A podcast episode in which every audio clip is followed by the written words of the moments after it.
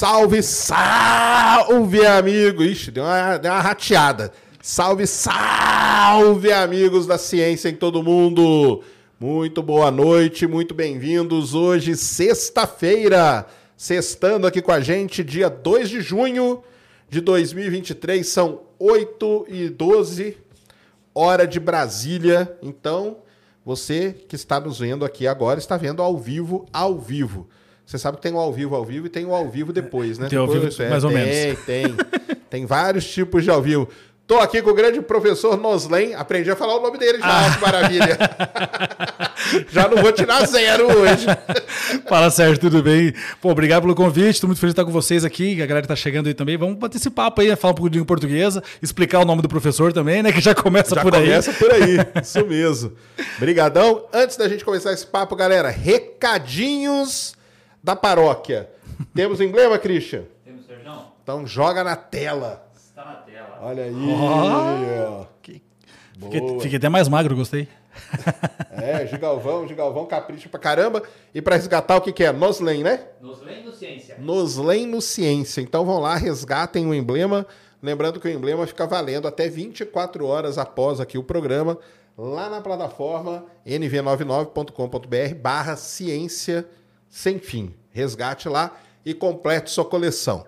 Quem está aqui com a gente hoje é a nossa parceira de sempre, a Insider Store. Então, agradecer sempre a Insider aí, a Insider que tem aquela- aquelas suas roupas modernas, muita- muitas delas tecnológicas. Então, tem a. Eu tô aqui sempre aqui. Hoje eu tô com a Tech T-shirt. Eu tenho muita performance T-shirt também, que é que tem os triângulos. E estou aqui de Tech T-shirt hoje, que é uma camiseta sensacional.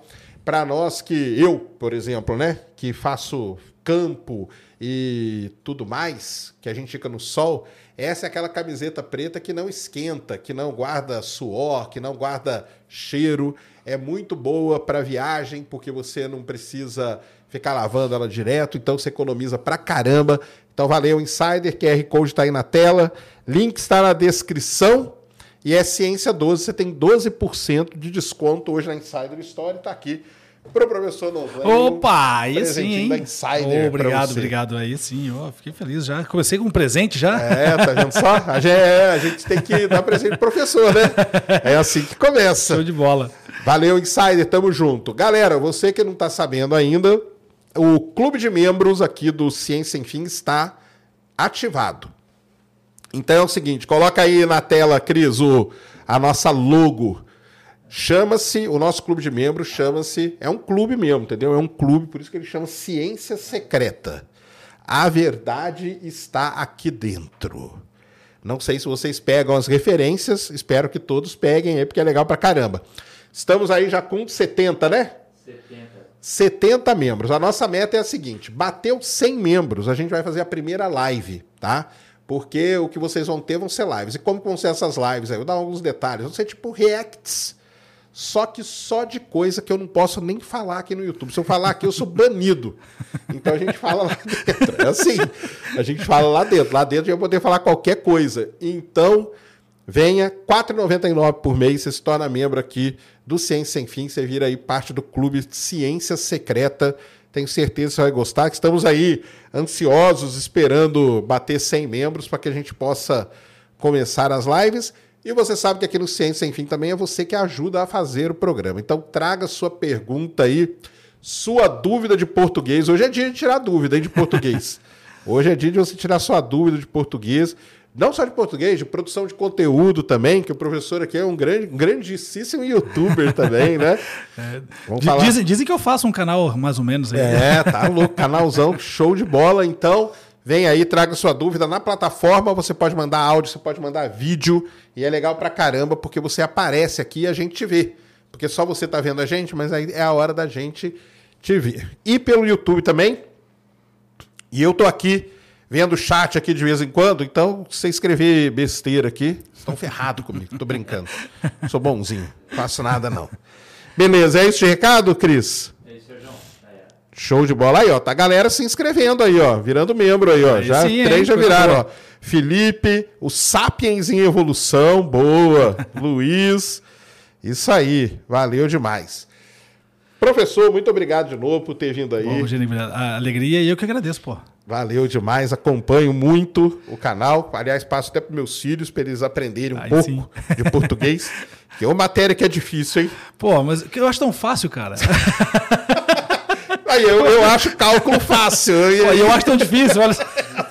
É assim mesmo, né? É assim mesmo. Ai, ai. Mas vamos começar pelo nome que a gente tava falando, Pois né? é, pois é, eu tava contando pra vocês, né? Que muita gente pergunta, ah, mas Noslen, por que que Noslen? E aí eu já ouvi gente falando assim, ah, mas é seu nome artístico? Eu falei, não, mas eu não sou artista, né? Eu não sou artista, eu sou professor. Na verdade, Noslen, né? Tá até aqui na camiseta, se você ler ao contrário, é Nelson ao contrário. Nelson, que é o nome do meu avô paterno, que meu pai inverteu e deu pra mim. É, meu pai quis homenagear o meu avô, é, como já tinha um primo chamado Nelson, então eu já tinha um primo mais velho chamado Nelson, meu pai inverteu o nome do meu avô e deu pra mim. Ele jura que foi uma homenagem pro meu avô, mas esqueceu que eu tinha que lidar com esse nome o resto da vida, né? Então. Nome tem isso, né? Nome tem isso. Mas aí, no fim das contas, hoje até que ficou bom, né? Porque professor Noslen de língua portuguesa né, virou uma marca praticamente. Virou, vira uma, um nome vira uma marca, né? É isso que é, que é interessante. Mas muita, eu, por exemplo, chamava de Noslen. Muita É. gente chama. Muita gente chama de Noslen. E aí. E qual é a regra? Aí já vem a regra, né? Isso que eu Então, olha só. perguntar. Se você pensar, né, para eu acentuar uma palavra que seja paroxítona terminada em N, tem que ver se existe essa regra. No caso aqui é EN, né? Não existe uma regra para acentuar uma paroxítona terminada em EN. Então não dá para ser Noslen. Então só pode ser Noslen. A regra seria assim: vamos pensar, qual que seria uma, uma terminação possível, né? É, se fosse, por exemplo, hífen, né? Hífen. Aí, hífen, essa sim vai acento que termina em N. Mas não é Noslen. Se fosse Noslen, teria que ter obrigatoriamente o O acento acen- aqui. Ah, teria que ter o acento. Isso. Ela não poderia ser só tônica, não. Exatamente, por isso ser tônica. Então, se fosse acentuado, aí sim a pronúncia era Noslen. Isso. Porque a regra diz, terminou em N, paroxítona acentua com certeza. Então, tinha que ter acento. Não tem acento, então eu tenho que falar sendo uma oxítona, né? Noslen. Entendi, tá vendo só? Essa deve ser a primeira aula que você dá, né? Primeira Uma- aula. Uma das Quando primeiras. eu entrava no cursinho para dar aula, a primeira aula já começava a explicar o nome. Essa é boa. Eu pegava o pessoal fazia prova oral. Vai, fala o nome do professor. Você, você, e É. vamos ver quem que acerta, né? Caramba, cara, tudo tem uma regra mesmo, Tem né? uma regra, cara, é uma regra, na verdade, uma regra básica de acentuação, né? Pegar a regra básica de acentuação, você tem regra básica para acentuar as oxítonas, paroxítonas e as proparoxítonas.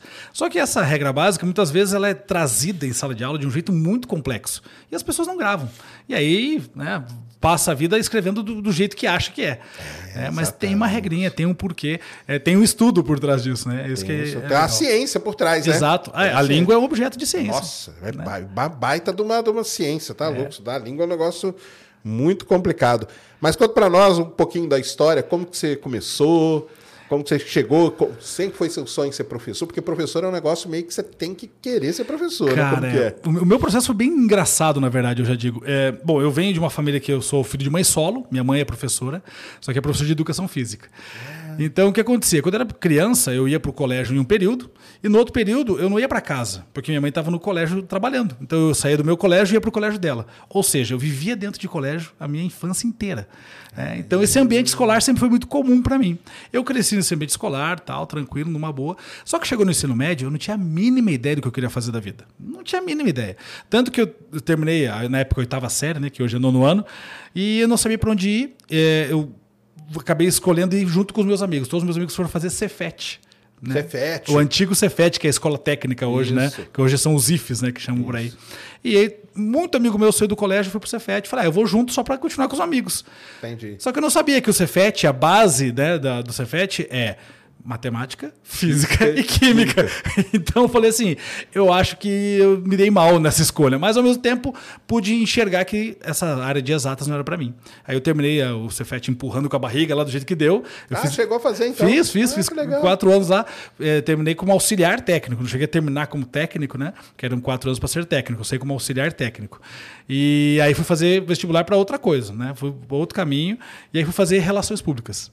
Fiz um ano de RP e tal, era um curso muito legal. Primeiro ano de comunicação social, tudo meio parecido, né? De publicidade, propaganda, jornalismo e relações públicas. E aí tinha muita coisa de texto. Tinha muito texto, né? E muita teoria da comunicação. E, pô, Eu gostei do curso, mas o que eu mais gostei foram essas duas coisas. Acho que eu ainda não estou no lugar certo. Aí eu tranquei, fiquei um tempo trabalhando para ajudar minha mãe e, e, fiquei pensando o que eu queria fazer da vida. Não tinha a mínima ideia mesmo. Assim, muito amigo meu já sabia, ah, quero fazer engenharia, né, ser advogado, enfim. E eu não tinha essa ideia. E aí comecei a, a pensar, tá, eu quero uma profissão que eu possa acordar de manhã e ter alegria em fazer. E aí comecei a pensar assim, poxa, eu preciso, eu quero uma profissão que eu possa impactar a vida das pessoas possa impactar de forma positiva a vida das pessoas. Eu não queria trabalhar com, com é, tecnologia, eu queria trabalhar com pessoas. Entendi. E comecei a pensar nisso e lembrei da minha mãe, quando ela estava dando aula, que eu ficava no colégio com ela, ajudando os alunos nos corredores, no dia a dia ali, com um conselho, com uma, uma coisa aqui, uma, um afago e tal. Eu falei, poxa, minha mãe ajudou muita gente, ela teve um impacto positivo em muita gente. Nem tanto pela educação física, mas pelo dia a dia, né? Certo. Falei, tá aí, professor é uma profissão que ajuda as pessoas. Então a primeira coisa que veio na minha cabeça, tá, professor é a profissão que eu quero. Eu falei, tá, mas eu preciso ensinar alguma coisa para ser professor.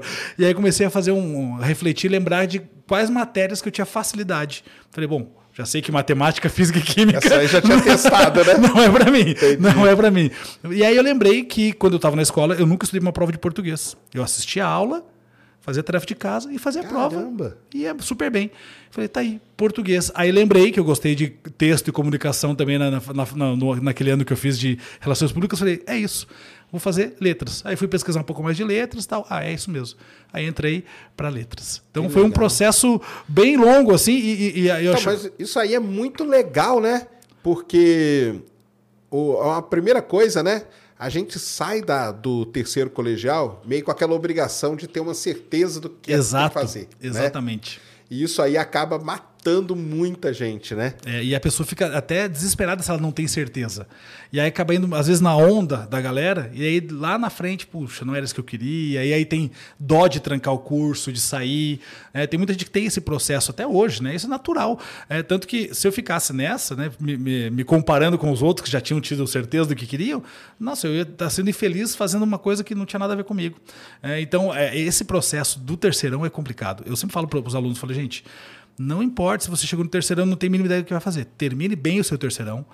Né? Óbvio, vai tentando observar em você qual profissão você gostaria de fazer para tentar fazer o vestibular, mas caso chegue no final do ano e você não tem ideia do que fazer de vestibular, faça o vestibular para experimentar né, esse vestibular, para fazer a experiência do dia, ver como que é a prova, experimente o Enem, faça para ver como que é.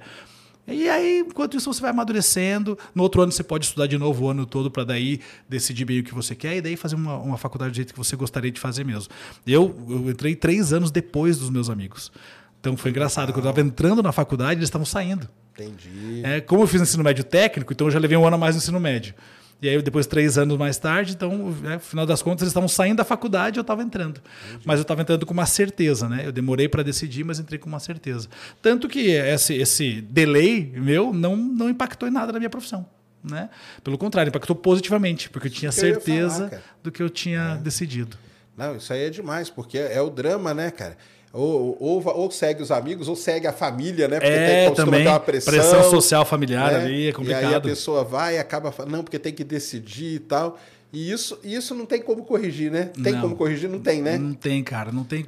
Assim, é, ou a pessoa é muito decidida assim para peitar todo mundo da família e falar, não, eu vou encontrar meu caminho aqui sem ser é, sem ser influenciado, né? Influenciado, é. Influenciado Só mesmo. que no fim das contas, é, às vezes a, a família é uma, uma, pressão que é, influencia, não tem que fazer. Mas é difícil. É, esse momento de decisão é bem difícil, assim, é bem difícil. Mas pelo sistema assim total, você acha que teria como, tipo, fazer um tipo assim, a pessoa termina o terceiro colegial, só que não entraria na faculdade entendeu? Uhum. Passaria um tempo. Mais um ano estudando e, entendendo. Assim, é... é... foi o que tentaram fazer agora com o novo ensino médio, né? Que é, a tentativa era que o aluno chegasse ao ensino médio e aí ele Mas escolhesse. Aí era pior também, não é? É. Por, por um lado. Porque aí teria que decidir antes até. Exatamente. Então, assim, é, o novo ensino médio, um dos maiores erros é esse. O aluno ser mais imaturo ainda para decidir. Se eu tô lá no terceiro ano com 17 anos, 18 anos e não sei o que fazer, quanto mais com 15, 14. Né? Então, assim, é muito cedo para decidir, ah, eu vou para a área de humanas, vou para a área de, de exatas. Pode ser que o cara entre no primeiro ano gostando de matemática, mas aí o, a matemática do ensino médio seja uma coisa de maluca, ele vai querer ir para outra é, área. Então, assim, eu acho que tem tem como pensar em, em estratégias de ajudar o, o estudante. É, o novo ensino médio ele não está não tá bom do jeito que foi criado, do jeito que foi pensado. Precisa consultar mais os estudantes, mais os professores. Acho que tem que amadurecer isso dentro da escola. É, porque muitas vezes o que acontece? Quando vai ter uma, uma mudança dessa, fica nos intelectuais ali, né? Na política e não chega em quem está no chão quem de precisa, fábrica. né? É verdade. Que está no chão de fábrica. Então precisa consultar quem está no chão de fábrica, até as famílias também, para entender um melhor caminho. Acho que precisa sim dar uma remodelada, uma repensada nisso, mas não dessa forma, né? Então acho que tem que ir com calma. E aí sim, depois, eh, quem sabe seja uma, uma ideia, né? Terminar o terceiro ano e aí o, o aluno tem mais um ano aí fazendo um cursinho Alguma e pensando coisa, né? na vida, é, criar é, estratégias até com de apresentar as profissões mais cedo para os alunos. Sim. né? Então tem muita escola que faz a feira de profissões, né? o que é bacana pra caramba. O aluno vai lá ver as, as profissões, não é, não é vivenciar a profissão em si, porque vivenciar a profissão é todo dia acordar e fazer aquilo, né? Claro. Mas já dá para ter uma ideia e o aluno já sabe, pô, será que eu vou conseguir acordar todos os dias para fazer essa profissão? Né? Que era uma das coisas que eu pensava. Pô, qual profissão que eu vou acordar todos os dias e falar, legal, vou, pra, vou, vou trabalhar. Vou feliz, né? Vou feliz, né? Porque senão, cara, quantas vezes antes de me encontrar eu acordava, ah, tenho que trabalhar, meu Deus do céu. Né? A gente vai arrastando, né? Faz parte do processo até você encontrar o seu caminho. Então, talvez né, esses caminhos de tentar ajudar o aluno a entender como que funciona essa profissão e como que ele pode é, amadurecer mais cedo essa ideia de, ah, vou por esse caminho aqui, ou pelo caminho A, pelo caminho B.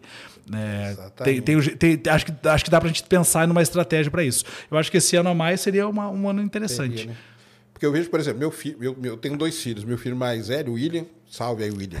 ele tá no nono ano. Nono. Então, tipo, cara, eu olho pra ele, eu não tenho ideia É nenhuma. do que? É, mas nono ano, cara, nono ano tá com o quê? 13 anos? 13, 14? É, então, 14. É. Mas aí, então, mas eu falo assim, se ela esse novo ensino médio que teria que decidir o ano que vem, né? Ele teria que decidir, que é o primeiro colegial. Se fosse, sim. É, e aí, aí não vai decidir. Não tem como, né? Agora, o meu caso é diferente. Eu sempre quis. Eu, eu- assim, é diferente, não é? Porque eu, eu sempre quis fazer astronomia. Eu queria ser astrônomo. Astrônomo. Só que aí faltou maturidade para entender o que, que era o astrônomo. Aham. E aí, quando eu me deparei com a realidade, eu falei, não quero ser. Opa, não era- Eu achava que era isso, mas não é Eu bem achava isso. que era isso. E na minha faculdade, que é geofísica, é porque a minha também ela é um caso à parte, que muita gente meio que cai de paraquedas ali e tal. Mas, por exemplo, aqui na USP tem uma. Eu até falei ontem, né? Acho que foi ontem que eu falei. Aqui na USP tem uma regra que é a regra da Semana Santa. Aham. No meu, no- no- em alguns cursos ali, né? A Semana Santa é quando sai a nota da primeira prova. Ah, E aí o pessoal vai, viaja, Aham. e quando não volta, não volta. não volta, entendi. Entendeu? Então, da minha turma, por exemplo, que eram 20, quando voltou, voltou só 3. Caramba, três. É isso aí. E os outros se deram muito bem na vida. Quer Aham. dizer, mas isso é legal demais de você, porque você tem essa experiência para passar para os alunos, sim, né? sim. Eu- Isso é que é muito maneiro. É, e compartilhar com eles, porque assim, tá tudo bem se você não souber o que É. você quer fazer no terceiro ano. É normal, é mais normal do que. Porque às vezes eles ficam na bolha, né? Do, do terceirão. Que é aquela pressão, aquela coisa aí, decidiu, não E aí, decidiu. é, todo churrasco de família chega a avó e pergunta: É. E aí, meu netinho, já descobriu, vai fazer medicina ou odonto, né? e aí ele não sabe nem se ele. Que- que- é, é, mal sabe a avó que ele não gosta nem de ver sangue, né? Exatamente. Então, é, fica, sempre tem essa pressão. E aí ele passa um ano inteiro ouvindo isso. Dentro do colégio também se fala muito de vestibular e decisão e tal. E aí ele se sente pressionado a escolher algo, muitas vezes sem ter certeza. E eu falo, olha, eu demorei um tempo. É, obviamente que eu tive é, o apoio da minha mãe nesse processo, porque minha mãe também é, foi é, paciente comigo, não deixava de cobrar, não. E aí, e aí, já decidiu, já decidiu? E mesmo todo esse tempo que eu não sabia qual profissão eu queria fazer para a vida, eu trabalhava para ajudar em casa, desde os 15 anos eu trabalho. Então, é, nunca deixei de, de ajudar na- na- no, no processo de casa, mas sempre pensando né, numa profissão que realmente fosse né, aquela que eu pô, acordei de manhã para impactar as pessoas. E aí, então, é óbvio que tem esse processo também da minha família que me ajudou, mas, né, de qualquer forma, o aluno ele vai, ele é soterrado por isso no último ano. Terceiro ano ele te, te engole com É. a isso. pressão violenta. É, então, é, eu acho que a gente precisa passar essas experiências que a gente tem para os alunos. Falar, olha, gente, calma, tá tudo bem, tá tudo certo. Se você é, não sabe o que fazer, beleza. Escolhe aí um, um curso para você experimentar a prova, fazer a prova em si, Mesmo que você passe, não precisa se matricular, vai lá, faz mais um ano, vai pensando nessa profissão, pensando no que você quer deixar de legado no mundo, porque a profissão é isso, né? Ela é uma extensão da nossa vida, ela faz parte da nossa vida. Não dá para separar, né, no fim das contas.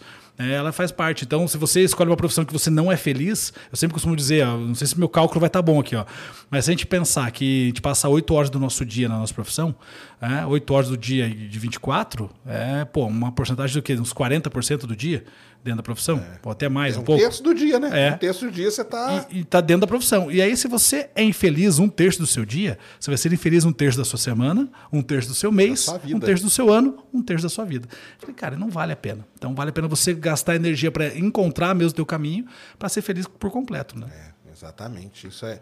E uma outra coisa também que pode acontecer também e que pode influenciar, mas aí talvez pro lado bom, né?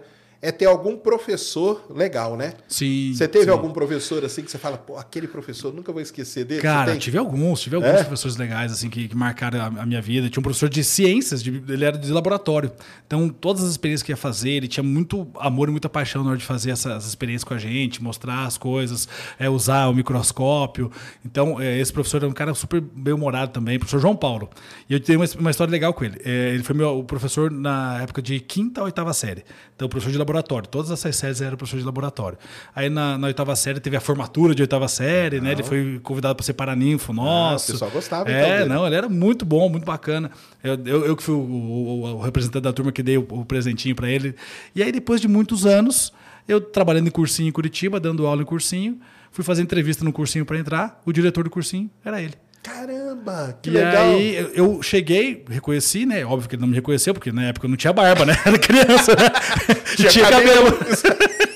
E aí, cheguei lá, Ah. né, fiz a entrevista tal, beleza, ele me contratou. E aí e- ele, ele era professor de biologia do cursinho. Então, Só que você não falou nada. não falei nada. Você ficou na sua. Fiquei na minha. Ter- Legal. terminou a entrevista, tal, beleza, tal, né, tal dia veio aqui, pega seu jaleco. No primeiro dia de aula, eu fui dar aula e eu vi que ele estava no mesmo horário que eu.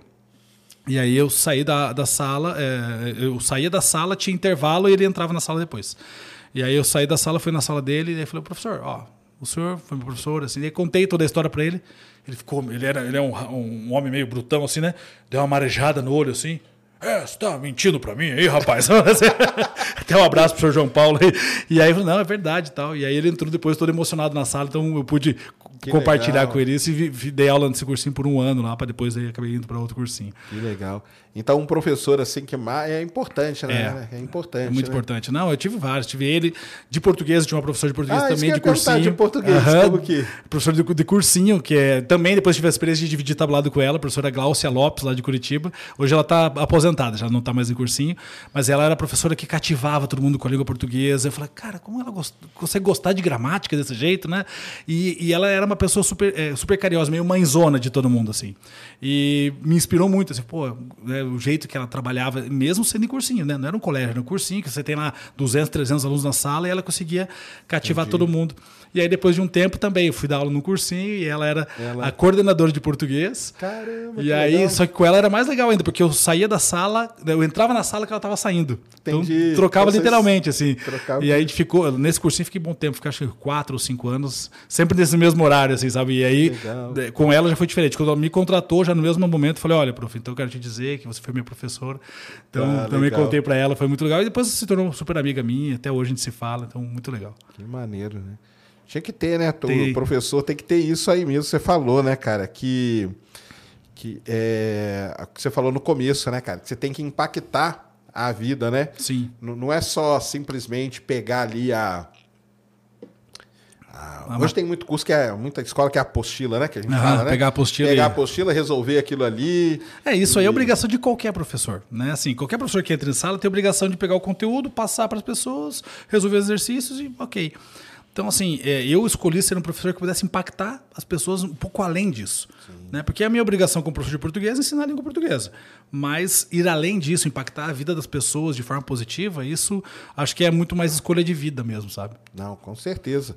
Que isso vai ser lembrado, né? É, já, é de- isso. já deve ser lembrado aí por To- vários. e tomara, vários- tomara que seja de forma positiva, né? alunos, Não, isso aí é legal pra daquele caramba. careca gordo lá. É, porque isso Barbudo. aí é que faz. E aí então você foi curso- cursar letras Isso. E, e aí você já estava com a ideia de ser professor. Isso, aí sim. Aí primeiro semestre de pra- letras, quando eu entrei na o quê? faculdade. Licenciatura. Isso, licenciatura três anos, né? Letras português e espanhol eu fiz. E aí entrei. Primeiro semestre tinha um, um cursinho é, comunitário que a faculdade fazia para a galera carente da região. Eu já me levantei a mão que queria dar aula no cursinho, era todo sábado de manhã, já fui E você dar não aula. tinha experiência nenhuma? Zero, zero. Caramba! Zero. É mesmo? Zero. E aí, primeiro dia que entrei em aula, né, tremendo, obviamente, né? Mas aí a sensação de estar ali vendo os alunos sentados, te observando e, e aprendendo alguma coisa que talvez naquela época né, eu sabia muito pouco também, mas já sabia muito mais do que eles, né? Então poder contribuir para eles ali, ver que eles entenderam algum conteúdo, já me deu uma, uma sensação muito boa. Falei, não, é, é isso que eu quero. E aí, desde então, não parei mais. Aí foi. Foi embora. E o seu lance era ser professor de. de... Daquele, é por isso você fez licenciatura, né? Eu falo assim, nunca quis ser professor universitário, não. É, não. eu- Até teve uma, uma época dentro da faculdade que até imaginei, pô, será? Talvez. Porque eu tinha uma professora de, da universidade muito boa também, é, que é a professora Marley, que depois até foi minha orientadora no, no TCC e tudo. É, e aí ela me inspirava muito também. Você fala, poxa, não, talvez ser professor de faculdade seja legal também, né? Eu, eu olhava para ela, mas, poxa, pegar a molecada mesmo lá é, é outra pegada. Então eu preferi escolher é, trabalhar com os mais novos mesmo. E sem contar que eh, eh, depois em Curitiba eu fui entendendo também a dinâmica do- do- dos cursinhos, né? Querendo ou não, o cursinho hoje, no, no, na maioria- das, das capitais, né? Você tem, primeiro, um lugar que você tem eh, a possibilidade de ter muitas aulas, então você acaba ganhando mais. É, acaba pagando um pouco mais também, então o lado financeiro também pesou. E essa dinâmica de aula, que é mais divertida, que é mais leve, para você deixar esse ano do cursinho. universidade não dá, É, né? e a universidade ser. não dá para fazer isso, né? A universidade é outra pegada, é uma outra dinâmica. Então, eu acho que tudo isso foi contribuindo para que eu fosse escolhendo pelo colégio e cursinho. Eu dei aula em colégio também muito tempo, e aí depois fiquei só mais em Legal. cursinho. Como que é o, o gap na área, porque aí na área de humanas eu não sei nada mesmo, por isso que eu perguntar. o, o gap da, da, do colegial para a faculdade, é um gap muito grande? É um baque muito grande? Como Cara, que é? É, é, assim, é, um- é um baque razoável, porque primeiro, por exemplo, eu saí, eu saí do, do, do- do cursinho, entrei na faculdade achando que ia estudar uma coisa e nada do que eu imaginei que fosse estudar, eu estudei.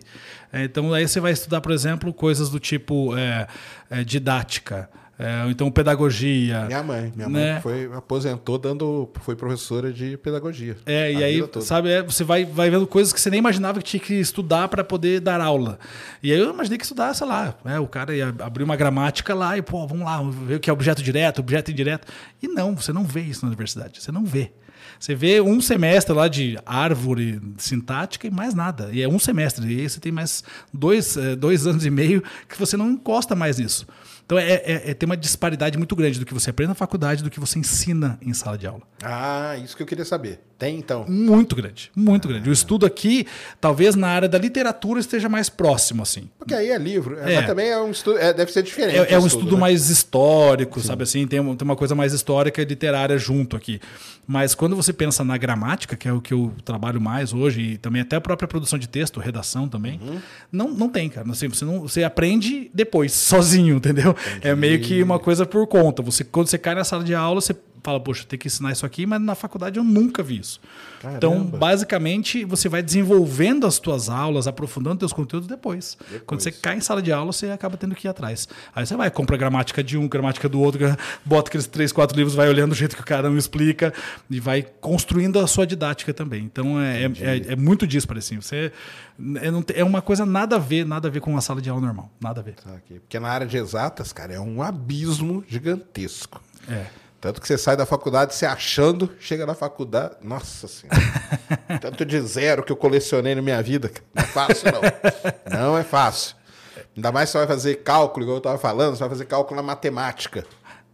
O cara quer demonstrar e tudo. Você nunca viu uma, demo- uma demonstração Na de nada vida. na vida. Aham. Porque no colegial você só vê a aplicação direta Aham, da é- fórmula. É, a fórmula, grava a fórmula, aplica. É, na faculdade, quando o cara deu na, na Física 1, o, ah, e fórmula? Não, não se esquenta com a fórmula, não, que eu vou dar aqui a folha com as fórmulas. Eu falei, pô, e agora? Vou estudar o quê? Porque o lance é decorar Sim, a fórmula, é. cara. Isso aqui é maneiro. Agora você tirou o barato do negócio. que- quebrou toda a parte boa aqui no negócio. Quebrou, cara, quebrou. Era é um negócio, é uma, é uma. Isso aí, isso não tem como resolver. isso é não, difícil, cara, né? Isso é difícil. Isso teria que mudar todo o jeito de se fazer a universidade, né? É, mas aí é, porque aí eu difícil. acho que o problema já é, é do lado de cá, cara. É do lado da universidade. Puta, aí é foda. Aí. Porque a universidade brasileira, cara, ela tem um problema que é o seguinte, né? O cara, ele tem que ser professor e pesquisador. O que vai dar a notoriedade, a grana e tal para ele, não é como ser professor, é sendo pesquisador. Pesquisador. Então ele tem que escrever projeto. Ele vira um, burocrata ali. Ele fica passa o dia inteiro escrevendo projeto, orientando aluno e tal. E aí, de vez em quando, pô, agora tem que ir lá dar aquela aula lá para aquela molecada, entendeu? Aham. E aí ele vai dar aula horrível, ele não tá nem aí. Porque ele quer Ou- se livrar logo da aula pra voltar a fazer o que ele tava fazendo ou antes. chega no quadro, escreve um negócio, cara, tá aí, ó. Se até o final do semestre alguém resolver esse problema aqui, tá dada a aula, cara. É isso, entendeu? E é um negócio terrível, cara, terrível. E então, assim, e pior que não tem, que você vai fazer como? Então teria que ter o cara que seja professor e o cara que seja pesquisador. Tinha que ter duas, Tinha duas que- vertentes, tinha né? que ter as duas vertentes, cara. Tinha que ter. E o que acontece às vezes é o seguinte: tem o cara que é excelente pesquisador Uhum. E é um terrível professor. É, isso é. O cara tem um conhecimento absurdo, mas não sabe passar Não sabe um passar. terço do que ele sabe. E tem o contrário também. Aham. Tem professores bons e que são péssimos pesquisadores, entendeu? Porque o lance dele é ensinar. Aham. Você vê que aquele cara queria ser professor. E o outro, ele queria ser pesquisador mesmo. Porque tem isso, é, o ser Sim, humano é sim, assim. né? normal, normal, normal. Então tem, mas agora fica nessa, nessa luta aí e tal. E aí muitos não vão dar aula, entendeu? Aí começa a mandar aluno para dar aula no lugar. Entendi. E fala assim: não, não precisa dar aula, não, cara. Ó, lê esse livro, ó, lê capítulo 1 aí, ó, tá? Capítulo 1 faz ó, um estudo, resumo e me entrega daqui dois meses. Exatamente, cara. É assim, porque o cara ele não quer encheção de saco na vida dele, sabe? Aí isso é um problema sério que tem, cara. É, a educação no Brasil é complicado, demais, né, cara? É, porque, cara. Em todos os lados, né? Em todos os lados. todos os lados você É, olha, tem, tem e- problema. Exato. cara. Onde você passar o olho, você vai encontrar problema, cara. Desde a base até a graduação. É, é complicado mesmo. E assim, é, é, é você falou, cara, como é que vai resolver isso? Né? É muita coisa pra Eu tenho a solução. Eu falo, pessoal, qual que é? E já falei mesmo, eu falo, cara. Tem uma geração aí que precisava acabar. Acabar. É, porque é uma coisa geracional isso aí, eu acho, cara. Entendeu? Entendi. Por exemplo, eu me ferrei pra caramba na faculdade. Me ferrei mesmo, cara. Era zero direto. Era zero. Eu fiz uma matéria na Química aqui na USP, que a nota mais alta da sala, a sala tinha uns 200 alunos, porque Química é pra muita gente. Aham. A nota mais alta da sala foi 0,7. Cara. Eu tirei 0,5. Fui bem pra caramba. Dentro do Dentro contexto. do contexto. E eu fui cair na besteira de perguntar pra professora se tinha algum múltiplo, entendeu? Eu falei, professor, coitado, professor, até morreu, cara. Era uma baixinha da química, uma mulher fodástica da química aí na USP, entendeu? Mas eu cheguei pra ela e falei, pô, professora, essa nota aqui tem algum multiplicador? Ela falou, tem sim. Eu falei, ah, é? Tem, no seu caso é zero. Cara. Zero vezes qualquer é Aham. zero. né? Então, tá, bota 0,5 também, nem adianta nada. 050. Mas é, é um negócio. E o que, que acontece? Essa geração é, mais velha, eles falam assim, cara, eu penei, eu quero que essa galera pene do Ah. mesmo jeito, entendeu? E eu não, cara. Eu já sou do contrário. Sim, eu também entendeu? penso o contrário. é. Eu sou o contrário. Não é porque eu me ferrei. Cara, aprendi que os caras estavam fazendo alguma Sim. coisa errada. Vamos então mudar isso, né? É, e, e é exatamente isso. Por exemplo, eu quando, quando eu estudava, lembro que no colégio, os professores de português, especificamente, eles eram muito é, de trabalhar com a língua muito rebuscada, palavras muito difíceis, é, trazer uma coisa mais é, cheia de, de, de arcaísmos, até coisas antigas, assim. Eu falei, cara, não, eu preciso ser diferente, eu quero ser um professor que seja diferente, seja um facilitador da língua. Então eu nunca quis ser aquele cara que chegava com o livro embaixo do braço assim. É, olá, senhoras e senhores. Não, não, é. Fala, moçada, beleza? Então, assim, a linguagem diferente, aproximar a minha linguagem do estudante para ele também se aproximar de mim e eu conseguir aproximar o conteúdo deles. Então, eu queria sempre ser um facilitador. Quer dizer, quero, né? Essa é a minha função como professor. Eu coloquei como mote de vida. Ser um facilitador da língua portuguesa. Pensando exatamente nisso. É porque eu me ferrei lá atrás que todo mundo tem que se ferrar. Pelo contrário, eu quero que todo mundo aprenda do jeito mais simples e mais fácil possível. Tem que ser assim. Mas aí vamos ver, né? Tem que mudar essa geração aí. Morrer, na verdade. que é o único jeito, cara. É, porque o cara não vai largar, entendeu? Eles não largam. Então, E, aí, mas aí também tem que vir uma geração mais nova que tem essa cabeça, né? Sim. Mas aí eu acho que tem, porque também tem toda uma mudança cultural do, do, do mundo em si. É, o mundo tá diferente né? já é. Que é diferente. Sim, sim, sim. E isso aí pode levar a tudo isso. Não, isso aí. Mas é, mas é muito complicado, cara. Pô, educação é um negócio muito É. complicado. E pior de tudo que é a base, né, cara? É. Isso é que é foda. É Cara, a base do país, cara. Exatamente. Fazer, e fazer educação no Brasil, em qualquer âmbito, é complicado, cara. Muito complicado. Assim, e aí, mesmo assim, as pessoas olham, ah, mas você tá na internet aí e tal. Mas é, é difícil tanto quanto, sabe? Óbvio, né? Com algumas facilidades que em outro lugar não tem, mas é difícil também. É difícil também fazer com que as pessoas entendam que muitas vezes, quando eu faço um vídeo lá, que eu tô, é, sei lá, eu faço umas sketches para tentar fazer a personificação da figura de linguagem, é, não é que eu tô zoando a língua, não, não, tô tentando facilitar, tô tentando fazer diferente, né? Aproximar as pessoas daquilo, enfim. É, então é difícil também. Muitas vezes você é criticado por fazer isso, né? Por tentar ser o facilitador. Então, fazer educação no Brasil ah, não, é nós vamos chegar complicado. nesse cara. negócio de crítica aí, porque aí tem, tem outra, outra conversa também que é, que é complicada. E aí, então, aí você se formou e foi- aí você já entrou dando aula quem? É, até eu ia falar assim, qual que é a diferença entre colégio e cursinho, né? Porque tem, né? Tem, tem, tem, bastante, claro. É, Ixi, né? Não, colégio. Primeiro, o colégio é muito mais burocrático, né, que, que um cursinho. Muito mais burocrático, né? Você tem. O, o que mata o colégio, na verdade, é a burocracia dele. né? É prova que você tem que fazer, você tem que preparar. Não é só uma prova, você prepara a prova, a segunda chamada e às vezes até a terceira chamada, que tem que ser tudo diferente. Atividades que você prepara. É, por exemplo, eu, na- no colégio que eu trabalhava, não existia divisão de frente, né, que a gente fala. Então, por exemplo, eu era um professor que trabalhava gramática, literatura e redação. Então eu tinha que fazer Porque todos. hoje já, já tem dividido, né? É, e alguns lugares tem professor só de redação, um só de literatura, um só de gramática, né? E, então eu trabalhava as três frentes. E aí eu tinha que fazer a prova de redação, a prova de literatura, a prova de gramática. Aí não é uma prova por trimestre, são três provas por trimestre. Aí você pega lá, eu tinha seis turmas, vezes 45 alunos. Nossa. Aí cada prova que você aplicava, você tinha zilhões de provas para corrigir depois e tinha um prazo para devolver e aí livro de chamada para preencher. Então, a minha vida era preparar material, corrigir material, fazer livro de chamada e preparar a semana seguinte. Era o tempo todo assim. Então, eu trabalhava de domingo a domingo, porque os alunos me viam de segunda a sexta. Mas em casa, sábado e domingo, eu estava lá fazendo essas coisas, no computador montando prova. Então, você não para nunca, né? Então, a burocracia do colégio é muito pesada. Né? O cursinho é um pouco menos, porque o cursinho você prepara lá um simulado, que é a cada, sei lá, três meses, enfim. Mas simulado é tudo de marca X, né? Tem o computador que corrige lá para você, você bota o gabarito lá e já era. Agora, no colégio, não. Você tem que sentar e você corrigir, ler todas as provas, ler todas as respostas, encontrar nota quando precisa encontrar nota ali.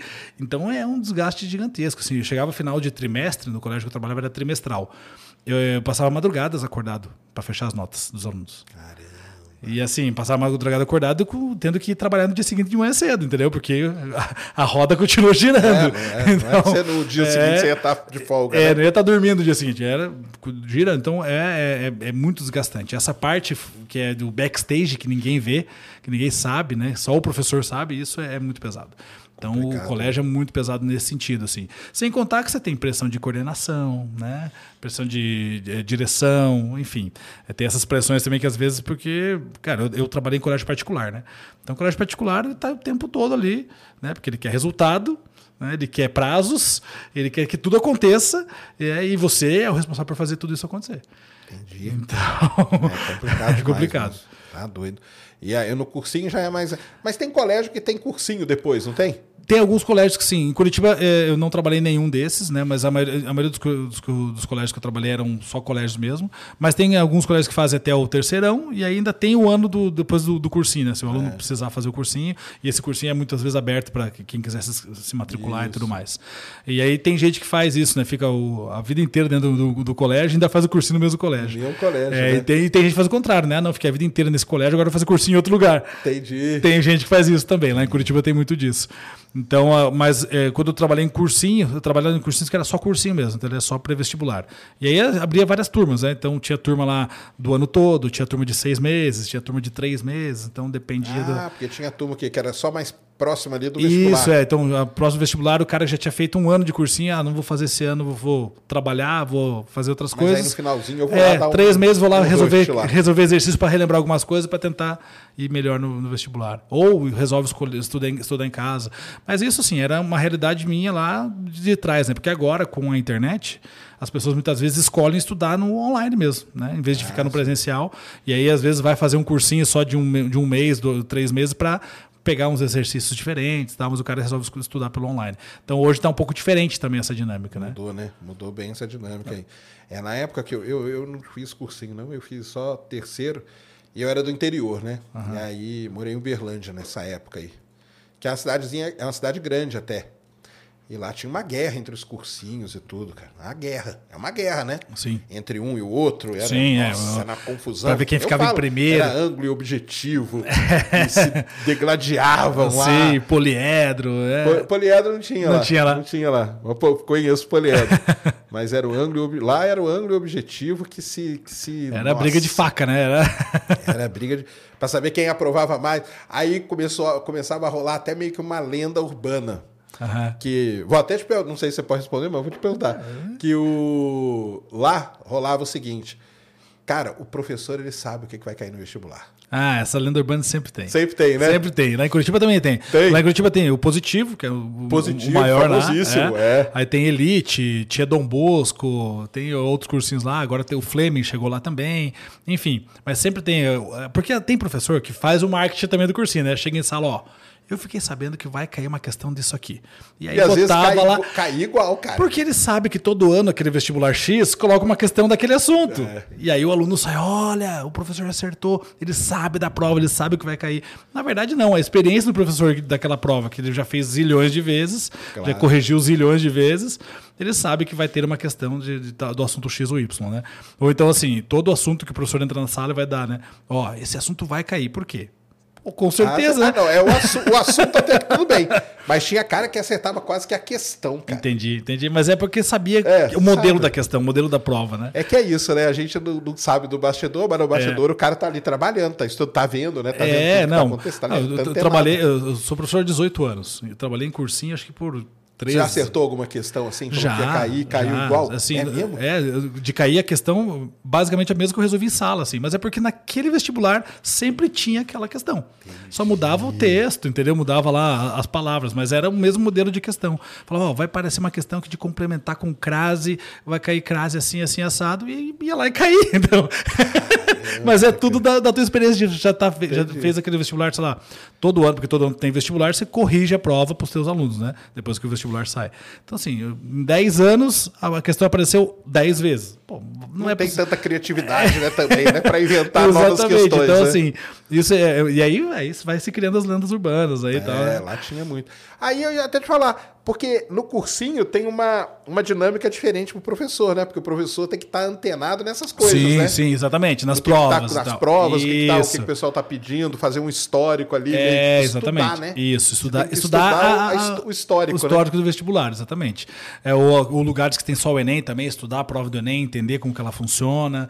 É, por exemplo, eu sempre falo, ó, pessoal, esse ano vai cair uma questão de funções da linguagem. Porque o Enem cobra funções da linguagem há 20 anos. Então, sempre vai cair. Porque, é, na verdade, as funções da linguagem é base da prova do Enem. É, então, não tem como tem não como, cair. né? Entende? Aí, é, mas é bem isso. Você tem que estar ligado muito mais na prova, no tipo de prova. Ah, pô, eu sei que para USP vai tal coisa, né? Na Unicamp vai aparecer tal coisa. A Unicamp é um pouco mais difícil de saber o que vai aparecer, que a Unicamp, da prova de português, ela é uma das melhores que tem assim, no, Ah, é? no Brasil. É. Ah, é? O, o- o material deles é muito bom, muito bom. Eu gosto bastante da prova deles ali. É uma prova diferente. É, então, mas assim, o professor tem que estar ligado, até para poder dizer isso, né, pro aluno? Ó, Claro. a prova do Unicamp já é uma prova um pouco mais diferente, vai ter um- uma, uma análise diferenciada aqui nos assuntos. Você consegue falar do assunto e falar, olha, eles podem cobrar como já cobraram no ano de 2013, assim, e cobrar em 2018 assim. Mas pode ser que cobre de outra forma totalmente diferente. Então, isso, até para dizer isso para o aluno, você tem que estar por dentro das provas. Então, com certeza, o professor de cursinho ele tem que estar né, coletando esses dados aí o tempo todo. Tem que estar essa dinâmica aí. É, então, eu, eu estudei lá, e lá o pessoal não preparava, por exemplo, para a prova aqui em São Paulo, sabe? Aham. E aí é complicado pra caramba. A sorte que eu tive. O que me salvou, na verdade, no vestibular foi uma professora de literatura, cara.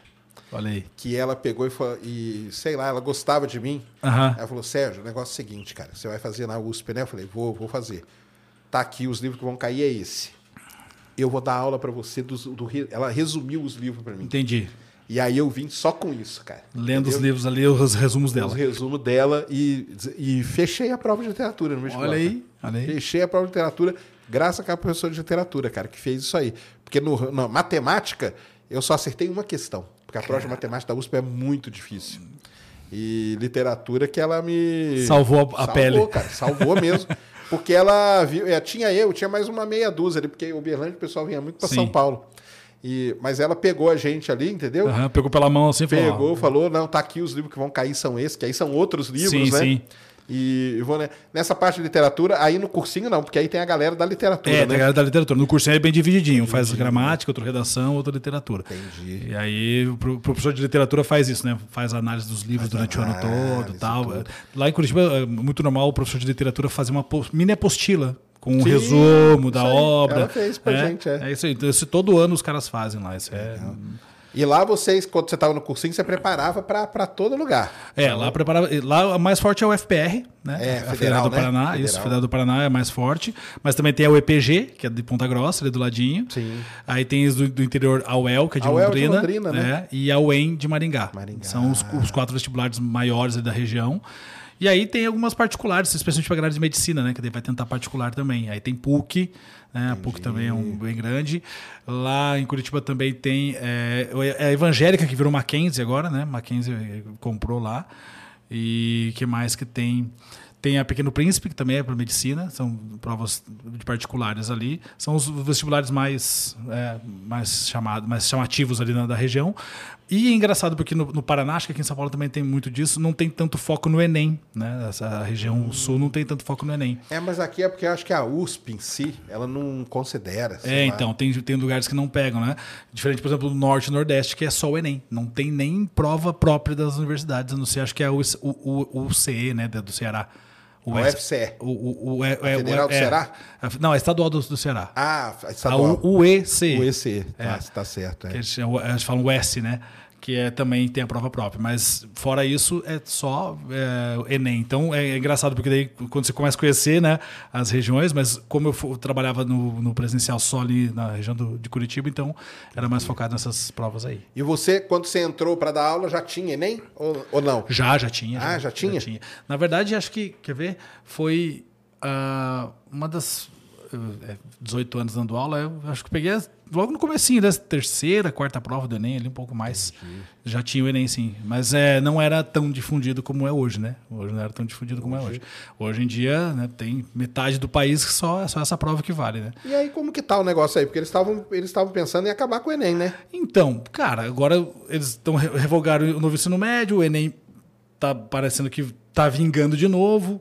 Então, assim, a gente não sabe o que vai acontecer, né? Tem que esperar para ver o andar da carruagem aí, pra ver o que, que o governo atual vai, vai decidir. Mas, a princípio, não, não ouvi nada sobre terminar, tanto que começaram as inscrições do Enem, né?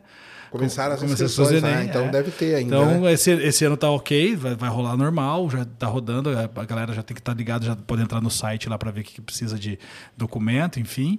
Então, para quem vai fazer o Enem esse ano, aproveita e já tá. Já começa tá- já aí. começa aí. Depois, a- amanhã até vou até postar direitinho as datas aí pra, pra galera. Tá vendo? Essa E- semana é importante, ó. É. Antes de ontem eu falei do imposto de renda. É, e agora verdade, o Enem, tá é só? isso aí, é. A semana é eu, eu vi, eu, vi, um- eu vi um meme, o cara escreveu assim: é, o imposto de renda é o portão do- dos atrasados do Enem, né? É isso mesmo. Pro adulto. mesmo.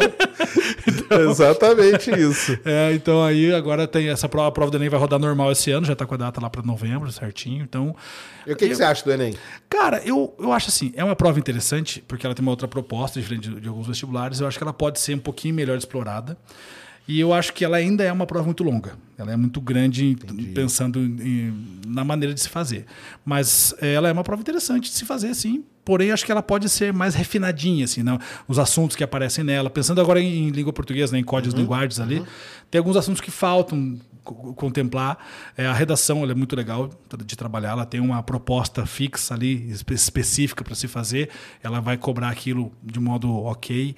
É, a pontuação dela é muito clara também, isso é le- legal da prova de redação do Enem. Você sabe exatamente o que ela espera de você e você sabe exatamente onde você errou e por que você perdeu aqueles pontos. Então isso é muito bacana da prova de redação, que para mim tem que ter em qualquer vestibular, a parte escrita. Regras ali. claras, né? É. Tá, e tá claro ali, Isso. Então eu, eu, gosto disso, mas eu acho que a prova pode ser um pouquinho mais curta. Eu acho que ela é muito longa, né? Dois dias é, com um monte de conteúdo, 45 questões de um, 45 questões de outro, 45 questões. 40 Sabe, são, são muitas questões. Eu acho que em algumas áreas as, as questões, por serem muitas, são mal aproveitadas. Então diminui talvez a quantidade de questão ali, aproveita melhor, coloca as questões mais um pouquinho mais é, que a- a- abordem assuntos que são mais relevantes para o cotidiano das pessoas e até para um cotidiano de universidade, né? Porque como é uma prova pensando na graduação, que seja uma prova pensada também com os conteúdos que vão ser cobrados lá na universidade. Então acho que que vale a pena pensar um pouco melhor nessa prova. Mas é uma prova que acho que vale, vale investir tempo nela, assim, para melhorar. Assim como tudo na educação do Brasil, né? Vale ter, Não, a gente claro. investir tempo para melhorar. Entendi. Ah, tá. Então você acha que vai, por pelo menos esse ano Esse ano, continua. esse ano continua. Esse ano continua. Depois eu eu que- acho que não. Porque o que acontece? Como era uma proposta do governo anterior de não ter De mais. acabar, né? De Ah, acabar é com o Enem, verdade, é. provável que o governo atual vai dizer não vai acabar. Exatamente, é assim. Problema- eu falo aqui toda vez. É o problema da democracia. Esse é o problema da democracia. É, então, assim, é, a, a tendência é que pelos próximos quatro anos essa prova continue acontecendo. Continue, né? É. Tá, entendi. Porque se ela acaba para os cursinhos é um baque também, né? Também, também, sim. Porque muito cursinho Eles têm um preparatório para o Enem. preparatório para o né? Enem, tem, tem preparatório para o Enem. Mas assim, também se acabar essa prova, as universidades voltam a ter os seus vestibulares. Voltam a ter. E aí você vai ter muito mais vestibular para se estudar e vai continuar. Porque nesse período, tanto de faculdade que surgiu, né? Exatamente. E muitas dessas particulares, aí elas... Só usa a nota do usa Enem. Só o Enem. Só o Enem. Tem umas que usa só a nota da redação do Enem. Caramba, só da redação? Aham, tem gente ah, que não sabia, É, né? tem algumas particulares que usam só da redação do Enem. E aí tem outras que usam as notas todas do Enem, ali, né? de, acordo com o curso. Às vezes ele vai dar um peso maior para a nota de, de ciências da natureza e matemática. Tem isso, tem isso também. Tem isso, tem um monte de coisinha aí. E nas universidades que usam a prova do Enem também tem essa- esse peso diferente para cada curso. Sim. É. Caramba, né, cara? É. mudou. A minha época não tinha. Na minha época era só vestibular e fim de papo. Tem um tinha. quebra-cabeça aí que acontece também depois. Quando o cara vai bem no Enem, ele vai entrar lá depois para tentar achar a sua, sua vaga né, nas universidades do Brasil, ele vai ter que entrar nesse quebra-cabeça aí. Vai ter que entrar nisso, né? Pra ver aí a pontuação, né? É. Maneiro. E quanto, quanto tempo você ficou dando aula em cursinho e colégio, assim? Cara, eu fiquei. Ó, eu saí de sala presencial mesmo 2021. Foi meu último ano. Ah, tá. Então foi recente, foi recente, saí em 2021. E assim, eu podia ter parado, ficado só na internet lá em 2019.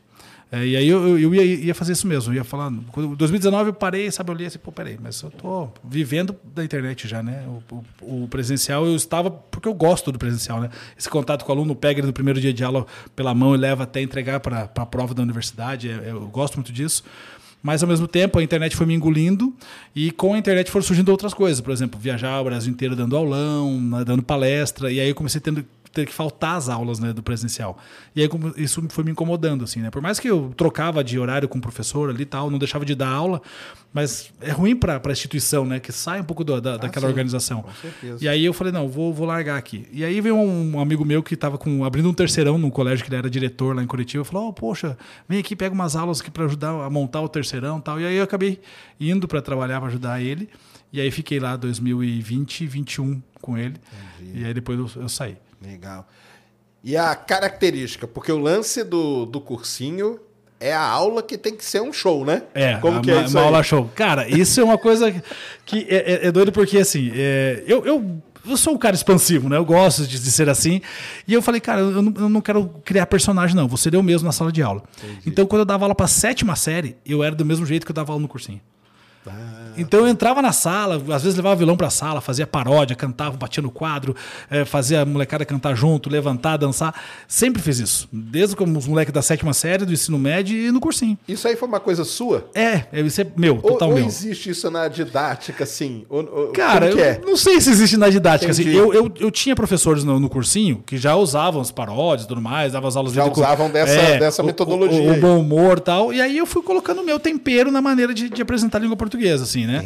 Então foi é, é, óbvio que eu tive algumas referências, mas eu tentei in- incrementar do meu jeito, né? Colocando as minhas características próprias. Então, é, tanto que, pô, eu entrava em sala muitas vezes, tem paródia hoje, professor, né? Aquela, maneiro, aquela coisa assim. que Não, hoje não tem, mas aqui mais umas duas semanas, de acordo com o conteúdo, vai ter. Então, E sempre todas tinha- autorais. Todas, todas autorais, 100% autorais, todos eu, eu, eu que faço. E aí a gente vai empirando, né, cara? Porque é, o que eu fui fazendo foi, lá quando eu comecei a dar aula, tinha algumas músicas que estavam esquecidas já. Você falou, pô, essa música aqui é legal, a batida, eu vou fazer alguma coisa com essa música. E aí fazia lá, pô, peguei ó, o funk da Crase, é inspirado no funk do Creu. Ah, é? Como que é o funk da crase? Peguei lá o, o Creu, depois vou contar uma história legal do Creu. O Creu, o DJ Creu fez lá, né? É, que fazia na velocidade 1, Creu, Ah, né? Creu, Creu, Creu, Creu, Creu, Creu, Creu. Creu, Creu, Creu, Creu, Creu. Daí o meu virou a crase, né? Então eu falo assim, é, pra pôr a crase tem que ter preposição, pra pôr a crase tem que ter habilidade. Só Ah. usa a crase com palavras femininas, pra pôr a crase tem algumas propriedades. Então é só esse trechinho. Que legal, cara, que. Cantava, batia no quadro, fazia a galera cantar junto. E aí fazia crase, crase, crase, crase, crase, crase, crase, crase, e rebolava na sala, enfim. E, e aí foi engraçado, eu- porque eu fiz essa música lá atrás, né? Uma das primeiras que eu fiz foi essa. Até porque a música é antiga também. Entendi. E depois, agora de um tempo, eu vim aqui para São Paulo gravar o programa Canta Comigo lá da Rede Record. E o Creu é um dos jurados. É, e aí você falou pra ele. Falei pra ele, mostrei. Pô, ficou todo feliz, virou meu amigo o Creu agora. Daí falou: agora temos que fazer outra, que Vou fazer uma outra. Fazer, fazer um dia. Você, você chegou a gravar tudo isso? Tem, tem tudo no canal, tem clipe de tudo isso, tem. né, né, Eu faço umas loucuras, né? Por exemplo, faço, fiz o Malha Funk da acentuação, né? Que também é um, o Malha Funk é um, um funk das antigas. E aí eu tinha feito primeiro na aula normal, quando eu falo de acentuação, né? Cantei ele e tal, beleza, na aula normal do YouTube. Aí depois eu falei, pô, acho que posso fazer um, um clipe disso. Aí fui lá, fiz o clipe. E pra fazer o clipe, peguei um maiô da minha mãe, vesti o maiô da minha mãe. E aí e tá tudo no canal, tá tudo lá. Então, tudo, tudo que eu faço, todas as paródias que eu tenho elas dentro da aula, eu já tirei também fazendo um clipe agora dessas, dessas paródias aí. Que querendo ou não virou minha marca registrada, né? Já era minha marca registrada como professor no presencial, que eu já fazia no presencial isso. E aí na internet acabou acontecendo o mesmo. Então, eu, eu tive professor que já fazia isso. Lá nos idos de 92, 91, entendeu? Aham. Eu tinha professor que. tinha- Mas eu vou te falar a verdade, cara. Eu não gostava, não. Tem gente que não aliás, gosta, é. ah, não, aliás, é, eu- é porque eu fui, um, eu fui um cara muito chato, entendeu? Muito chato. Muito mesmo. Então eu ficava revoltado. Falei, cara, não tô aqui pra. O meu, ele, ele contava piada. Eu Falava, cara, não tô aqui pra rir, não, cara. É, mas aí Entendeu? que tá. Acho que o que falta, às vezes, muitas vezes, as pessoas elas fazem coisa desconexa, né? Ah, sim. Então, assim, por exemplo, eu entro, dou a aula toda, e no final da aula Você tem, faz um- tem a, uma- a paródia para gravar uma, uma parte que eu julgo ser mais importante da aula. A descompressão da isso, galera ali. Isso. Entendi. Então, sempre era assim, eu dava a aula toda, resolvia exercício, passava o conteúdo no quadro. aí e lá em Curitiba sempre a gente usa quadro de giz, né? Ainda, então fazia todo o quadro, fazia às vezes três quadros de conteúdo, resolvia exercício e no final, ó, pessoal, para vocês gravarem o mais importante da aula de hoje, ó, funk da crase. Eu colocava a letra no quadro e cantava. ter- e eu lembro que a aula era cronometrada na minha cabeça. assim, eu terminava de cantar a, a música, tocava o, o sinal. Caramba, você tinha o, Era. o time, É né? O time certinho, era. E aí, assim, às vezes eu dava 15 aulas no mesmo dia. E as 15 aulas eram iguaizinhas, até a última aula, assim. Então, é, eu sempre fiz isso, porque era uma preocupação que eu tinha. Porque tem aluno que não gosta, tá tudo bem, não gostar, tá tudo certo. Mas eu precisava, então, para esse aluno entregar o conteúdo. Então, eu nunca substituí uma coisa por outra. Entendi. Eu sempre somei forças. É, por exemplo, contar piada. Eu nunca contei piada em sala. Ah, eu podia contar uma piada que tinha a ver com o conteúdo. Então, assim, ah, sei lá, o cara falar de vírgula, né? E aí eu falo que. Hum. Que aí tem bastante, Pô, né? tem um monte, né? O vocativo sem vírgula, né? Então, ah, vamos comer, gente. E aí não coloquei vírgula nessa frase e virei um canibal. Né? Então, assim, é, então, é uma piada, mas é uma piada com o conteúdo. Então, quando eu estava explicando a, a pontuação, eu explicava o vocativo, aí eu falava, ó, isso aqui né? Acontece assim, e daí fazia uma brincadeirinha ali. Então, sempre a piada, ela vem agregada com o conteúdo para juntar tudo isso e ficar na cabeça das pessoas. Porque quando eu faço essa brincadeira, esse, esse- essa descompressão, a pessoa relaxa, mesmo que ela não goste de português, ela relaxa e eu Com consigo certeza, chegar com a língua portuguesa claro, nela. Então, é, é, nunca foi uma piada pela piada. né? Nunca foi a música pela música. Sempre com, com um conteúdo por trás disso. Entendi. Não, mas é porque era, eu era chato mesmo. Eu era chato. Eu, aí todo mundo pô, você já é chato pra caramba, cara. Pode fazer, faz aí a piada, canta aí e tal. Tinha professor que levava violão, professor de química levava violão, Aham. entendeu? Que, porque na verdade, né, é porque também você é novo, né? Você é adolescente, tudo revoltado, né? Revoltado sem causa. É, de- depois que você, você fala, pô, cara, é verdade, é um jeito de você de fazer, né? Às vezes a matéria é chata pra caramba, né? Sim, sim. Só que ela tem que entrar de alguma forma na cabeça né, É, daquela é, criançada ali, né? E, eu sempre falo que é, o que acontece é muitas vezes as pessoas não gostam de X, matéria X, matéria Y, porque ela foi apresentada de uma forma errada. Isso aí, com certeza. Entendeu? E aí, se eu apresento a língua portuguesa de um jeito é, enfadonho, chato, aí a pessoa. Vai ser pior ainda, né? É, vou- é, meu Deus. Então, eu não, preciso apresentar de uma forma simpática, pelo menos, né? É, Ela não precisa amar português, ela precisa entender, ah, legal. Beleza, dá, pra- dá, dá para estudar sem ser uma coisa chata. Então, é- é- acho que é por aí. A- a- apresentar a matéria de uma forma simpática, é, não precisa ser. A pessoa não precisa se apaixonar pela matéria, ela precisa só entender que não, é legal. Ela pode ser tranquila de se estudar e de se entender de se aprender. Não, legal. Porque. Porque isso aí, isso é uma característica do cursinho em si, né? Sim, sim. É, então, porque eu acho que eu tinha um professor que dava aula no cursinho e ele tentava reproduzir aquilo lá no, no, no colégio. No colégio, entendeu? entendi. No terceiro colegial. E aí não pegava. Tinha, mesmo, tinha uns amigos lá também que não gostavam muito, não. Mas eu acho que é por causa disso, entendeu? Sim. Que lá no, no cursinho, você passava na sala, era só como. Era, nossa senhora, parecia que tava tendo um campeonato, entendeu? Era. Mas é porque eu, eu até falei, aqui no Ciência Sem Fim, né? O nosso lema aqui é que a ciência tem que ser divertida, porque depois você vai entender também que ciência, por exemplo, é um negócio legal pra caramba. Sim.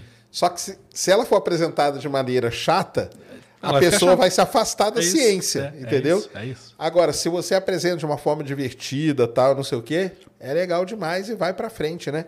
E aí nessa você quantas músicas você já fez? Cara, eu tava contando esses tempos aí, acho que tô com 24, cara. Caramba, dá pra fazer um CD já. 24. Quando você já lançou no Spotify só a música, não? É, não, já pensei em fazer isso, mas eu tenho que gravar todo o instrumental do zero, tem todo um Entendi, processo para subir no Spotify. Mas eu já pensei em fazer isso. Inclusive, é um, é um do- uma, uma dos próximos passos, assim, de fazer só a, a- a música mesmo, subir lá, porque tem gente que às vezes fala, pô, tô indo pra. Pra aula, vou escutando ali a música para lembrar do conteúdo e depois chego lá na aula e, e ajuda na, na Ou, no, fazer. ou antes da prova, né? Igual o jogador de futebol não fica É, ali com ouvindo. o fone, é. O cara põe ali e fica só pra concentrar, né? Antes Não, já, outras pessoas falam, professor, eu estava no carro indo para a aula fazer prova e assisti o seu vídeo.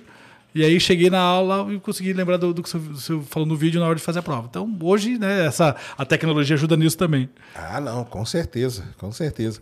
E o pessoal gostava, cantava junto. Cantava, é, eu fazia cantar, né? Eu fazia cantar. Fazia? Quem, quem não cantava vinha dançar aqui na frente. Aí todo mundo cantava. Você fazia. Quem não cantava vinha dançar aqui na frente comigo, né? E eu nunca tive vergonha, então eu ficava sempre lá e rebolava, não sei o quê, essas coisas todas. E, e aí, Você galera, fazia uma- a molecada, né, pra não, pra não ter que se expor tanto, não, vou cantar então, aqui bater na carteira e cantar junto. Você fazia uma intera- interação maneira com a galera, É, né? Sempre, sempre foi. é, De, desde, de- desde o começo, desde o comecei da aula, já, é, a ideia sempre foi essa, de quebrar essa, essa barreira entre professor e aluno, até porque muitas vezes né, o professor entra, entra na sala com aquela postura de o detentor do conhecimento, né, e o aluno é o que precisa do meu saber. E eu sempre tentei fazer diferente. Não, aqui, ó, todo mundo igual, gente. né, então a gente vai, Legal. vai aprender Isso é junto, vai cantar junto, vai tirar dúvida junto. Se fizer uma pergunta, eu não souber te responder hoje, amanhã eu te trago a resposta. Sabe? Nunca fiquei naquela de, ah, meu Deus, e se ele me perguntar eu não souber, eu tenho que saber. Não. A gente é ser humano, cara, todo mundo é ser humano Todo aqui. mundo é igual, né? Todo mundo é igual. Então, eu, eu sempre tentei sempre me colocar nessa posição com, com os estudantes, assim. E tentei fazer eh, esse mesmo processo na internet. Legal demais. E, e teve algum testemunho, já, lógico que deve ter tido vários, do cara na prova ali falou: caramba, lembrei da música na hora. Sim, sim, não, altas, al- altas vezes me comentam assim, professor, tava na, na aula, levei bronca porque eu tava cantando a música na cabeça, batendo a, ca- a caneta assim, ó, na carteira, com o ritmo da música, e levei bronca pra parar de bater na carteira, mas a música ajudou a acertar a prova. Então, vários, vários, vários. vários. Entendi. E os outros professores, como que viam isso? Como que era? Cara, então, aí que vem, né? Ah, No presencial, eu recebi muita crítica. Mas muita É? crítica. Muito, assim. Muito colega, assim. Ah, quem canta musiquinha na sala não ensina nada. É só um palhacinho, não sei o quê. Muito, muito. Né? Sala, sala dos professores, você sabe que é um lugar ali que É é, um complicado. ambiente É um ambiente tóxico. é, hostil. Entendeu? E aí, muitas vezes, chegava, às vezes, entrava na sala dos professores meio que sem as pessoas esperarem, estavam falando mal, sabe assim? É, então, várias e várias vezes, assim. É, alguns falavam para mim diretamente, outros falavam entre eles e depois chegavam em mim as coisas, mas sempre é, ouvi é, essas é, críticas, assim, né? Dizendo que, ah, isso não é aula, ninguém aprende assim. Eu falo, gente, né, minha aula não é para vocês, é, são para os estudantes. E se eles estão entendendo, estão aprendendo, é o que vale. É, quando eu fui para a internet, comecei a fazer vídeo, então aí também mais crítica. Ah, agora virou estrelinha na internet. Ah, é, não, não, É. chegar nisso aí, porque É. isso aí dá- dá, dá rolo então, é, sempre, sempre teve esse processo. E tanto que é, as pessoas me perguntam: ah, mas você tem hate? Eu falo, olha, sempre tive. Já no presencial já tinha os hates do presencial. Então, é, normal. assim. Mas eu, como eu, eu- eu sempre foquei muito no estudante, e com esse pensamento, não, eu quero facilitar a vida deles, para eles entenderem o conteúdo, eu, no primeiro momento, assim. Quando era uma crítica de alguém que, era, que eu julgava ser colega, ser amigo, aí essa me feria um Entendi, pouco, eu ficava um entendi. pouco magoado. Mas quando era alguém que era só mais um, mais um dentro da sala dos professores, eu não ligava muito. Então o só seu foco era os alunos é, ali, né? Exatamente, sempre foi. É, mas Fazendo aquele impacto que você queria dar desde Exato, o início. exato. Estou impactando eles, cara. Pode falar à vontade. aí, exato, né? é, o foco nunca mudou, a bandeira nunca mudou, não é impactar as pessoas de forma positiva. É isso. Mas e os, os donos do cursinho lá? É, Eles o- não, o dono de cursinho eles estavam de boa. de boa, mas aí os coordenadores e diretores de colégio, esses eu já também tive que ouvir algumas Ah, é? assim já. É. É, diretor e coordenador de, de colégio, porque colégio é mais tradicional, né? Colégio é mais aqui. E eu sempre, nunca consegui ser tradicional. eu não sou um Entendi, cara tradicional. Então, mas é, aí eu, eu acabava tendo que falar, olha, gente, não, beleza, entendo vocês, mas eu estou atrapalhando o andar de carruagem aqui do colégio? Não. Os, os alunos estão aprendendo? Estão, olha, os resultados estão vindo nas provas. Então, né? Então sempre tinha que né, justificar o, o por A mais B o porquê que eu fazia aquilo. É, e aí você tinha justificativa, né? Sim, a justificativa das próprias nós dos alunos. Ali, né? é. O resultado, né? O eu digo, resultado, né? é, o resultado tava era, ali, justi- é. era justificativo. E muitas vezes eles. até as famílias mesmo, né? Traziam para pro, pro, os diretores e coordenadores: olha, o professor de português é muito bom, meu, meu filho nunca gostou de português e agora está gostando de assistir a aula, chega em casa e faz toda a tarefa. Então, sabe, essas coisas também, porque o, o- o aluno tinha a empatia ali comigo, né? Rolava aquela empatia, a gente tinha uma, uma troca legal. Ele chegava em casa e comentava, né? Pô, o professor de português cantou uma musiquinha hoje, cantava música para os pais em casa. Então, tudo isso depois refletia positivamente, né? Então, é, isso foi o que foi me, foi me ajudando também a não, não, não, não ganhar as contas, né? Teve uma instituição em Curitiba que eu trabalhei por 10 anos. Né? Um dos colégios que eu trabalhei lá, eu trabalhei por 10 anos. Era um colégio super tradicional de Curitiba, assim, que, que eu consegui ficar lá durante todo esse tempo. Eu saí porque eu quis sair, né? No fim das contas. Então, é, até porque eu já estava nesse processo de internet também. E, mas fiquei lá por 10 anos. E acho que se eu não tivesse entrado na internet, eu estaria até hoje lá dando aula, do mesmo jeito. Então, É, o lance é esse mesmo, né, cara? Você tem que focar naquilo que, que interessa, né? exato. E exato. aí dá uma blindada, né? É. É o que você falou, É, né? eu- Às vezes eu- o cara tá comentando, ah, deixa ele falar. É, fala. eu falo que depois dos 40 também você liga um botãozinho, né? Ah, liga. Opa, Liga um botãozinho e aí esse botão te ajuda muito também. liga esse botão demais. Tem pergunta aí na plataforma, Cris? Aí, Sérgio? Manda aí. Tá, É o vídeo. do- Opa, do Gab, Gab, grande Gabriel Leite. Lá de Santa Rita do Sapucaí. Boa. Que eu falo que é Minas, mas não é, cara. É Rio de Janeiro, cara. e os- o pessoal deve estar pistola comigo, que eu sempre falo que é Minas, mas não é não. Vamos lá. Ah, antes de você passar o vídeo, logo no começo, o Alexandre Terebinto, conhece ele? Sim, Alexandre Então, Leite, porque sim. ele falou assim. Ele falou Nosley. Ele colocou com I. O pessoal te chama assim, às vezes. Os caras erram mesmo. esse- Nosley. Vai vir jogar amanhã? Tá faltando goleiro. É, eu jogo futebol de salão, cara. Ah, você é goleiro? Sou goleiro de futsal, aham. Ah, entendi. o, o Alexandre jogou comigo no Cefete. A gente tinha Ah, um time então. no Cefete, eu era goleiro de futsal do Cefete, e ele jogou comigo lá. E aí a gente, agora, depois de velho, ele voltou a jogar bola no todo sábado de manhã. Falei, pô, amanhã não vou, vou voltar só meio-dia pra casa. Então. Não vai, amanhã, Amanhã tá sem goleiro, é. cara. Amanhã É. vocês estão ferrados. Amanhã tá sem, eu pego o goleiro de aluguel aí. Solta aí, Cris. Boa noite, eu tô Boa aqui noite, com a minha avó. Ela é craque em conjugação de verbo e eu vou pedir para ela conjugar uns verbos aqui no presente do indicativo. Vai lá. Verbo falir, eu. Eu falo, Verbo parir, eu. eu paro, Verbo extorquir, eu. extorco, Verbo explodir, eu. explodo, Verbo aturdir, eu. atordo. Viu como é que ela é craque? Salve, Manda um salve pra. Santa Rita Sapucaí. Salve, Valeu! Santa Rita. Salve, Gabriel. É nosso, é nosso parceiro, ele tá aí todo dia, cara. Muito Um bom, salve muito pra Santa bom. Rita do Sapucaí. E aí, ela acertou os verbos? Pô, Como errou, que é? errou tudo, pô. Errou tudo? Então vamos correr como que é. Como E, que na é? verdade, o que acontece? Esses verbos aí são verbos que não têm a primeira pessoa na conjugação.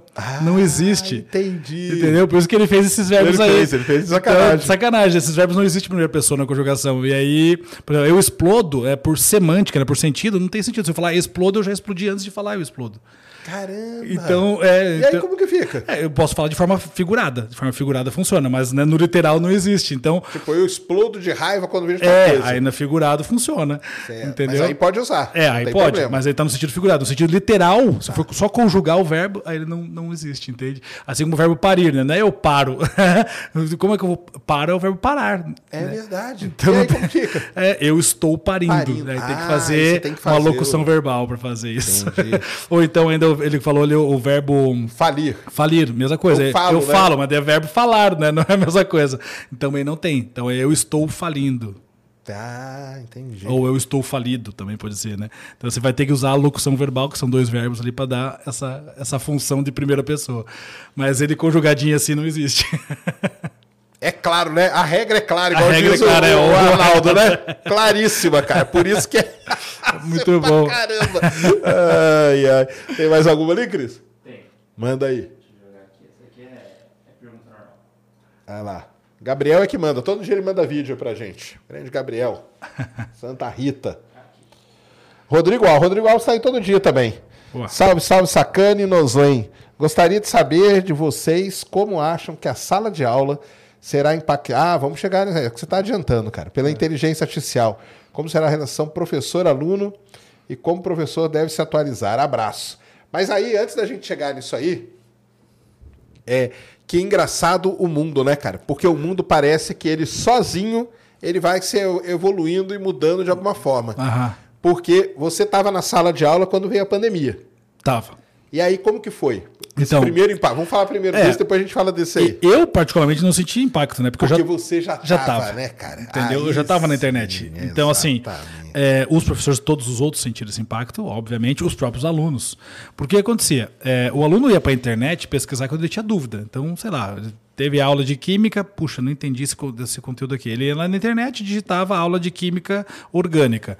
E aí vinha lá um monte de vídeo no YouTube para ele pesquisar, ele assistia uma aula ou outra, tirava as dúvidas e seguia. Mas, de repente, ele tinha que ter a aula principal dele pela internet.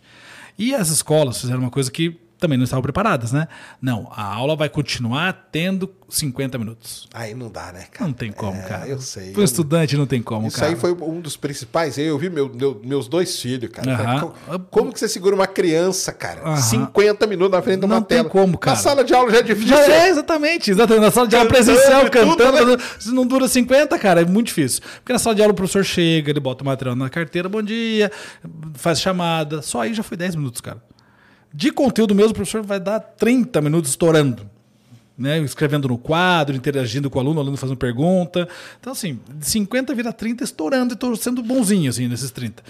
Como é que numa aula online que só o professor fala, porque tá todo mundo com a câmera fechada, porque ninguém nem quer abrir a câmera, o cara tá deitado na, no- na cama com, com o celular na mão aqui, com a câmera fechada, para ter presença na aula, é, o cara vai ficar 50 minutos falando. Não, não tem como, não tem condições. Eu falei para os alunos, falei, ó, gente, beleza, a gente vai para online, é, eu acho que eu tenho um pouquinho de experiência no online, então a minha aula vai durar o tempo que ela tiver que durar. Se ela tiver que durar 20 minutos, 30, é o tempo que ela tem que durar, porque eu vou começar a falar o conteúdo aqui.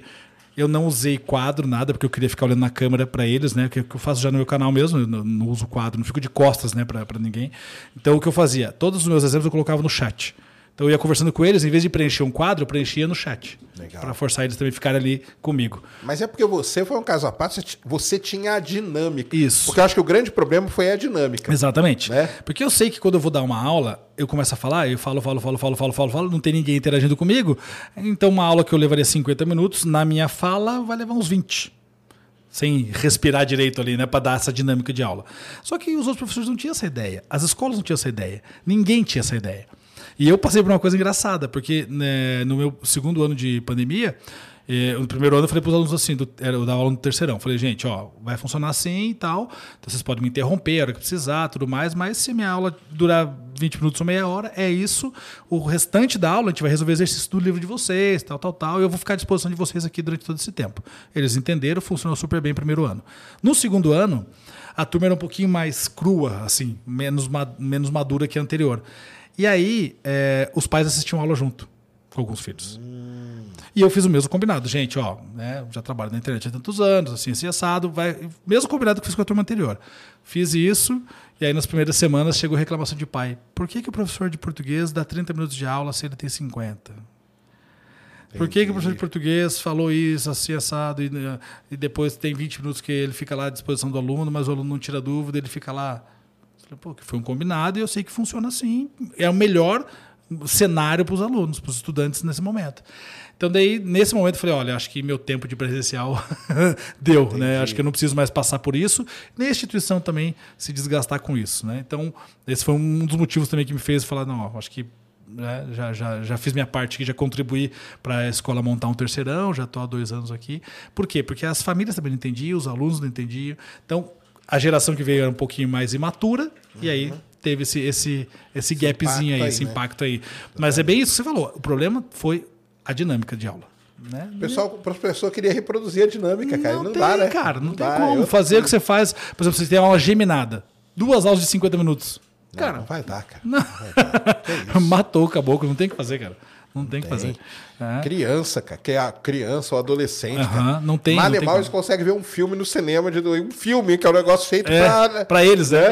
Mal e mal eles conseguem, É cara. isso mesmo, é. E, não, foi complicado. Você chegou a dar muita consultoria para professor ou não? O- Os meus colegas, mais ou menos, Isso, meus amigos ali. me, perguntavam: Ó, pô, tem que fazer tal aula e não sei o que fazer. Daí eu dava umas dicas: Ó, tenta fazer nesse dinamismo aqui, que vai funcionar tal.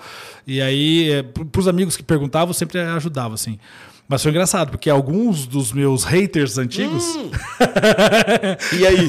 vieram nessa época falar comigo. Ah, é? Aham, pedir ajuda e tal. E aí, olha só, tô, tô tendo que dar aula online aqui no cursinho, porque o cursinho foi para online também. Né? E Nossa, cursinho online deve ser um negócio de todo louco, mundo hein? em casa, os caras botaram uma câmera no meio da sala de aula, com o quadro lá na frente, o professor em cima do tablado dando aula para a câmera. Mas aí isso tá totalmente errado, cara. Isso aí não precisa nem ser um expert na, na Mas área, foi né, assim cara? que foi a- a- a- o jeito que resolveram lá em Curitiba, cara. Não sei como foi o resto do Brasil, mas lá em Curitiba foi assim. E é óbvio que não funciona. É claro que não funciona. Né? Isso é óbvio. E aí, alguns dos meus haters antigos vieram perguntar: e aí, como é que você faz? Falei, então, cara, nesse modelo aí, não adianta eu tentar te ajudar, porque não vai funcionar. O modelo tá, tá errado. Né? A, a proposta tá errada. É, Mas será que isso aí era uma exigência da, da, da escola? eu acho que foi exigência dos cursinhos. Entendi. Ele Entendeu? não queria, tipo, deixar o professor em casa Exatamente. fazendo aqui Exato. e tal. Chamaram os Ele caras- queria pro cara É. estar lá. Mas também é um erro da, da- É aquilo que você falou, né? Foi pego todo mundo assim, até a própria escola, É. Sim, né? é, ninguém sabia o que fazer, né? Ficaram todo mundo perdido. Ah, como vai resolver? Tentou adaptar de alguma Uma- é, forma. bota uma câmera aqui, transmite para sala, para casa da galera, a galera todo mundo em casa assistindo e o professor no quadro escrevendo lá na sala. Caramba, cara. Isso isso é maluquice. Isso Maluquice. Aí não, não ia dar certo mesmo. Não, os meus, os meus não. Os meus foram o professor falando. É, ali. o colégio resolveu dessa forma, resolveu mais, mais no, no online mesmo, cada um na sua casa tal. O professor tentou adaptar do jeito que ele pôde na casa dele, mas aí tinha aquelas coisas, né? O professor muitas vezes não sabia como funcionava a iluminação, né? Não, aí o professor não sabia como funcionava a câmera, o abri, microfone. abri a janela atrás dele É, aqui, a luz aqui e a exatamente. câmera na frente, né? Então, assim, essas coisas também, algumas pessoas me perguntaram, pediram ajuda, essas coisas eu pude ajudar tal, mas de, de modo geral, todo mundo foi pego literalmente de calça curta, né? Assim, ninguém esperava. Né? Então aí a, a solução, tanto que foi demorada a solução acontecer, algum tipo de movimento acontecer. É, ficou sem aula né? um tempo, né? Ficou um tempo sem aula, ficou um tempo sem aula até começar a voltar. Ajustar. É. Aí começou que era aula. Mas começou de um jeito legal, porque era a aula mais curta, entendeu? Sim. Quando começou daquele jeito, eu falei, ah, esse esquema aí sim, cara. É, a aula Entendeu? curta ia funcionar sempre. É. Ó, em vez de ser amanhã toda de aula, vamos fragmentar aqui em 20 É. minutinhos de aula, meia horinha de aula. Se fosse meia hora de aula, ia ficar show de bola. Todo mundo ia conseguir se adaptar. Mas aí depois começou a exigência de pai. Ah, mas eu tô pagando por 50 minutos, ele tá tendo 30. Entende? É um pensamento muito. Mas aí é muito atrasado também, cara. Sim, Tá mas, louco, cara, eu, eu, assim. eu ouvi isso muitas vezes. Entendi. muitas vezes. Então, infelizmente, é um pensamento que não é de um ou dois, não. É, não, não é, não, com certeza. Agora, uma sorte que a gente teve é que a tecnologia estava aí, né? Sim. Porque imagina se isso acontece em 2010. Aí tava tudo Ah, não. Aí já era. Aí, não, aí ia parar mesmo. Se, se, se hoje fala assim, ah, perdemos um, é, dois anos de estudo, né? Em 2010 ia perder tudo, né? Porque não tinha o que fazer. É, hoje ainda você tem uma internet um pouco melhor. É, não, tem... teve uma sorte da tecnologia estar num patamar que dava para Dava pra fazer isso. Tinha as ferramentas Zoom, Isso, Teams, Meeting, é. pai, coisa, né? Exatamente. Já existia, essas ferramentas já existiam e tudo, né? Porque se é antes, cara. Mas eu, eu, costumo dizer que, que, querendo ou não, isso que aconteceu agora, é, teve, obviamente, todo o lado ruim da pandemia, mas para a educação, ela deu uma caminhada de 10 anos na educação. Ah, isso que eu queria saber. Porque eu tenho essa visão aí também, meio. É, Ah. a educação, o que aconteceu nessa parte híbrida que está rolando agora, isso ia demorar uns 10 anos para acontecer se não fosse a pandemia antecipar. Então a pandemia antecipou 10 anos nesse processo aí do, de trabalhar com o hibridismo, né? Que eu acho que é um modelo muito bom. né? o híbrido, que é o presencial junto com o online, usando as ferramentas do online para o presencial e vice-versa. Porque se não tivesse acontecido isso agora, é, a educação do Brasil ia ficar ainda camelando por mais 10 anos até começar, quem sabe usar um Zoom, quem sabe usar um, um Meeting, quem sabe usar qualquer outra ferramenta que a gente tem aí, né? É, porque tem, muito, tem muita coisa, né, cara? Tem, que pra, tem. pra- pra ser explorada e tudo, né? Isso aí eu acho que faltou um pouco também do professor, ele podia mudar um pouco o jeito dar aula. Porque tem tanta coisa aí que ele pode pegar, exemplos e. Não, é, o professor de geografia hoje podia pegar um. Pô, viajar pelo. Google Earth. É, o Google Earth Google- viaja pelo mundo inteiro. Faz pô. aquele joguinho lá que a galera joga lá, que é. É joga o o- negócio e tenta é. descobrir onde que tá pelas características do lugar. Isso é uma aula de geografia, Sim, cara. É, era o tempo todo isso. Fazia uma aula em cima só do, do- do- dessa coisa interativa, do, do educatenimento, né? Isso. O edutainment que a galera fala, né? Exatamente. Mas você acha que a educação. Mas aí. É porque aí, tudo bem, você saiu da- do, do, do presencial. Mas você acha que a galera aproveitou a onda para mudar? Ou você acha que voltou ao que É, era antes? Acomodaram? Eu, eu acho que acomodaram de novo, com Acomodaram certeza. de novo. Aham, com certeza, sim. A minha visão é que acomodaram. Eles foram ali caçando o que podia caçar, um monte de coisa aconteceu. Aí, ah, pô, agora passou a pandemia. Ah, não, então, peraí, agora vamos voltar ao que já funcionava. Né? É, então deu, deu, uma, deu uma acomodada de novo. Mas né, a tecnologia continua, né? Não é à toa que agora vem esse desespero com o chat GPT, né, com um monte de coisa que está acontecendo. Mas a tecnologia está vindo com tudo e as, a- as instituições de educação que conseguirem caminhar olhando para a tecnologia como ferramenta de educação, essas vão, vão seguir voando. As outras vão ficando para trás, infelizmente. É, não, isso aí é o que vai acontecer mesmo. E aí, entrando na pergunta dele, o que, que você acha aí dessa. do- da, da inteligência? Pessoal agora virou uma Aham. moda. Eu, eu, já, eu falo para todo mundo, cara, vou falar sempre. Eu, na minha tese de doutorado em 2007, tem lá capítulos só usando inteligência artificial.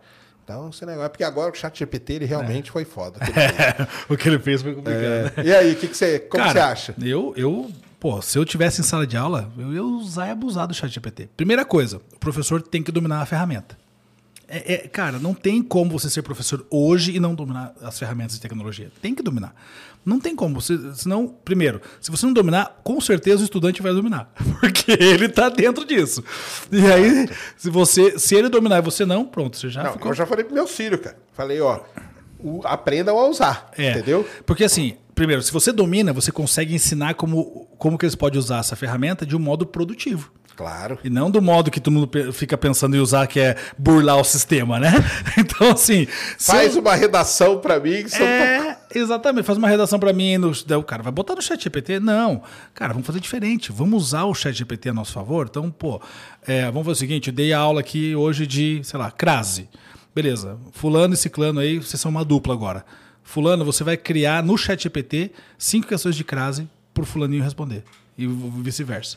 Pronto, cara, eu tô fazendo eles estudarem e resolvendo questão inédita que o chat GPT vai gerar para eles com o conteúdo que eu acabei de dar. Então, assim, existe milhões de formas de você fazer isso em sala. né? Então, assim, hoje o ChatGPT já tá, dá para usar no celular, todo mundo tem um celular, então você consegue fazer isso. Então dá para fazer muita coisa. Ó, então beleza, agora você vai pegar o ChatGPT aí e nós vamos criar um roteiro né, de um mini roteiro aí, de um vídeo de um minuto, em que fulano e ciclano vão, vão, vão gravar, mas a temática é um conto sobre, sei lá, um conto de terror. Pronto, faz eles gerarem aquilo, faz eles trabalhar em cima, porque eles vão ter que ajustar o, o roteiro, porque o chat GPT vai dar um roteiro estruturado certo, mas, Básico, mas né? o conteúdo eles vão ter que ajustar. Isso. Não tem jeito. Tem que ter a mediação do humano ainda, né? Por mais que fale que há inteligência artificial.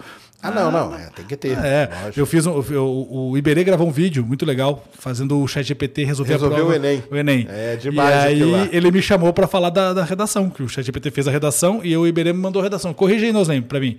Cara, aquela é uma redação 700. Ou seja, 700 não é uma redação nem próximo do que um aluno do que está estudando para o Enem tira, que é 980, 900, 800.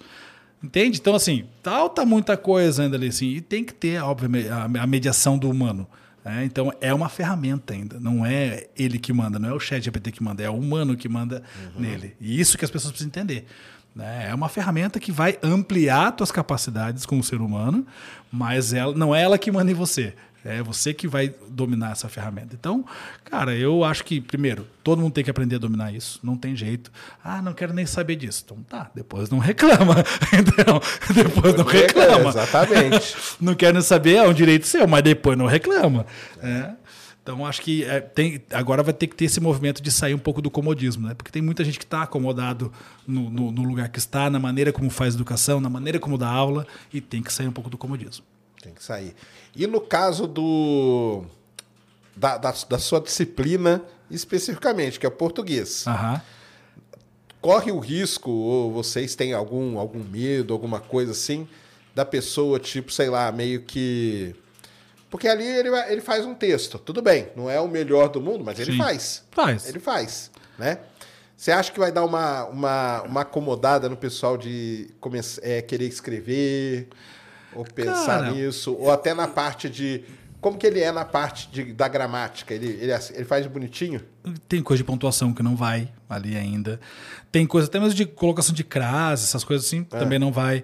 É, acentuação, ok. Mas, por exemplo, é, eu fiz, eu- esses dias eu dei uma trollada nele. Eu falei assim: é, o que é crase? E pedi para ele me responder. Porque ele teria que me trazer um conceito de crase. Ele me trouxe um conceito dizendo que crase era a junção do A mais o O. Eu falei assim, isso está errado, né? O, a crase, e aí eu escrevi o conceito.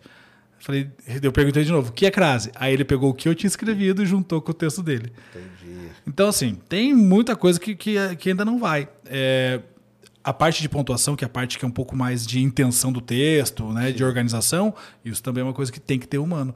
Então, eu acho que vai ter o risco das pessoas terem aquele comodismo, vai, mas aí vão ficar um monte de texto igual, porque o texto ele tem uma marca de identidade de quem escreve. Exatamente. Então, assim, o meu texto tem o, o meu tom de escrita, o meu tom de voz, né, entre aspas, aí, dentro do meu texto. E o chat GPT tem um tom frio, né? Sempre o mesmo, sempre o dele. Então, assim, você vai começar a ver muito texto igual, você fala, "Ih, esse cara é preguiçoso, jogou pro chat GPT e veio isso aí. Agora, se o cara quiser perder a identidade dele do texto, né? Por exemplo, sei lá, jornalistas quiserem fazer isso, vão estar correndo o risco de dar um tiro no próprio pé. Então, é, é- é- é- esse, esse molho do texto, né, essa, essa intenção, essa identidade de quem escreve, tem que estar passando pela, pela mão de alguém. Não tem jeito de você simplesmente jogar no chat GPT e depois publicar. Tem que alguém fazer essa. essa, essa essa, como? Não é- não é curetagem, como é o nome? É cura, né? Curadoria. É curadoria, isso. Curadoria. Fazer a curadoria do texto. Tem que ter um humano fazendo curadoria. Não tem jeito. né? Então, é uma grande ferramenta se você souber utilizar. Sim. Não, eu também acho. Eu acho que todo mundo tem que aprender mesmo. E o. E os professores também, né? Vão ter Sim, que... com certeza, tem que sair do comodismo. Né? fazer, Ah, né? eu mesmo tenho utilizado a ferramenta para a construção dos- das coisas do meu curso. Meu curso já usa essa IA generativa aí, já dentro do meu curso ali, para criar várias coisas. Vai entrar agora um modelo de questões randômicas que vai ser gerada por ChatGPT. Então, o cara assistiu a aula, debaixo da minha aula vai ter uma questão gerada ali na hora. Então, né, estou fazendo essa, estou atrelando lá dentro do clube do Noslen, que é esse clube de estudos de língua portuguesa que eu tenho, já colocando essa ferramenta para ajustar e melhorar lá dentro. Então, é, tem, que, tem, que, tem que ter essa visão para poder fazer acontecer. É, eu, meus filhos, eu comecei a ensinar para eles. Falei, ó, pega o roteiro aí da, da, da prova, que vem os tópicos, né? Sim, sim. Coloca ali para ele, para ele explicar. Explica para mim é, os pontos principais, sei lá, da Revolução Francesa. Aham. Essas coisas assim. Ah, são- tópicos vai. Aí ele vai embora. Vai embora. Aí depois você pega o livro e complementa. que você não- Isso, é. E tal, e aí vai indo. Porque aí você tá usando de forma, ajudando, né? Isso. É, aquele resumo que a pessoa muitas vezes fazia à mão. Exatamente. Esse resumo É ele isso aí. faz. É tranquilo. É isso aí. É, ah, faça um resumo de Revolução Francesa, né, Guerra É. dos 100 Anos, assim vai. Ou relevos do Brasil. Relevos do Brasil, é. Principais rios do Brasil. Essas coisas É, que, clássicas. que, que essas coisas que são decoreba, né? Isso. É, ah, o- Exatamente. os principais rios da bacia do Paraná, né? E Exatamente. pronto, é, é. aí é ótimo, porque você vai ter isso pronto ali para você e você pode até depois imprimir e juntar com o conteúdo do livro, juntar com a aula do professor, juntar com uma videoaula de alguém depois na internet. e, pô, Exato. Então, aí o céu é o limite. Aí você está dominando a ferramenta, não está sendo dominado por ela. É. E aí acho que, é, é, acho que vai ser o jeito mesmo de, de usar, né? Sim. Ser o jeito de É, usar. e a tendência é ela ir melhorando também, e você criando coisas, né? Hoje você pega o chat GPT e já junta com outras coisas, né? Outros aplicativos, já gera imagem, gera um monte de coisa, enfim. né? Mas eu, eu não vejo. é, um- muita gente fica vendo, ah, é um perigo e tal. É, tem a galera alarmista. É, né, a não, né? fala. A teoria do caos ali, não, não, não, não. Você acha que ainda tá É, Acho que ainda tá, tá, tá, tá dominado, ainda tá dominado. os professores? E como que é isso entre os professores aí? Então, eu, é- eu, eu tô fora de sala de aula, mas Ah, eu entendi. acho que tem a galera do que tá mais acomodada com as coisas ali que deve estar um pouco uh, reticente com isso, porque não conhece. Né? E aí, porque não vai atrás de conhecer também. Né? Agora, quem tá ligado nisso tá, tá achando super bom. Por exemplo, se eu tivesse em sala, pô, imagine fazer prova no chat GPT. Tudo aquilo que eu te falei agora há pouco, eu ficava montando prova no Facilita pra computador. caramba. Eu pegava ali um texto, falava, ó, esse texto aqui, eu quero que você crie uma questão discursiva desse texto. Pronto, ele ia criar uma prova para mim. Aí eu ia lá, depois ajustava a prova e levava. Seu trabalho ia ser só de um ajuste Exatamente. ali, né? Um ajuste então, assim, ali. pro professor que souber dominar isso, e não é demérito nenhum, né? Pelo contrário, é um trabalho que é mecânico. Porque construir questão é um trabalho mecânico.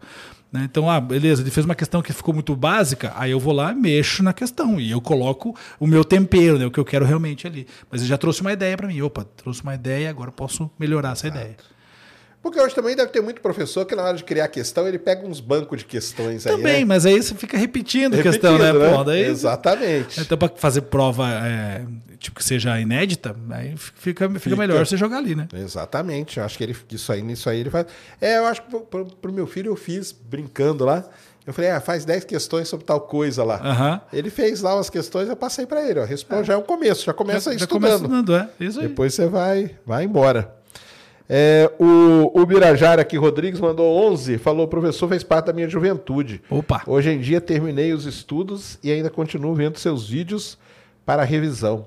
Destaco que a minha irmã também é uma grande fã. Abraço nos Len Sérgio Sacano, salve. Opa. É, O Márcio Barbosa aqui mandou uma, uma questão técnica aqui, ó. Boa noite, Noslen Sérgio. Noslen, comenta sobre o sotaque das pessoas que falam, por exemplo, a palavra porta, sim, sim. porta. Porta. É, como que é isso aí? Cara, isso é natural. como, não né? tem- é natural do, do, do brasileiro, né? O Brasil, cara, o Bra- o Brasil é um país continental, né, cara? Um país gigantesco. Não tem como não existir isso, né? Até porque, primeiro, você tem toda a chegada dos, do- do- dos europeus que fizeram toda essa, essa nossa construção aqui e deixaram também esses, esses sotaques pra gente. Então, o sotaque do norte, do nordeste, do sul, do sudeste, do sudoeste, enfim, né? Vai ter essa variedade da língua, é natural, é normal. Então o interior vai ter o R puxado, vai ter o R puxado. E não tem certo e errado nessa situação. Ah, isso que eu ia perguntar. Tem, tem o, Não, não tem certo e errado. O que seria considerado mais certo. É, não tem, porque Não na tem, né? fala não tem certo e errado assim. Falar porta ou porta ou porta. Não, não tem mais certo. Todo mundo sabe o que é porta, entendeu? Todo mundo sabe o que é. Então não tem mais certo ou mais, mais errado. Isso, nesse caso aqui, é, é to- totalmente é, só fonético. É só fonético. Beleza. Então não tem certo e errado. E tá tudo bem se a pessoa falar porta, se a pessoa falar é, porta, tá tudo bem também. É, não, não existe isso. É igual quando você entra na questão da- das variantes linguísticas, né, da variedade linguística. Que o cara do Nordeste fala macaxeira e a gente fala aipim e o outro fala mandioca. Qual que é o certo? Não tem. Né, tá tudo certo, porque é só tem a ver com a variedade da língua, a região em que se está falando essa palavra, enfim. Então é, não tem certo e errado, tem, é, na verdade, eu vejo uma riqueza do Brasil aí, que o Brasil é muito rico né, em relação à língua, por ter todas essas variedades, por ter tudo isso dentro da, da nossa Com língua. certeza. E agora uma pergunta polêmica. Tá bem, polêmica. O que, que você acha do tal do pronome neutro, cara? Eita, você estava esperando já. Eu vou te falar, eu odeio. Cara. Pra mim tá tudo errado. Mas, mas, fala aí, a sua Cara, ó, opinião. é, primeiro assim, é, todo mundo, acho que o primeiro discurso sempre é, ah, mas a língua evolui, a língua se transforma, tal. Sim, desde que seja organicamente e naturalmente. né? Então, assim, toda transformação da língua ela tem que ser natural e orgânica. Essa é uma, uma discussão, né, que ah, não tem que colocar esse pronome, essa linguagem não binária, né, que chamam, dentro das escolas. Não, não tem, porque ah, na escola a gente aprende norma padrão. E a norma padrão é a norma que você vai ter que fazer um vestibular, um concurso depois. Então, é na escola que se aprende a norma padrão. Ponto. Que é para padronizar a língua no país todo e com todos os outros pa- países falantes de língua portuguesa. É, eu posso encaixar essa linguagem não binária, né, o pronome neutro, como diz aí, é, nem chamo de neutro porque o, o neutro já existe na língua, mas enfim, essa é uma discussão mais técnica, é, dentro de uma variedade social. O que é uma variedade social? Por exemplo, com certeza, é, no seu meio acadêmico, tem uma linguagem própria do seu meio acadêmico Tá, sim, com né? certeza. Assim como tem no, no- no meio dos médicos, no meio dos advogados tem o juridiquês. Então, todo mundo tem uma linguagem própria dentro do seu grupo social. E isso é uma linguagem própria de um grupo social. Então, enquanto eles falam entre si nesse grupo social e se tratam dessa forma, tá tudo bem entre eles, ok, não tem problema nenhum, porque é uma variante linguística social. Agora, eu não, não tenho por que ensinar as variantes linguísticas sociais dentro da escola. Eu, eu ensino que existe isso. né? Então, existe o juridiquês, existe a linguagem dos médicos, a dos boleiros, a dos astrônomos, e existe, Aí. existe a linguagem o- não binária.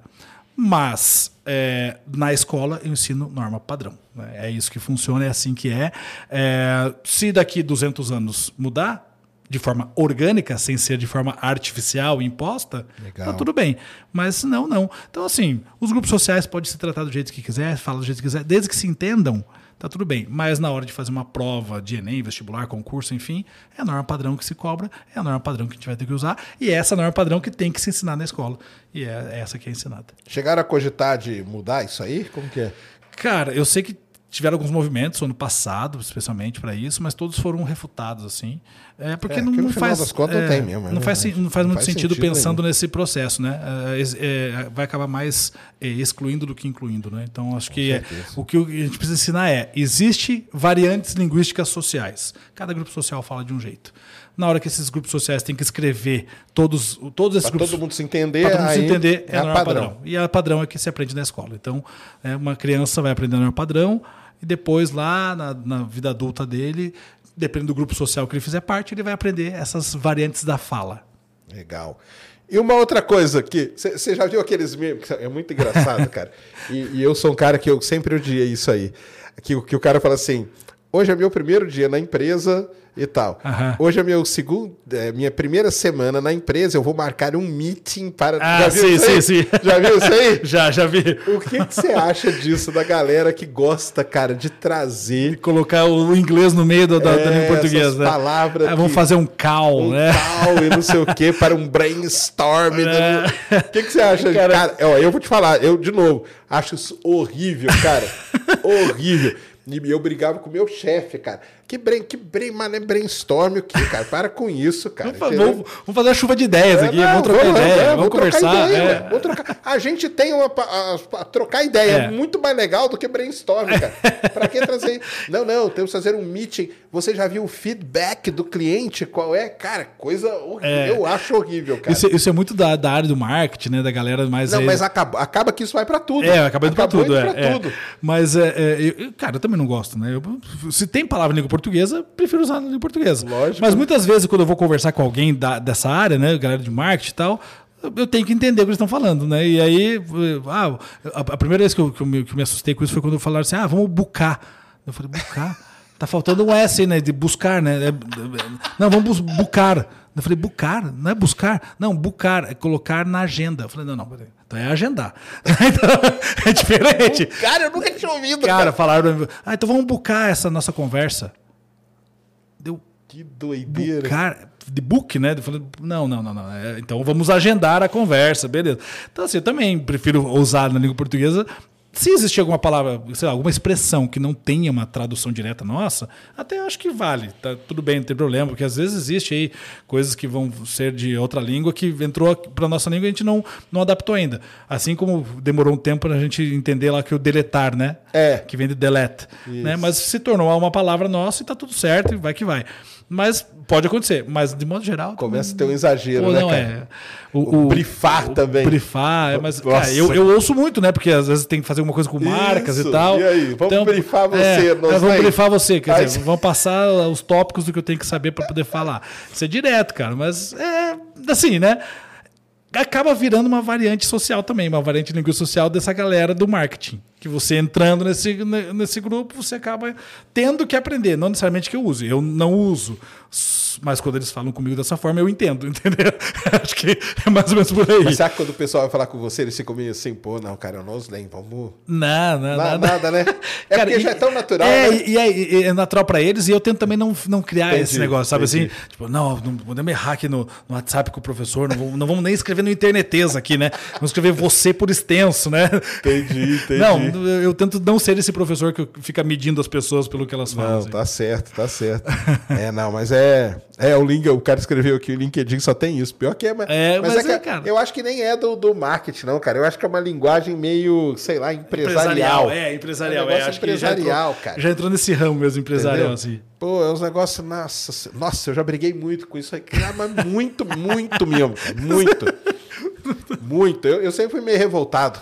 Eu sempre, Eu sou meio revoltado. é, eu briguei muito, cara, porque eu falei, cara, não tem nada a ver isso aí que vocês estão falando. Cara, tava, ontem eu tava na reunião do YouTube e alguém falou, é, um professor lá falou sobre. é, cara, eu nem entendi o que ele falou, a palavra que ele falou.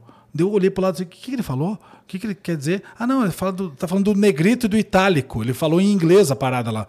Deu, por que ele não falou em negrito e itálico, cara? Entendeu? Eu falei, cara, pra que jogar um inglês do nada? Se ele falando em português, uma boa, de repente jogou um, um inglês do nada, assim. Dá um choque, né? Dá um choque, dá um choque pra caramba. Dá um É. choque demais. É, terrível, cara. Mas é. É isso aí, mas não, eu não tem como controlar, né? Essas não tem, coisas não tem, né? assim, não tem. Assim, agora, o que acontece? Se essas pessoas, na hora que for levar para a escrita, trouxerem isso, aí? aí? temos um problema. Porque aí não faz sentido, entende? Queria Então, saber como que a pessoa vai escrever bucar. Será com B-U-C-A-R? co- Bom, aí, aí tá errado, é buscar, faltou essa. faltou essa. Vai ter que ser B-O-O-K-A-R, Nossa! né? Senhora! Bucar. Tem um esquema que a quando a gente vai redirecionar um. É o follow, follow up. É o follow. É o gankar. Ah, o gankar. redirecionar um vídeo, por exemplo, a gente acaba o vídeo aqui, aí eu redireciono para um outro vídeo daqui do É estúdio. o pessoal da Twitch que fala. Ah, gankar para outro Vou gankar o. Noslen. Gankar. Eu vou, eu vou Pô, se falar a pra minha mim, vou, vou gankar você. o Noslen, eu vou achar que tá me xingando, velho. Mas aqui não, velho. O que que não? Gankar comigo não. Aqui não. Gankar aqui não, rapaz. Mas é isso, sabe? É, é é só- é- entra nessa parte da variação social mesmo, sabe? Assim, é, é engraçado, mas é isso. Né? Não, não faz muito, é, muito sentido pra gente, assim, mas no fim das contas você acaba tendo que entender para poder até muitas vezes se comunicar com as pessoas ali. né? Sim. Mas a pessoa também, às vezes, ela fala disso, ela fala, ah, não, vou falar aqui pra ser um cara, né? É, Sei lá. Pode ser também por uma antenado. questão de status também. É, status. Eu acho É, que tem isso, cara. Pode ser. Mas eu acho mais status o cara ter uma boa comunicação com todo mundo, qualquer pessoa, com a linguagem nossa padrão, entende? Não necessariamente o cara ser ah, totalmente empolado, mas assim, falar a língua portuguesa fluida com todo mundo, é que daí eu consigo me comunicar contigo, com ele, com a- a- o rapaz que abriu a porta para mim aqui. né? Então, é, acho que é muito mais status eu conseguir me comunicar com todas as pessoas de qualquer classe do que eu tentar que usar umas palavras de destaca. efeito, né? Mas enfim. É, manda. Aí, nossa, aqui, ó. O, o, o que, que foi? A Jacilene falou coffee break. É, pô, Exata- tomar um cafezinho, cara. Cafezinho? Pô, Cafezinho do Mineirinho? É cafezinho, Tão- pô. Tão legal. cara. Cafezinho só com N ainda, né? Cafezinho. É, não pode terminar, não. Não pode terminar a palavra, não. O cafezinho, pô. É, coffee break, ela falou que, schedule eu nunca vi, mas schedule o pessoal faz. Mi- Mindset é terrível. Mas- não, cara. mindset é. Nossa Mudar senhora. o pensamento, cara. É, vamos. Não, precisamos nos reunir para ver aí se está todo mundo no mesmo mindset. Isso é. Por isso que virou essa zoeira. Cara, eu dou muita É. risada. cara. Virou meme, né? Virou meme. Virou mesmo, porque o foda que é desse jeito mesmo, cara. É desse jeito. É, é assim É que assim mesmo, acontece. Isso que é, que, é, que é demais.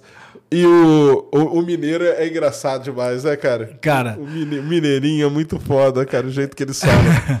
Eu sempre morei em Minas a vida toda. Sim. E aí, é, minha mãe, então, nossa, ela fala muito. O, o mineirês, né? Mineirês é, é sensacional. Não termina, né? Aham. Não, te- não pode terminar, cara, a palavra. Sempre, sempre deixa o, o finalzinho em aberto, né?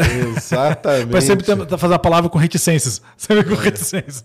Agora, esse negócio de sotaque, eu, eu já ouvi alguém falar, foi, acho que foi um amigo meu que estudava, que ele falou assim, que o sotaque, por exemplo, meu sotaque, muita gente chega pra mim e fala assim, ah, você é mineiro. Porque o pessoal fala, ah, dizem pra mim que eu falo como o pessoal de BH, entendeu?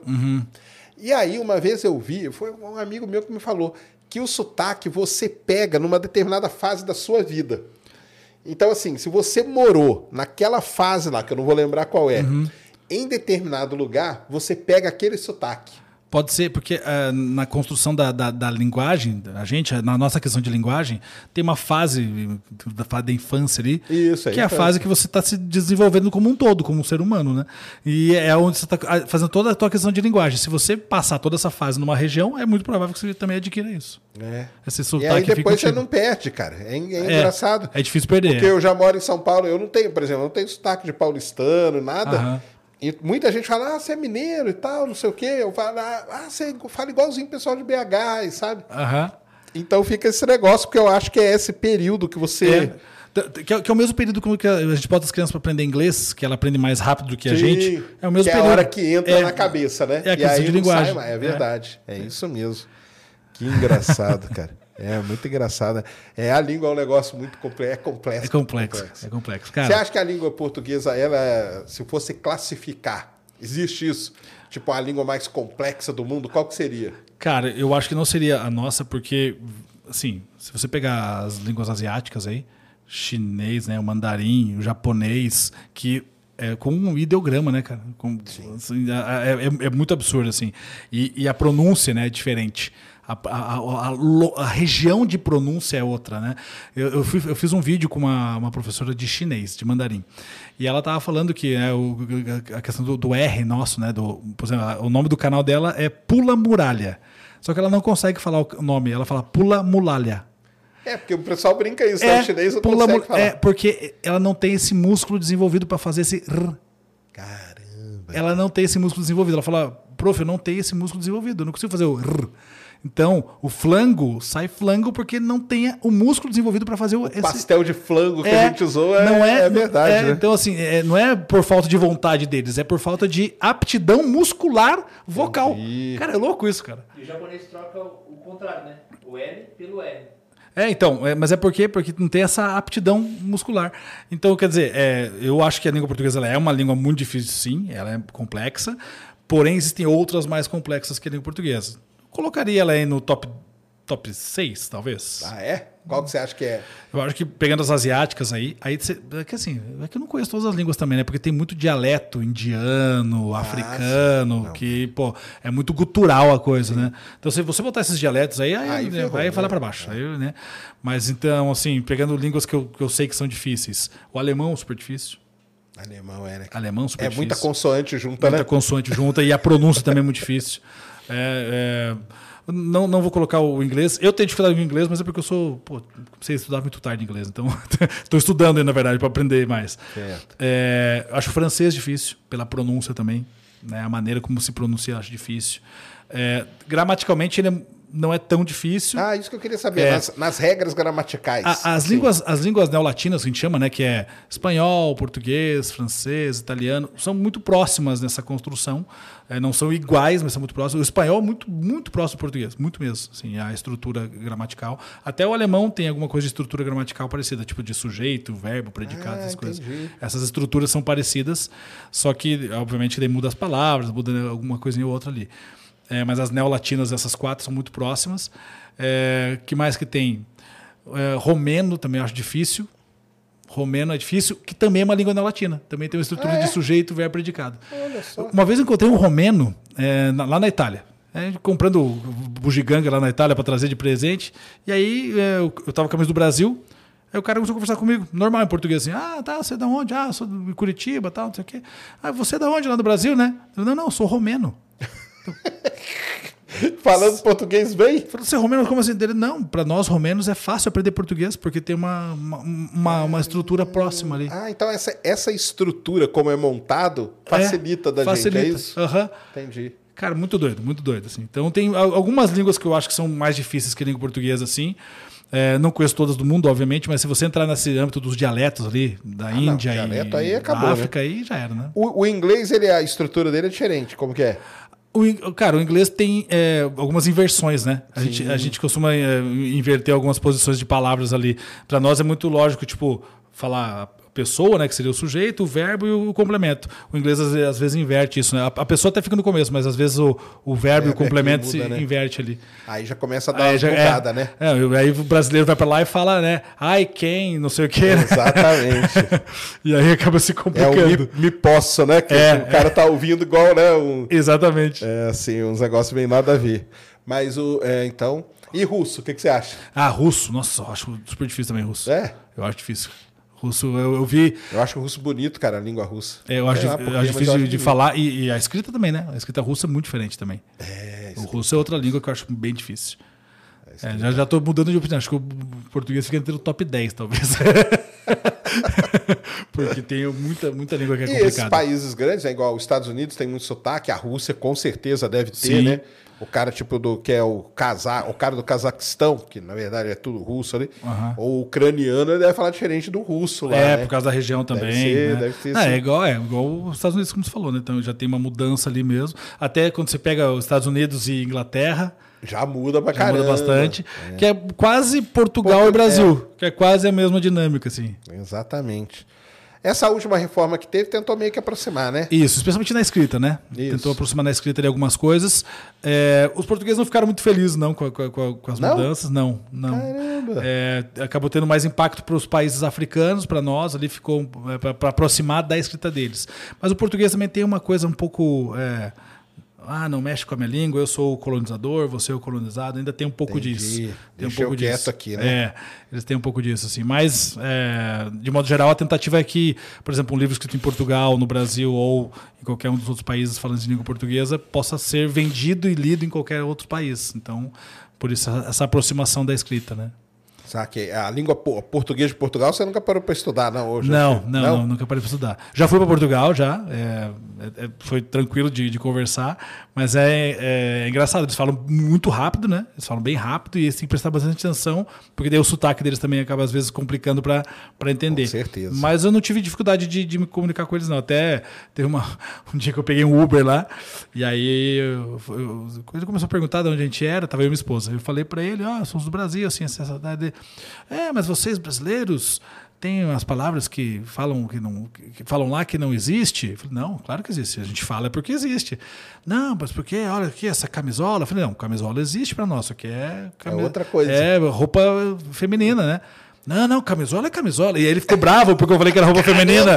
E ele ficou re- revoltado Arrumou uma comigo. treta lá no- É, daí eu quase falei, "Pô, esse Uber vai parar que vai me jogar na estrada. Me deixar aqui no meio do caminho.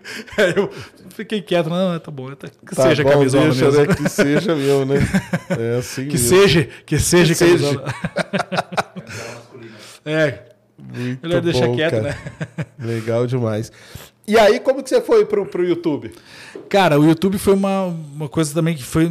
Eu sempre falo que sou o cara da contramão. Né? Meu nome já é na contramão, né? Nelson na contramão. E aí eu sempre então fiz essas aulas diferentes, a aula um pouquinho mais divertida, enfim. E quando surgiu o, a- mais ou menos foi 2015 isso, deu o boom dos smartphones. Todo mundo tinha acesso ao smartphone e o aluno começou a chegar com o smartphone na sala de aula. E aí as escolas não estavam preparadas também para essa tecnologia. E aí começaram a falar, na época eu dava aula em sete escolas.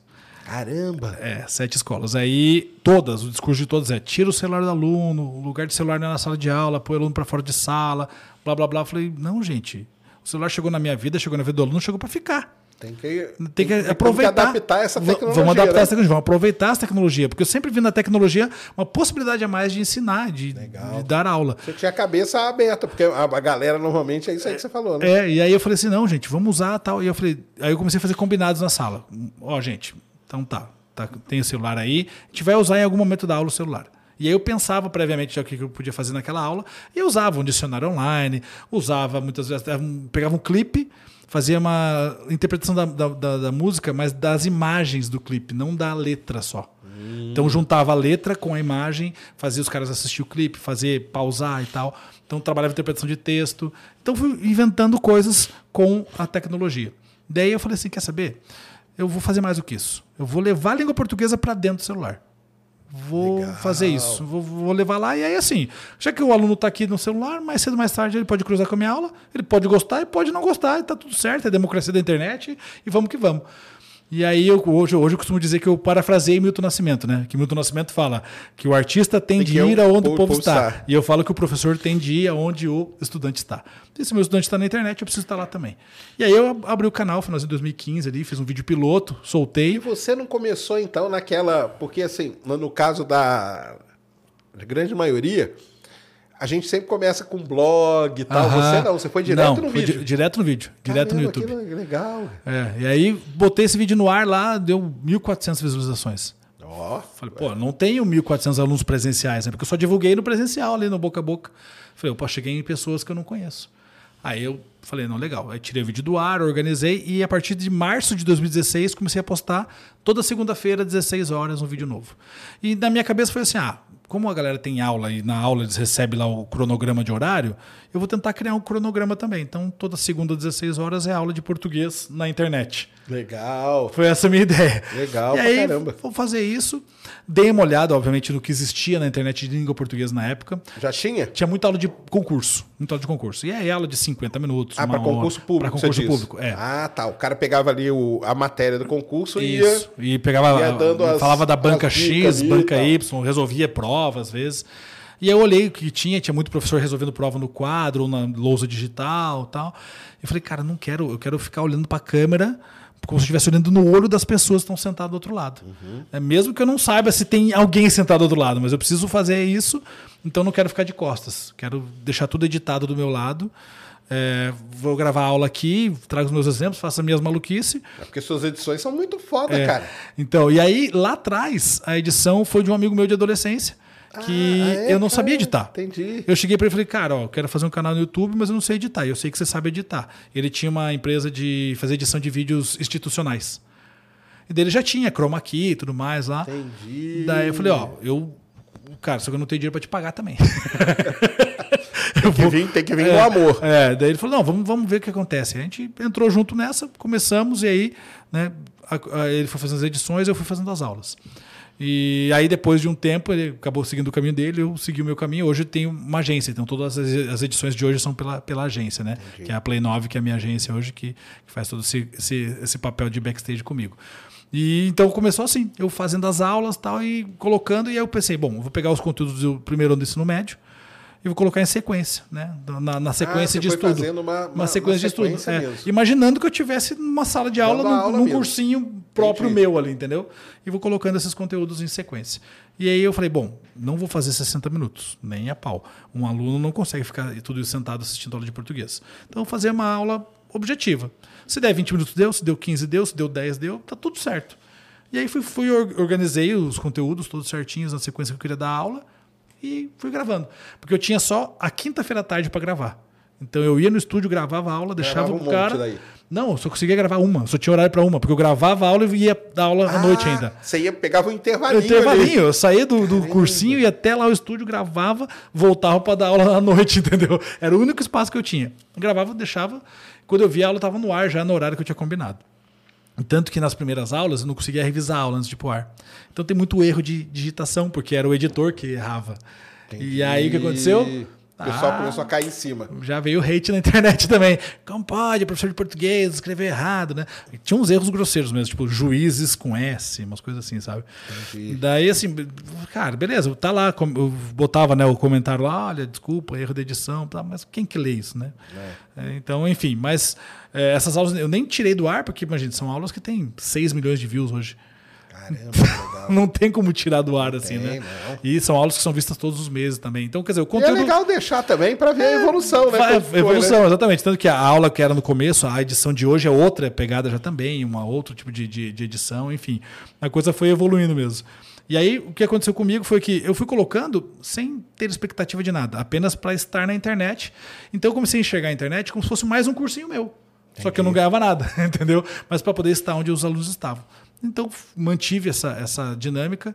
E aí, para minha surpresa, um ano e quatro meses depois, eu ganhei a plaquinha de 100 mil inscritos. Caramba. E eu não tinha a mínima noção que era importante isso. Porque eu não era um cara consumidor de YouTube na época. Entendi. É, eu não tinha ideia. Você estava lá na escola. É, tava lá aula em sete, escolas. sete escolas e aí Quinta-feira daquele é, espaço. tinha arranjado uma oitava escola, que era o YouTube, É, entendeu? E aí, aí esse, esse meu colega falou assim: olha, você vai ganhar uma plaquinha do YouTube de, de 100 mil. Deu, vou? É, 100 mil é uma marca importante. Aí caiu minha ficha. Falei, opa, alguma coisa aconteceu aqui. Aí que eu fui virar um consumidor de YouTube, entender melhor a plataforma, sabe assim? Mas para chegar nesse 100 mil, teve algum um ponto assim que deu uma virada Cara, tal? não, não, não, cara. Assim, simplesmente fui colocando as aulas, Entendi. cara. Fui colocando as aulas, colocando as aulas, sendo é, fiel ne- nessa, nisso, sabe assim? É, nunca falhou uma segunda-feira de aula. Nunca falhou. Se algum dia teve algum problema, sei lá, de luz que caiu, eu fazia um vídeo do celular. Pessoal, hoje não vai sair aula aqui e tal, mas a aula vai subir amanhã porque tem um problema de luz que caiu aqui. Entendeu? Eu tinha um vídeo lá para dizer que. E aí no dia seguinte subia a aula. Acho que teve Foi uma situação você dessa. foi fide- fidelizando a galera, Isso. né? Fui, e assim, acreditando que não. Eu estou sendo aqui como se fosse a minha aula de segunda-feira para a galera de português. Então, na segunda eles podem assistir português comigo, na terça, biologia, depois quarta, química, enfim. Fui pensando como se fosse um cursinho mesmo. E daí, isso foi, imagina, foi em março de 2016 que eu comecei. Em maio de 2017 bateu 100 mil. Dezembro de 2017 bateu 500 mil. Caramba, aí, aí cresceu pra caramba. Entendeu? Aí, aí, porque daí eu já estava entendendo mais o YouTube também, entendi que Aí você parou pra dar uma estudada no YouTube. é, nesse ano de 2017 foi o ano que eu me aprofundei no YouTube, fui entendendo melhor, fui pegando essa dinâmica do YouTube, e aí em 2018 já bateu um milhão. Caramba. Aí de 18 para 19 bateu dois. de 19 para 20, é, 19 para 20 não, daí veio a pandemia, né? 19 para 20. Aí deu uma segurada e 21 bateu 3. E aí bateu 4 é, no comecinho do- do finalzinho do ano passado. Finalzinho do ano passado bateu 4 e a gente está agora com 4.4. Caramba. Então foi assim. Crescente gigante aí, Absurdo, né? absurdo, assim, absurdo. E é, é, tudo, óbvio que depois a gente vai entendendo mais as coisas, e vai, vai, vai se aprofundando, vai en- entendendo que, o que mais o YouTube permite a gente fazer para entregar de conteúdo. E aí foi, foi abrindo outras redes, né? Abre Instagram, abre TikTok, abre Twitter, né? E tudo mantendo o mesmo arroba, né? O arroba professor Noslen, que é em todos ali. Abre plataforma de ensino, que é no caso o Clube do Noslen hoje. Então, sabe, aí quando eu vi, eu já estava engolido pela internet, assim. Então, foi muito doido, porque quando eu, eu fui- quando eu percebi, já tinha acontecido. Entendi. E, e nunca teve assim, ah, esse vídeo viralizou. Ah, isso que eu ia perguntar. Não teve um Não quê? teve, cara. Nunca teve um vídeo viralizou. Ah, esse vídeo eu soltei e deu 100 mil views de um dia para outro. Não. Eu posso dizer que o meu canal foi um canal viral, porque ele foi crescendo ao longo do tempo. Muito, sim, sabe? Muito, muito, muito. E quando eu vi, ele já estava do tamanho que ele está. e, e foi muito avassalador todo esse processo dele, né? Mesmo com pandemia, tudo, né? Óbvio, na pandemia eu tive que rebolar um pouco para poder trazer a audiência de novo, porque deu uma queda, né? Canais de educação tiveram uma queda gigantesca na pandemia. Porque, de modo geral, a galera só procura canal de educação quando precisa estudar. Se não está tendo aula presencial, ele está de férias. então, ele não vai buscar tirar dúvida, né? E aí eu inventei lá uma batalha de hinos, que eu peguei os times de futebol do Brasil todo, né? Tinha parado futebol, tinha parado escola. E eu fiz batalha de hinos. Peguei lá o Fla-Flu, peguei o hino do Flamengo e do Fluminense. Aí eu fazia a leitura e interpretação dos hinos, mostrava vocabulário e falava pra, pra galera: e aí, qual é o hino mais bonito? E aí eu mexi com as torcidas, né? A galera vinha nos Aí comentários. cê- é. aí Você tocou E aí, no que importa. é, aí em 2020 consegui dar, quando fiz esse, esse, esse, esse projeto, deu uma, uma guinada boa de novo, retomei daí a, a galera de, que tinha saído um pouco né, da, de consumir o canal. Entendi. E aí fui fazendo cada vez mais esse, esse lance que hoje eu chamo de educa, educatenimento, né? Porque o canal sempre foi divertido, né? Então eu sempre dizia que tava educação em plano de frente e entretenimento em plano de fundo. E na pandemia meio que isso virou. Né? Uhum. Ficou entretenimento com plano de frente e educação com plano de fundo, mas sem perder a essência da educação. Perder ali. E aí veio criando vários, vários e vários é, quadros diferentes tal, e vem assim, a gente vai, vai pirando em cima da língua Ah, portuguesa. não, porque aí, aí você de- deixou, não só dava aula mais, né? É, Aí isso. você começou a vir com, com outras coisas que é, que é legal.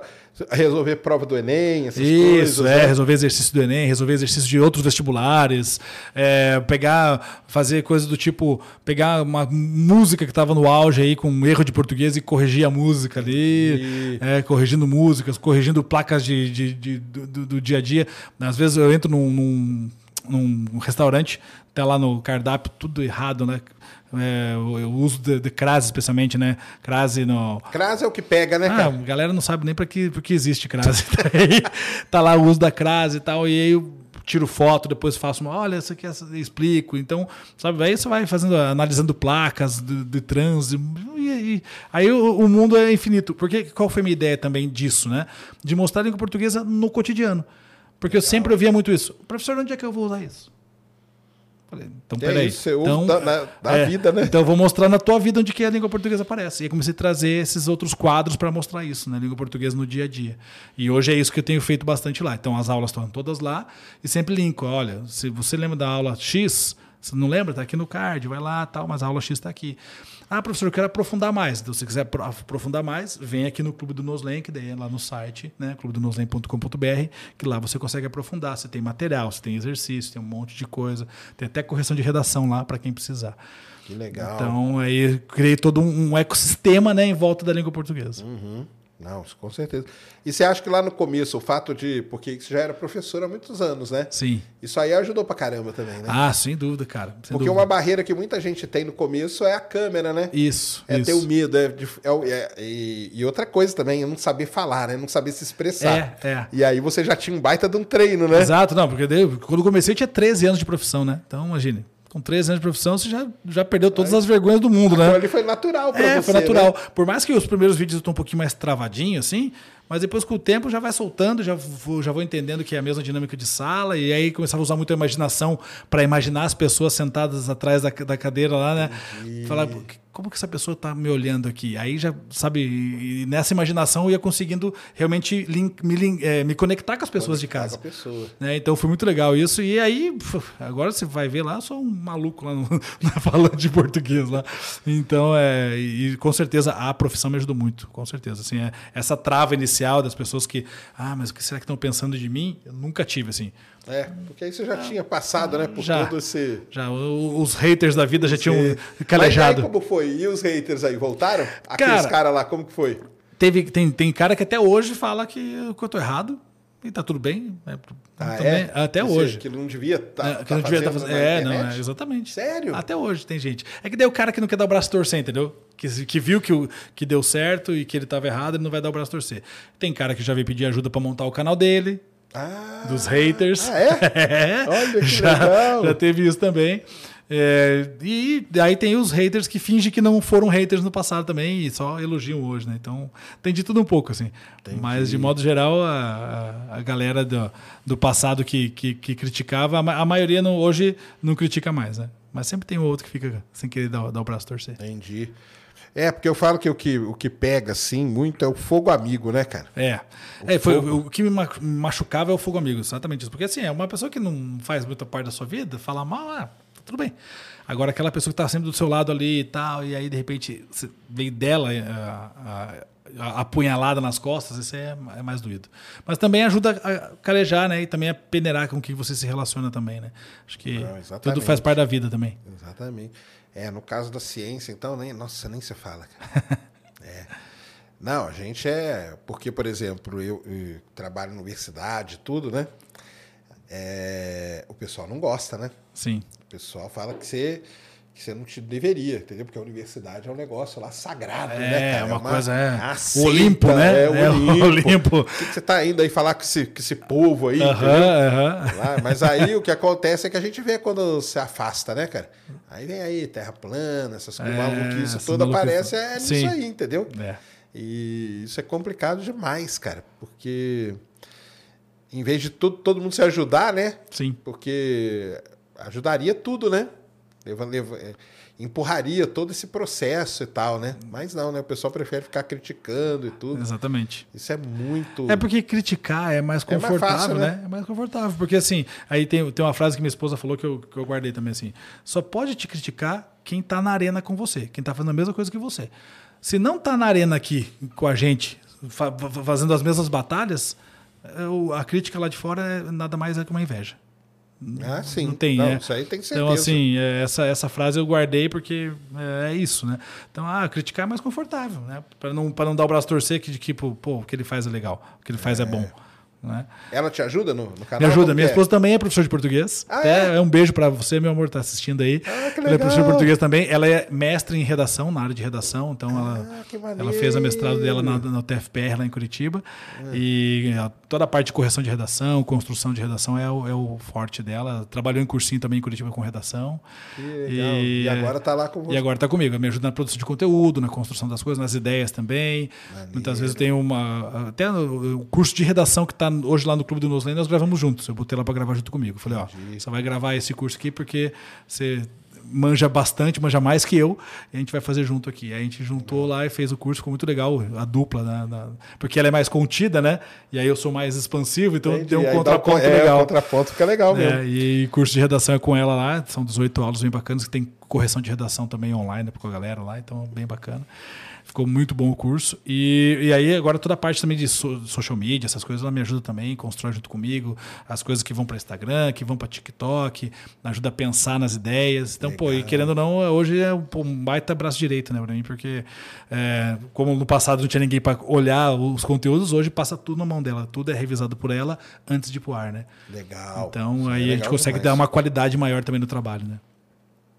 E o clube do Noslen, ele veio o quê? Veio uma, foi uma evolução natural. Foi uma evolução natural. Ele começou sendo um site lá de professornoslen.com.br, né? Que eu comecei lá no, no 2018. E aí ele foi evoluindo porque eu fui vendo que as coisas foram, foram caminhando, dando certo, né? As redes sociais foram caminhando e eu falei, poxa, eu preciso entregar algo mais profundo, né? Entregar para as pessoas algo com mais profundidade para Porque é aquele negócio que a gente. Eu até falo isso, cara, porque assim, querendo ou não, né? Assim, você aprende muito no YouTube e tal, não sei o quê. Mas pra quem tá do lado de cá produzindo, né? A, a gente gente sabe que é o raso, né? quer um entretenimento. Aquilo é, entretenimento, é, cara. é isso, é isso. O YouTube é pra entretenimento. É. E, e fim de papo. Eu consigo ali quebrar uma barreira que é a barreira Sim. com a língua portuguesa. Aí, pô, agora eu quero, pô, quero me aprofundar na língua portuguesa. né? Então, agora vem cá que eu tenho o Clube do Noslen, né, o clube do noslen.com.br, que foi essa evolução que eu fui vendo, não, poxa, eu preciso fazer um, um- um clube que suporte tudo. Assim. Então lá eu tenho literatura, eu tenho interpretação de texto e compreensão de texto. Mas tenho aí é só é focado no português. só em português. Só em português, É. legal. Aí tem gramática e tem redação. Isso para vários nichos. Tem para Fundamental 2, Legal. tem um curso só para Fundamental 2, que eu chamo de reforço escolar. Aí tem o Enem Vestibulares, que é para galera de Enem Vestibular também. Aí tem concurso, né, só para concurseiro também. Ah, você pega o quê? Prova, É, os editais aí? Não, não pego edital, eu pego o português que a gente chama de, do zero aprofundado, né? Tá, que é um tá. português que vai valer para você aprender português. Ah, mas agora eu quero aprender a banca X. Aí ele vai ter que procurar quem faça a banca específica, porque tem muitas bancas de concurso. Entendi. E daí eu não daria conta de fazer. Então, eu prefiro fazer um trabalho bem feito do português de A a Z, né, digamos assim. Entendi. E aí depois a galera pode buscar as bancas em quem trabalha com bancas, né? que tem muita gente que faz trabalho com bancas. Tá. Então eu prefiro fazer isso. Então tem para todos esses nichos. é, e tenho muita gente que, assim, tem professor de português que comprou meu curso lá para poder ter material também e desenvolver suas aulas. Então tem muita gente de várias áreas que, que tá lá também, assim. Então hoje está muito bacana o Clube do Noslen. É, também já tá, a gente já está trabalhando junto agora com a, com a IA ge- gera- ge- generativa, né? Para fazer a geração de todo o, o processo ali dentro. Esse, é, que é juntar a tecnologia com a educação, que é o meu grande sonho, minha grande vontade, e isso está acontecendo. Então a gente está cada vez mais expandindo. É, tem o mercado B2C, B2B. O B2B a gente está tentando caminhar também, até para quem quiser, das- os grandes sistemas de ensino, a gente tem esse, esse Ah, modelo que já legal. pronto. Então, é, quem está comigo lá, meu sócio, Otávio Pinheiro, está me ajudando nesse processo.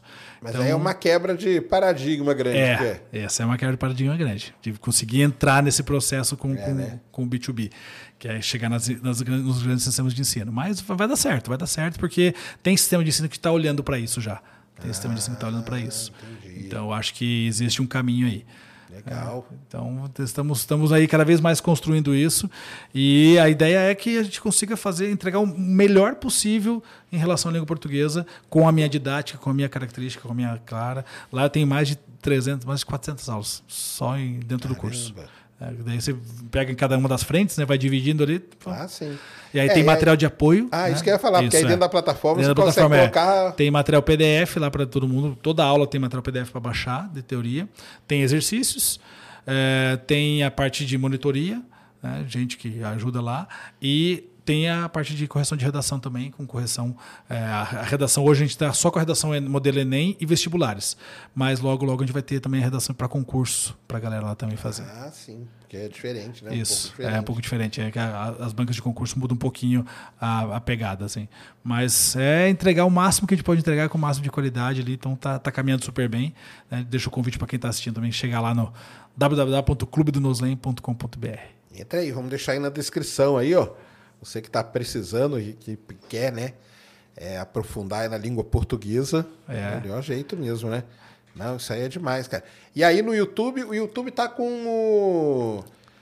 Tinha o. Como que chamava? YouTube Edu, né? YouTube Como isso, que é. tá o YouTube Edu? Cara, o YouTube Agora? Edu ele tá, tá. Ele existe Eu essa tentei co- entrar várias vezes. Galera É, nunca deixou. Agora, agora ele não tem mais esse, esse formato que era antigamente. Você tinha que submeter teu canal é, e tal. eu Não. submetia todo ano. É, agora não, agora não tem mais isso. É, agora é uma comunidade, né? O YouTube Edu é uma comunidade de professores da internet que ch- chamam-se carinhosamente de edutubers. É, Né? o, ó, o Ives já teve aqui, É, o, o Ives. o Ives, o, O Pro- Procópio, A galera, gente boa o aí. Jubilute vai estar aqui daqui umas duas Ah, semanas. legal, o Jubilu, gente boa também, meu parceiro também, amigo também.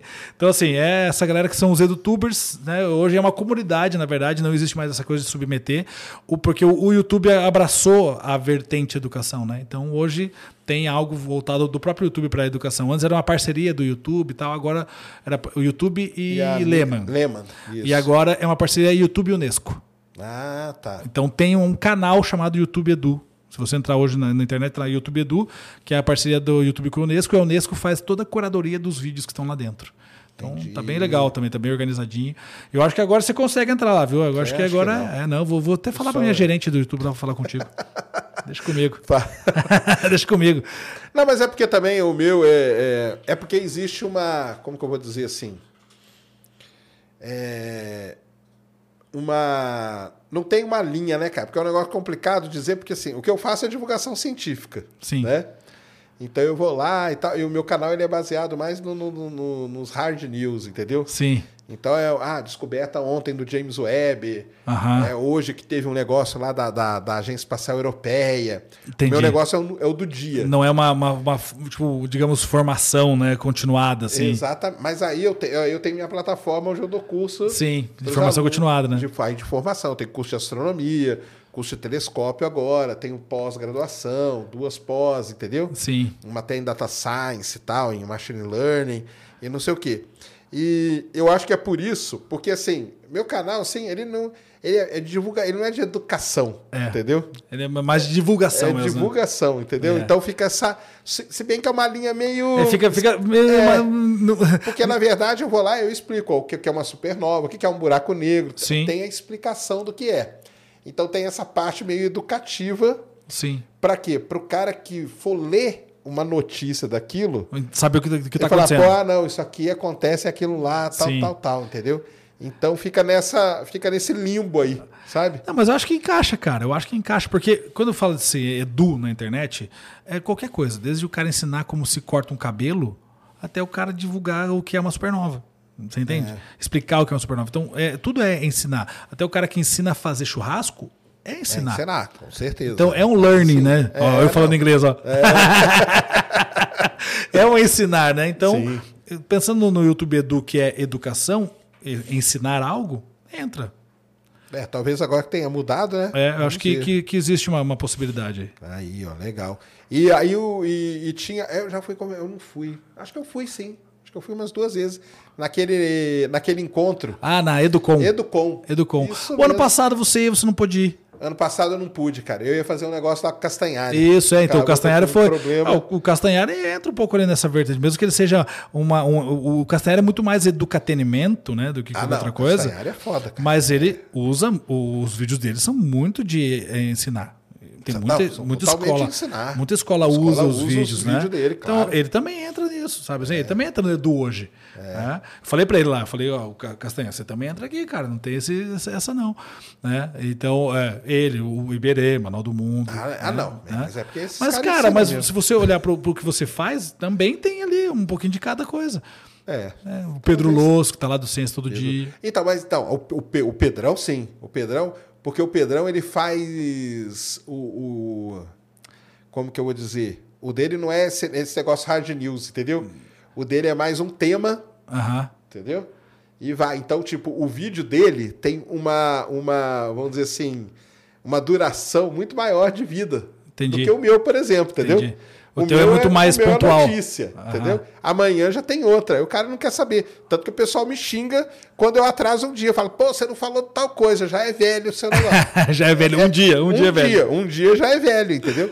E o do Pedrão, o do Pedrão é legal, porque ele pega temas, né? Aham. Então, e vai, vai botando na prática ali e tal. você pode ver o vídeo dele de, de cinco anos atrás, tá valendo hoje. É, que é mais ou menos o que acontece comigo, né? O meu vídeo que foi lançado em 2016 vale pra hoje ainda. Porque, É, não, porque você está explicando uma regra é, da língua porque portuguesa. não mudou a língua portuguesa mudar, né? nesse, nesse tempo. Quando tiver um novo acordo, aí. Aí você vai ter que ter que refazer refazer. que- é, aí tira aquele vídeo do ar e faço outro, né? Mas até isso acontecer, eu vou estar velhinho já. Mas aí foi uma escolha minha. Eu podia ter feito nesse esquema aí, testei no começo também e Aham. tal. Mas foi uma escolha minha, porque a minha intenção de abrir o canal foi o seguinte, cara. Todo dia tem horóscopo no jornal, Sim. entendeu? Eu falei, por que, que todo dia não tem alguma coisa de ciência pro cara ver? Minha, a minha briga era com o jornal. Entendi. entendeu? Entendi. Eu queria provar que todo dia tem uma coisa interessante para mostrar. Entendi. Todo dia tem, tem, tem alguma novidade na ciência. É. E aí você vê que tem, que eu faço vídeo todo dia. Sim. Então todo dia tem uma coisa legal para falar. É- Essa que era a minha pegada era essa, Entendi. entendeu? Aí funcionou, né? No fim das contas Funcionou, funcionou. tá, é. tá, tá, tá legal, tá legal pra caramba. Mas é, é porque é uma pegada diferente, né? Então o Pedrão, ele, ele pega o tema lá, ele explicou lá a hipótese da floresta negra, que lá você pode ver daqui 10 anos, vai ser Sim. a mesma coisa, entendeu? A equação de Drake, Aham. tá aí desde 1960, então, ou seja, e isso é legal, porque você dá essa longevidade, Sim, talvez, é, né? Fez essa cauda longa, Cauda né? longuíssima. É. Exatamente, cara.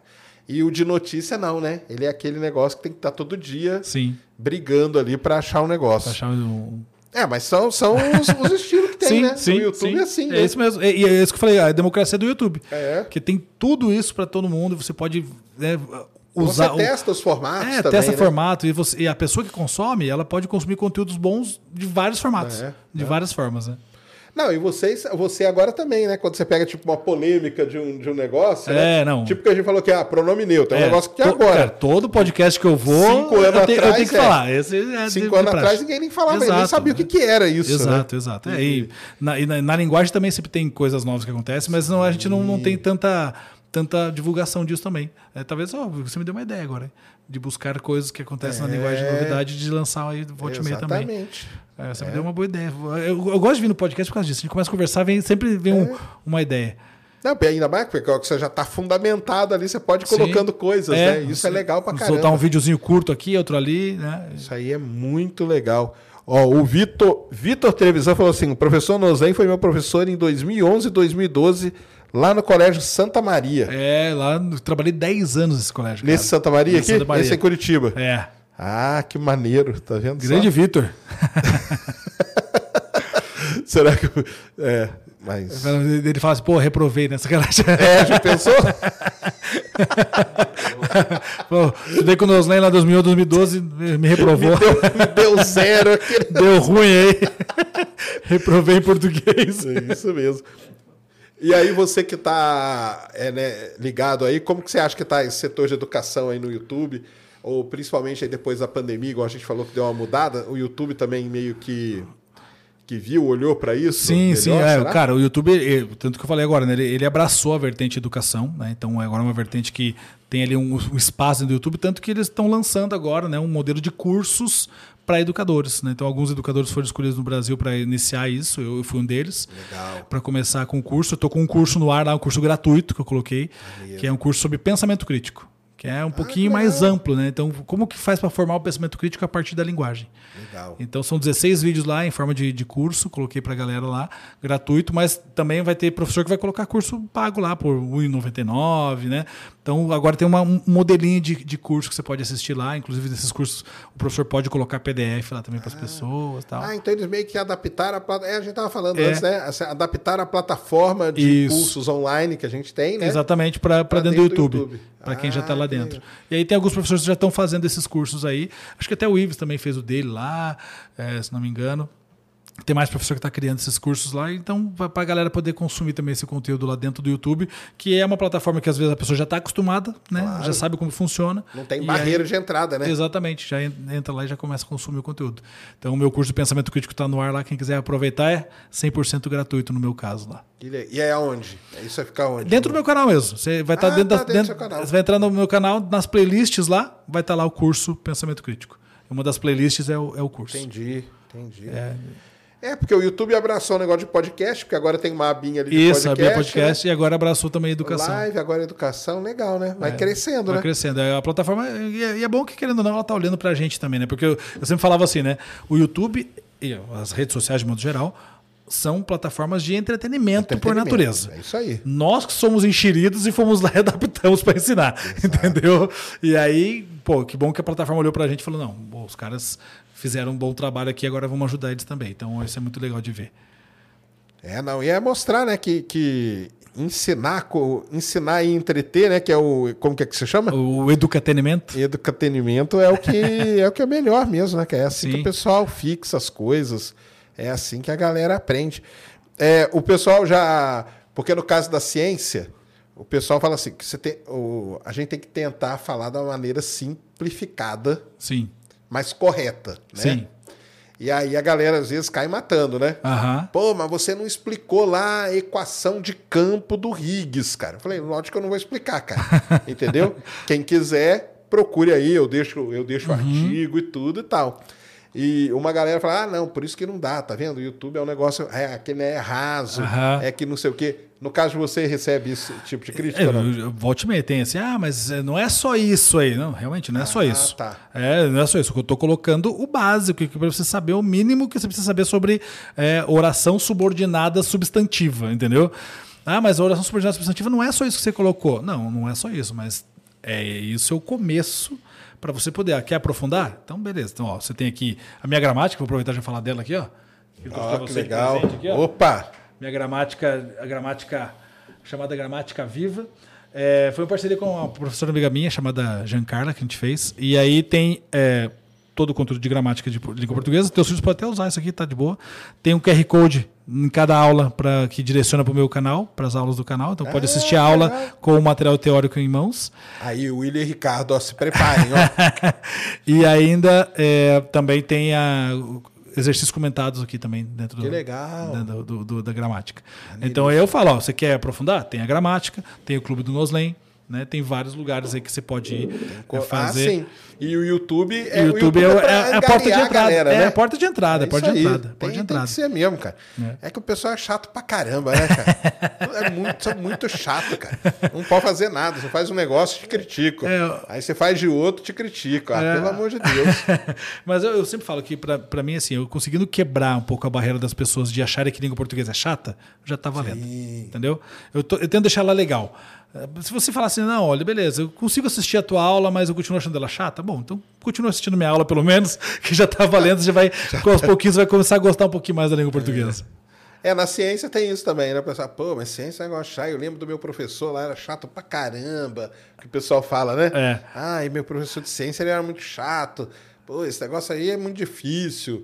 E, e são coisas que são complicadas mesmo, não vou negar, entendeu? Sim. Fala, pô, explosão numa supernova é um negócio complicado pra caramba. Hidrodinâmica, equilíbrio hidrostático, gravidade e tal.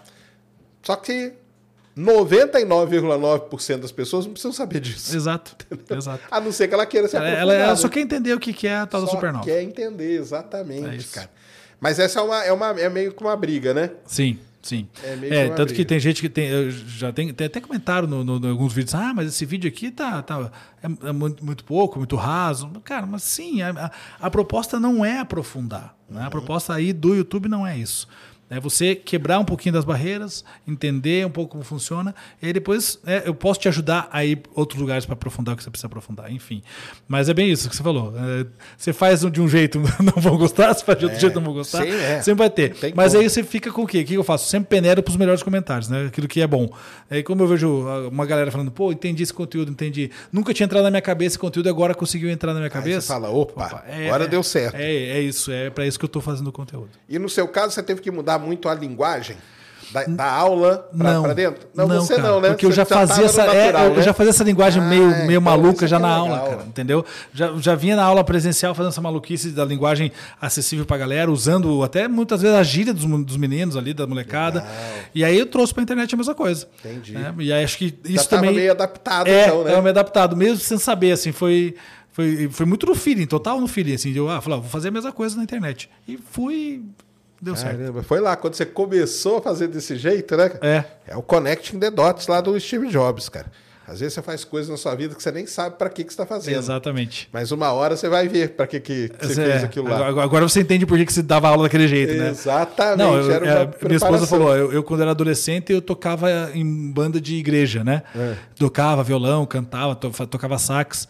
E aí, tá, beleza, passou o tempo da, da banda de igreja e agora hoje eu canto paródia, faço paródia, né? Então quer dizer, aproveitei aquilo. Exatamente. É o sabia- Connect the é, Dots mesmo. Era a música dali, o jeito É. tal de fazer assim. Total. Você vai ligando as coisas pro negócio dar certo. Isso é legal pra caramba. É, porque aí no caso da ciência, aí o pessoal, a gente tem que adaptar a linguagem. É. É, porque a linguagem de sala é bem diferente, né? É. E, e- e porque tem isso, né? No nosso caso, você tem a linguagem acadêmica e você Uhum. tem os acadêmicos, né? e aí os acadêmicos, às vezes, eles ficam meio, pô, mas aí. Então, e eu, eu fico assim, porque, por exemplo, eu fiz um vídeo outro dia que era um artigo de um brasileiro, entendeu? E, e aí o cara veio me chamar no Twitter, né? Aí Eu, eu já falo assim, cara, se eu falei alguma merda gigante, cara, já pode me detonar. Ele falou, não, não, ficou legal e tal. Eu falei, então beleza. Tô susto, fechou. Tá tranquilo. Menos mal. Menos mal, porque isso é, é, é- for hoje, tem como tem, é, tem brasileiro que escreve artigo e tal, e às Sim. vezes eu pego o artigo pra pra explicar. E aí os caras comentam, né? Aham, e sim. aí. Mas tem esse negócio, às vezes o acadêmico ele não entende muito bem, né? Aham. Precisa entender. Espero que agora, com o tempo aí que o YouTube já tá no ar, o pessoal já tenha entendido, Entendido, né? é. Acho que já, né? Acho que sim, acho que sim, né? Até, na verdade, tem uma geração que já está dentro do YouTube consumindo dessa forma e, e já entendeu como funciona, assim. E aí a tendência é que todas as outras gerações agora vão entrando nesse mesmo ritmo, né? Eu acredito que agora não, a galera já sabe que o YouTube é isso. Né? Ó, o YouTube é um, um entretenimento com educação, um entretenimento com música, um entretenimento com o que quer que seja. Né? É. E alunos youtubers, você tem algum que, que tá seguindo essa, nessa linha? Cara, eu, eu Ou assim. já veio pedir? Pô, professor, quero abrir um canal assim, assado. É, eu de- de- devo ter, cara, assim, eu acho que. Ou no TikTok. No, no TikTok é engraçado, né? Porque no TikTok ele é muito, muito mais impessoal do que o YouTube, né? No TikTok, uma vez, foi engraçado, um menino passou por mim na rua assim: Ó, o professor de português do TikTok. Ele não sabia meu nome, não sabia nada, mas ele sabia que eu tinha um vídeo no TikTok. E daí depois ele gritou: faz uma dancinha aí! Então no TikTok tem muito mais isso, porque é molecada mais novinha. Mas eu acho que deve ter alguém já que faça alguma coisa da internet que já passou por mim em algum momento. Eu já recebi comentários de pessoas que fizeram letras depois de estudar comigo, ou seja, estudaram comigo para fazer vestibular, passaram no vestibular, fizeram três anos de letras e já estão dando aula. Caraca, que legal. E aí a pessoa vai falar comigo, professor, abri um Instagram inspirado em você, porque assim, ele contou todo esse comentário, sabe? Então já tem algumas pessoas chegando assim. Entendi. Eu me senti um pouquinho velho, né? Porque imagina, a pessoa estudou comigo no ensino médio. Ela já fez todo o É, ciclo, fez né? todo o ciclo, passou pela faculdade, se formou e já está dando aula e, e abrindo um material online também, né, meio que na mesma vibe, assim. Falei, pô, legal, né? Mas eu falei, caramba, já não parece que faz tanto tempo que eu tô na internet, porque, né, se parar pra pensar, 2016, 2023 são sete anos, né? É. É, sete anos eu devo fazer todo esse ciclo tranquilamente. Aí o mais absurdo é quando eu encontro algum aluno assim que fala: Ah, você eu assisti as suas aulas no sexto ano. E agora eu tô no terceirão. Caramba, né? Pô, é o ciclo inteiro, né? De, de, de básico, né? De, de educação básica. Caramba, cara. né? Não, isso Então aí é tem, demais. tem. A vol- volta e meia chega, assim, alguns comentários assim que são muito legais também de, de saber que tá. A gente tá inspirando também as pessoas de alguma forma. Né? Inspirando, com certeza. Com certeza. E professores tem vários. Vários, tem bastante, bastante professor que, que, que começou. segue, que começou a fazer também coisas na internet É. inspirado. Fala, professor, ó, eu tô fazendo aqui é, ou um TikTok, Instagram, ou até mesmo abrir canal no YouTube, porque via você fazendo e tudo mais. Então, isso é muito legal, porque isso começou a acontecer depois da pandemia. Porque até a pandemia era só aluno, só aluno. Né? E professor, quando aparecia, era para criticar. e aí, na pandemia, eu acho que os professores precisaram ir para a internet para encontrar coisas e acabaram me encontrando. E aí, hoje, eu recebo muito comentário de professor que começou a fazer também algum material na internet depois de me encontrar ali. Eu fico feliz né, de poder dividir tablado com esses professores pelo Brasil afora aí. E de também inspirar de alguma forma, assim. Fico muito feliz, porque né, não imaginava que isso pudesse acontecer, né? Porque, como eu falei, o meu foco sempre foram os estudantes, né? Mas ver que também posso contribuir para os colegas de profissão é muito bacana. Legal demais. Não, isso aí é sensacional, viu? Sensacional. Tem pergunta aí, Cris? Tem. Manda aí. Tem, um, um vídeo. Opa, Ó, vídeo é sempre bom. Manda em vídeo, galera. O Gabriel mandou mais um. Ah, Gabriel Leis. Santa Rita Sapucaí. Vamos ver o que que ele aprontou agora, hein? Mi- é, é, que eu falo que é- não é mineiro, não. Ah, é. Vai responder justamente isso aí, ó. Ah, é? Ah, vamos ver o que vai falar. Quer ver? Deixa eu colocar aqui. ele vai falar. Agora eu vi. Agora acho que vai. Sérgio, Santa Rita Sapucaí fica em Minas Gerais mesmo, tá? Sul de Minas. Noslen, é, com relação a mesóclise, eu acho chique quem fala, quem usa mesóclise. A minha favorita é pornozão. O que, que você acha dela? Valeu aí. Então, então é mim, então eu não estava errado. Quem me falou? Alguém veio me corrigir. Então você que me corrigiu aí, que eu não sei quem é, me xingou. Falando, você não sabe nada de geografia, você tá Sapucaí, no Rio de Janeiro. Eu sabia que era em Minas, cara. É Minas, tá vendo? Grande Gabriel. o que, que ele falou ali? É, O, por, o pornosão. É, é o pornosão, que seria o porão, usando o nos no pronome no meio, na mesóclise, né? Que é o pronome no meio do verbo. Caramba. Aí fica pornozão. É. Entendi. Qual outra que é interessante? Cara, tem, deixa eu pensar numa eu sempre usava é, contar-lhe-ia a verdade, se me perguntasse. Contar-lhe-ia é chique, né? Essa não é, não é sacanagem como ele Não é fez. né? sacanagem. Contar-lhe-ia. Mas a mesóclise é engraçada porque a única pessoa que eu ouvi falar em mesóclise até hoje foi o Temer. Que ele falava nos seus discursos, usava Ele- mesóclise. Caramba. Porque, cara, ninguém bota. Porque o verbo, por exemplo, contarei é o verbo, né? Contar-lhe-ei. Né? Então, e a mesóclise só, só, só acontece com verbos no futuro. Entendi. Cara, é muito doido isso, né? Então só pode acontecer no futuro botar um pronome no meio do verbo. Caramba. Ele fala, ah, é mesmo, pior que é mesmo. Ele fala, mas ele tinha, um- ele era escritor, é escritor, né? É, né? é, né? Mas é assim, pô, você concorda comigo que se eu ficar usando mesóclise, Toda hora vai ficar um pô, negócio. eu vou afastar as pessoas da língua portuguesa em vez de Ah, aproximar, vai. né, velho? É. A não ser que fique sacaneando igual ele fez, né? O pornozão. Aí, beleza, aí a galera vai, vai gostar de usar. Exatamente.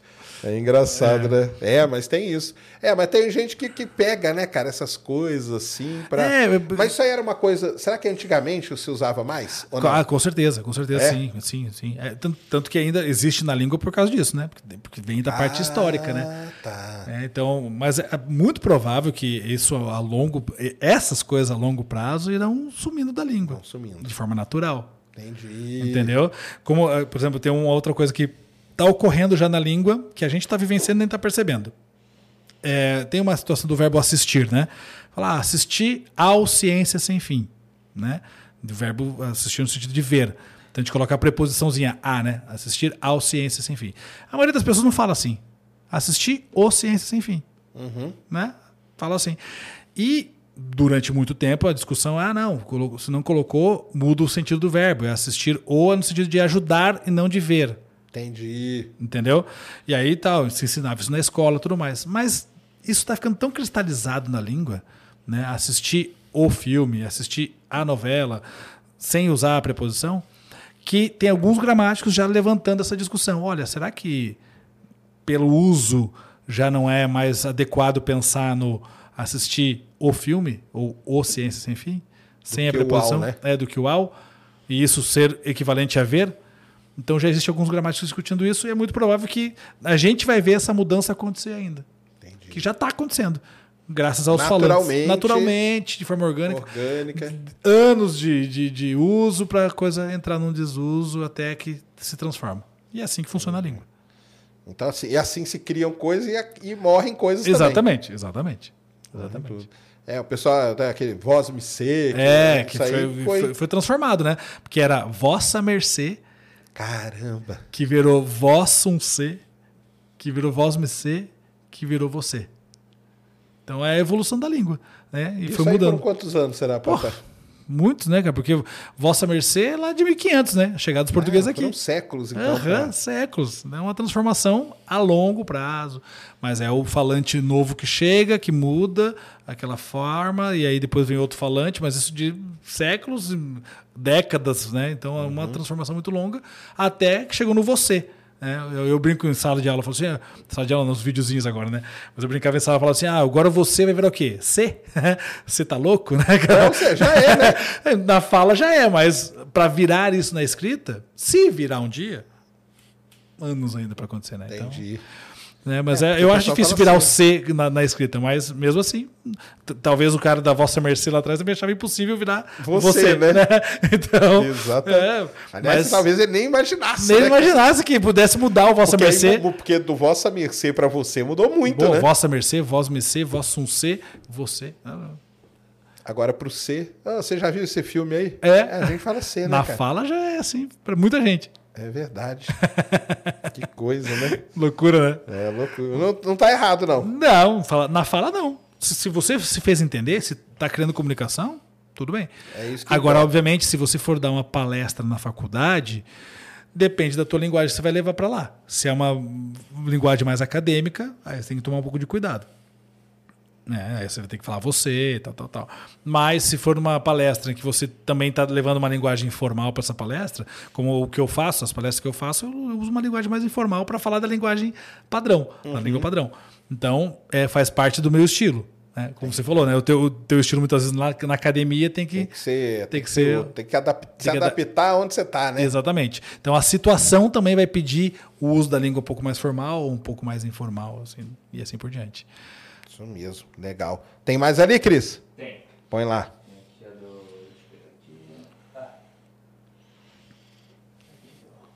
Isso aí, de Martins? de Martins, isso. Boa noite, mestres. Nos Len Sacane. Parabéns pelo sucesso e brilhantismo da carreira.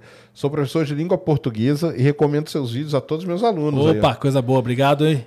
Já pensou em desistir? Em qual momento? Que mensagem você dá para os professores que não têm mais motivação e querem? Colocou, escreveu tudo errado, hein, cara?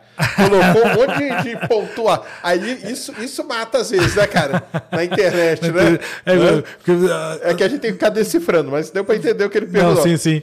Ó, o que MSG? Que... É, mensagem, né? Mas Pega é, essa mensagem cara, aqui, cara, e viaja lá pra mil, 1980. É, é muito legal de pensar, porque quando você pensa na internet, você tem um internetês ali, né? Que é essa abreviação ali. E que ele cabe só na internet, só cabe ali, É. para essa velocidade de comunicação. É, não- não- eu não vejo um problema desde que, quando ele for escrever um texto mais formal, ele sabe Ele escrever. sabe. é, com certeza, né? Com certeza que sempre porque ele é professor de língua portuguesa, ele É, saber nós com certeza. É.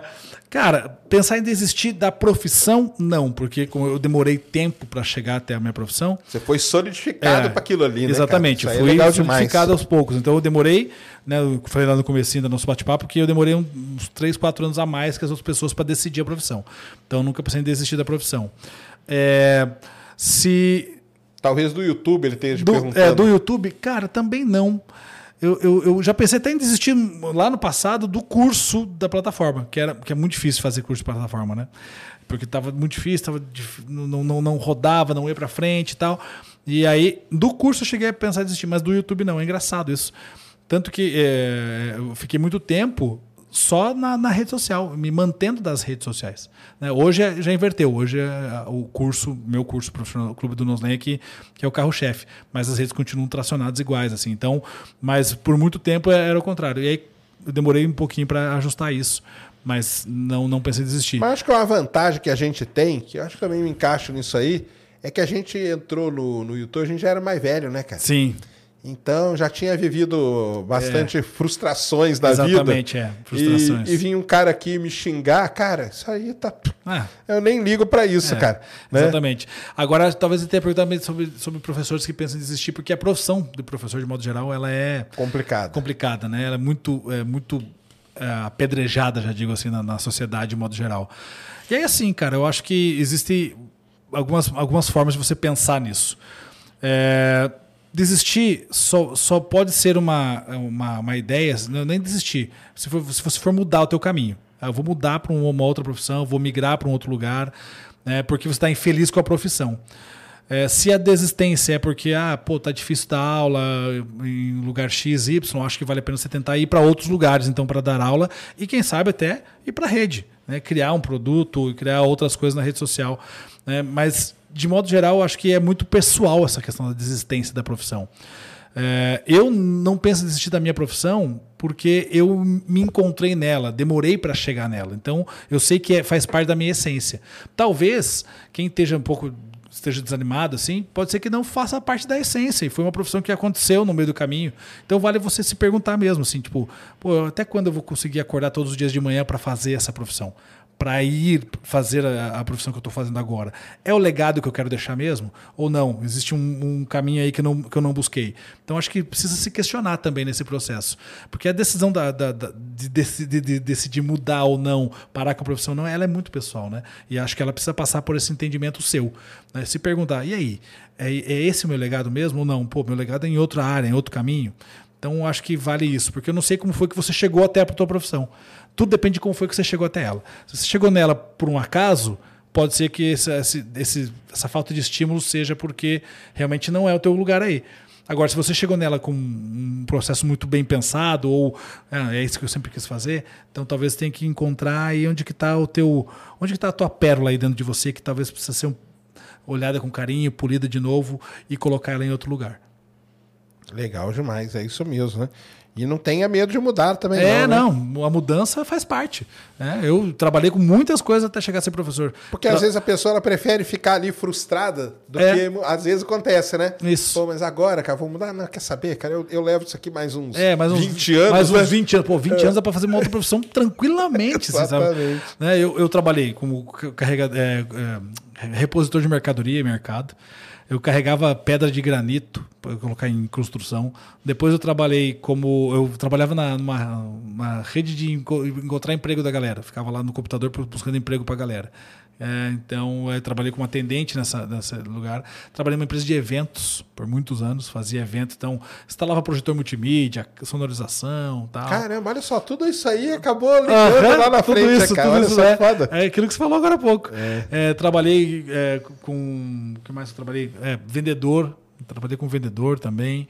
Enfim, fiz várias coisas até chegar na, na, na profissão. Então, enfim, assim, acho que tudo depende de como foi que esse teu processo também. É, e vale, vale olhar com carinho para dentro de você e não tem que ter medo de mudar mesmo. Isso que o Sacani falou. Se tiver que mudar, bora, bora para frente, bora mudar e já começa a mudar para ontem já. É, vamos começar a construir esse novo caminho, porque sempre é tempo. Exatamente. Isso aí. O Luciano Campos mandou doisão aqui, falou muito bom o episódio de hoje, curtindo direto da Irlanda. Ó, que coisa boa. É, que mais falar? Tem mais aí, Cris? Tem. Tem? Então coloca aí.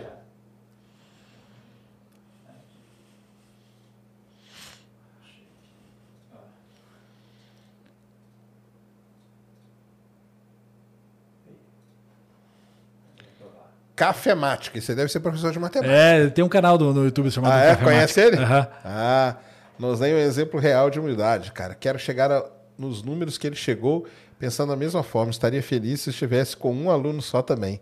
Sacane, parabéns vale- valorizar os edutubers. Edutubers, é. Pô, isso aí, não, valorizo demais o Ives, o, o Procópio. O Procópio conheceram há muitos anos, o Ives também há muito É, tempo. isso foi a primeira leva de professores que começaram, né?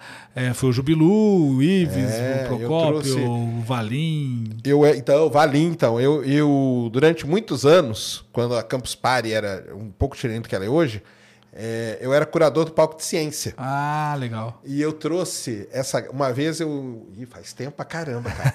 Mas eu trouxe toda essa galera e fiz um. um- tipo, um dia só de edutubers. Legal. Lá no, na, na Campus Party, entendeu? Aham. E aí foi, veio o Procópio, veio o Ives, veio essa galera aí. Que legal, pô. E foi legal pra caramba, o pessoal gostou demais, né? Que eles... E eles têm plataforma também, tem Sim, todo mundo isso, tem, né? é, tem além, além de todas as redes, também tem plataforma, todo mundo, todo mundo tem esse processo aí. O, o Cafemática também tem o ca- canal dele, ele estava na, na- nessa reunião que a gente teve agora essa semana aí, só que eu estava de forma online lá. Grande, grande abraço aí, tamo junto. Vamos, vamos que E vamos. aquela ali o quê? Aquela ali é a sua frase? Estaria feliz se tivesse com um aluno só também? Cara, é isso, porque assim, é, quando eu criei o canal, eu criei para isso, para ajudar alguém. Se tiver uma pessoa do outro lado lá aprendendo português do jeito que eu ensino, tá valendo, sabe assim? E uma coisa que eu sempre faço, quando acordo todos os dias de manhã, se tiver acabado a internet hoje, o que, que sobrou do Nuslen? Ah, sobrou um professor de português? Então eu tô no caminho certo. O dia que eu acordar de manhã e pensar, acabou a internet, acabou minha vida, eu me perdi no caminho e eu não sei em que momento que eu me perdi. Eu falo pra minha esposa assim, não me deixe me perder. Se eu estiver fazendo besteira, me dá uns tapas na cara. É, não deixe que eu mude o meu caminho aqui. Então todos os dias se eu acordo, pô, acabou a internet, o que eu vou fazer? Vou dar aula. É, é a minha missão, eu continuo sendo professor, então eu tô no caminho certo ainda. Legal demais. Isso mesmo. Tem mais aí, né, Cris? Tem, tem mais uma aqui. Manda aí.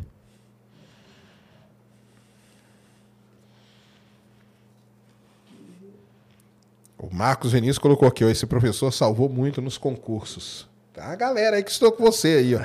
Aqui de bola. no... Di Martim, né? A gente tava zoando, cara. Ele falou, desculpa, pessoal, abreviei porque Não, os pô. caracteres acabaram. Tamo junto. Vamos de polêmica. Ah, isso aí já falamos, Já- né? Que acha o pronome né? neutro. Quais outros polêmicos que você está acostumado a responder? Sente falta do olho no olho na sala de aula? Cara, o que eu mais sinto falta é o contato presencial com o aluno. É, assim, porque para professor, o grande lance é esse, né? Você tá na sala de aula, olhar no olho do estudante, ver ele reagindo à- tua explicação, é, ver ele evoluindo também. Né? Às vezes o cara começa o ano lá meio devagarzão, depois o cara vai evoluindo, chega no final do ano voando. Então, é, é- é o que mais sinto falta é com certeza isso. E eu tento matar um pouco dessa saudade nos aulões que eu dou pelo Brasil. Né? Então, eu dou muito aulão pelo Brasil, que a galera Aí me vê. é? Você dá uma, uma aula de. É uma aula de uma hora, cara. Mas o quê? De Mas um é tema? uma aula show. Eu faço de tudo, cara. Ah, eu é? tento reproduzir o que eu faço no YouTube ao vivo. Ah, que maneiro. Então, pô, o colégio me chama lá, eu negocio com eles tal, vou pra lá e fico à disposição do colégio o dia todo. E aí faço esse aulão, por exemplo, fiz um aulão agora em Brasília, que era um auditório para 500 pessoas, o colégio colocou 1.600 alunos. Caramba. Lotado, gente sentada no chão, nos tetos, tudo que é lugar tinha gente lá. Maneiro. E aí dei o aulão, que era uma junção um pouco para contar um pouco da minha trajetória e para falar de língua portuguesa. Aí eu danço paródia, eu canto, faço tudo. Então o que, que eu faço? Por exemplo, normalmente o aulão é um aulão de véspera do Enem. Então eu pego os principais conteúdos do Enem, apresento ali, do jeito que eu apresentaria no, no canal, coloco música para fazer com. para exemplificar o conteúdo com música, coloco as paródias também faço tudo isso. E aí no final eu fico à disposição da galera para perguntar tudo mais e tirar foto com a galera. Nesse aulão de que eu fui agora, foi em Brasília, eu fiquei duas horas tirando foto com a galera. Depois do, do aulão. Muito legal, assim. Então é o jeito que eu tenho de tentar me aproximar, de ter esse, esse, esse contato de novo, né? Não é a mesma coisa, mas é um jeito de matar a saudade de alguma forma, assim. E também de encontrar a galera que é, a gente não vê no, no, no- no online, né? Então esse é um jeito de fazer. Eu É. tenho uma outra polêmica aqui que nós não tocamos, mas não sei se você já respondeu dela, que é o homeschooling. Homeschooling, cara, esse não, nunca respondi, mas eu vou falar o que, que eu penso assim. Eu acho que a escola tem uma função que é a mais do que só ensinar, que é a função social. Porque a escola é uma mini sociedade. Né? É uma mini sociedade. O cara aprende os direitos e deveres dele, né? os direitos e deveres do coleguinha, até onde ele pode ir, até onde ele não pode. Então, eu acho que esse, esse processo social é importante tanto quanto o, a, a parte de aprendizagem. É, por isso que eu acho Mas que. o o- homeschooling em nenhum momento vai ficar 100% em casa, né? Exato, por, por isso que o cara. Isso que eu falar, o homeschooling ele tem isso, mas ele não vai ficar 100%, 100 em casa. Mas no homeschooling tem uma coisa que talvez não tenha na. Na, na- na, na sala de aula tem uma coisa que talvez não tenha no homeschooling: os diferentes professores, que trazem diferentes experiências de vida que é diferente da dos pais. Então, por exemplo, quantas vezes eu aprendi coisas com professores que em casa muitas vezes não aprendi. E aí, tô falando de, de vida mesmo, não só de conteúdo. Entendi. Então, acho que tem esse, esse equilíbrio. Eu não acho que é totalmente errado o homeschooling, eu acho que tem que ser bem pensado, mas também não acho que ele é totalmente certo, entende? Acho que tem os dois lados ali. Acho que tem dois lados da moeda. Como tudo na vida, né? Tem dois, duas coisas. Mas é, eu vejo que. Eu vejo mais benfeitorias no processo escolar ainda. Né? Mas eu sei que tem muitas famílias que escolhem o homeschooling fazer. Inclusive, tem muitas famílias que usam o meu material da plataforma no homeschooling. Tem muitas famílias que estão usando até agora esse material de reforço escolar, que é de fundamental. Estão usando o homeschooling deles lá e tá tudo certo, não tem problema. Acho que é, cada um vai, vai, vai aprendendo também qual é o melhor caminho. assim. Então, eu, eu trabalhei, eu ia muito para os Estados Unidos, né? Meu- por causa do meu trabalho com a área de petróleo. Aham, E o pessoal que trabalhava comigo, todos eles, os filhos eram homeschooling. aham. Entendeu? Todos eles. E eu sempre perguntei, que eu, achava, eu, eu sempre achei interessante para cá. Desde lá, muitos anos atrás, quando a gente não tinha nem tecnologia direito, eu sempre achei muito interessante. O lance que eles, que eles me falavam, pelo menos, é que não era eles que davam aula nem nada, entendeu? É Chamar um professor para ir lá. Não, era tipo o que a gente aconteceu na pandemia. Eram aulas online, entendeu? Aham. Que aconteciam. Então o cara tinha o professor de matemática, o professor de física, o tal. Aí de vez em quando vinha o cara da, sei lá, o cara de Princeton e dava uma palestra online. E aí o- os, os filhos já estavam acostumados com aquela dinâmica do online. Entendi. Entendeu? E ele, aí eu falei, e a escola? Não, aí, aí o, o o cara falou assim: na escola eles vão fazer o que eles gostam. Eles iam na escola para jogar futebol americano. Ah, entendi. Ia na escola para participar da rádio da escola. Aham. Ia na escola As atividades culturais ali. As atividades. Eles falavam sociais, cara. Ah. Entendeu? É, mas é, Porque então. na cabeça deles, a aula, isso que eu achava, isso eu achava muito interessante, cara. Na cabeça deles, a aula não é uma atividade social. A atividade social é você ir lá jogar, O recreio. é o recreio, tá, é você participar no o clube de leitura, Aham. o clube de não sei o quê, o teatro da escola. Por isso que isso é muito forte Sim. em várias escolas americanas, né? É. Mas aí Então- você, é- você tem uma cultura totalmente diferente daqui, né? Não, é uma cultura totalmente diferente. É uma cultura totalmente diferente. Sim. Mas, cara, toda vez que eu ia lá e me falava, eu achava isso muito interessante, cara. Muito interessante mesmo. Porque o que ele. Lógico que eles eram defensores, né? Sim, claro. Então eles falavam só as coisas. Eles falavam assim: olha só, meu, quando que, meu, quando que um cara ia sair lá de Princeton e ia vir aqui para dar uma aula pro meu filho? Mas graças ao homeschooling, meu filho está podendo ter Sim. esse contato com esse professor, entendeu? Entendi. Então esse negócio de apresentar as profissões já era feito nesse esquema, assim, Entendi. por conta do homeschooling, entendeu? Ah, eu- Eu acho que no Brasil venderam errado a ideia Uhum. de que ia ser o pai que ia dar aula, uma coisa assim. Será que não? Pode ser, pode ser, pode ser. Essa discussão ainda tá, né? Tá, é, tipo, Ela ainda existe, é, será? Ainda existe, ela ainda É? existe. No- inclusive no Congresso existe essa discussão. Porque De- eu acho que aí de- depois com a pandemia, com esse lance de ter, igual você falou, né? Encurtado esses 10 anos em, em dois aí de aprendizado, né? Pelo Sim. menos, né? É, o pessoal viu, cara, falou, caramba, meu, não. Porque o que as empresas viram, né? Que a galera ficando em casa produzia mais e você tinha economia. Sim. Tudo bem que na educação tem estudos que mostram que teve uma perda gigante aí, né? De coisa, mas porque o pessoal não estava preparado também, né? Mas pode ser que te- seja um começo, né? De uma mudança. É, eu, eu, eu acho que alguma coisa vai acontecer, entendeu? Ou precisa pelo menos acontecer. Acho que precisa olhar para esses dois anos, ver o que teve de bom, colher dele o que teve de bom, ver o que teve de ruim e que pode ser melhorado para tentar fazer algo acontecer. Porque, realmente, tanto que assim, tinham pais que ficaram malucos, os, os pequenos especialmente, né? Como é que ia a, a professora lá na escola, ah, pega o papel aí, vai fazer colagem com os pequenos. Ah, é muito complicado. É difícil, né? É. difícil. E aí, como é que faz isso? Né? Então, acho que existe também essa questão da idade. Né? Então, os mais velhos têm uma autonomia maior, os pequenos têm uma autonomia menor. O pai tinha que trabalhar e ao mesmo tempo tinha que estar junto com o filho na, na, na hora da aula. Então, muitas coisas ali têm que ser revistas nesse processo. Mas eu acho que sim, tem coisas boas que a gente pode colher disso aí. Para quem sabe melhorar também até essas propostas até de homeschooling e tudo mais. É, tem que, tem que estudar, né? Mas é, é- é- o, o lobby da educação é muito grande também, né? É. Eu falo o lobby das, das grandes. Sim, sim, sim. Isso é muito grande, né, É. cara? E eles podem sentir meio uma ameaça nessas coisas, né? Será que não? É, então, é, é mais fácil eles tentarem trazer para o lado deles do que, né? Exatamente. Então, Porque ah, meio que abrir assim, né? exato, exato. Eu acho que é muito difícil abrir, muito difícil. É, vai ser complicado. Vamos- ver, né? Vamos ver se. Eu, no final das contas, eu sou pessimista pra caramba. Eu acho que nada vai mudar. Nós vamos ficar aí mais 500 anos do mesmo jeito que é a escola. O mundo vai mudando, cara, e a gente fica do me- no mesmo jeito, No entendeu? mesmo estilinho ainda, No né? mesmo estilinho. Isso, isso já provou que não dá certo, cara. Eu, eu acho, entendeu? Já pro- porque o mundo tá evoluindo tão rapidamente, né, Sim, cara? sim. Não tem mais sentido, eu brinco assim, não tem mais sentido dar aula igual dava na, na década de 70, entendeu? E tem lugares que é assim. Cara, vou dizer, ó, Curitiba é um lugar muito, muito conservador, de modo geral. Então, assim, por que, que eu fui tão criticado na- lá em Curitiba? Por, por ser um- Você deu essa quebrada gigante, né? total. É, e os professores que tinham a mesma dinâmica que eu também eram criticados, não era só eu. Então, existiam outros que tinham uma mesma dinâmica e que também eram, recebia crítica. É, por exemplo, eu lá em Curitiba achava que o Brasil inteiro é, tinha aula igual em Curitiba. Então, assim, quadro verde com giz. Eu sempre achei que era assim. Aí eu comecei a viajar para dar aulão pelo Brasil e eu descobri que, por exemplo, no Nordeste não existe quadro verde há 20 anos. Os caras extinguiram o quadro verde, inclusive da educação pública. É só quadro branco com, Com caneta. com caneta. E eu falei, como assim? Não, isso é um- o giz é muito problemático para o pro professor, tal, tal, tal. E isso aqui já há 20 anos não existe. Eu falei, caramba, como assim? Lá em Curitiba, o pro- bom professor é o cara que põe tudo no quadro verde. É um gizão ali, é, né, cara? eu, se, se eu usasse PowerPoint em sala de aula para qualquer coisa, ah, já, tava, já era criticado. Como assim? Então, sabe, daí eu comecei a enxergar, eu come- fez assim na minha cabeça. tum. Aí eu comecei a entender algumas coisas. Cara, quanto mais conservador o lugar, mais a aula vai ser igual a 1970.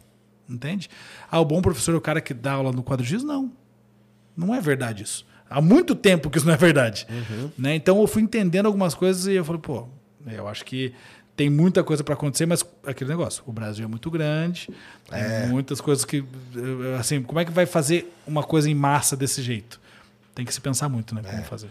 Não, é muito grande, é, Tem muitas realidades diferentes, né, cara? Muitas realidades diferentes. é, é isso que eu ia falar. É muito diferente, né? E tudo mais. Tem Então, é culturalmente, tudo, tudo, estrutura.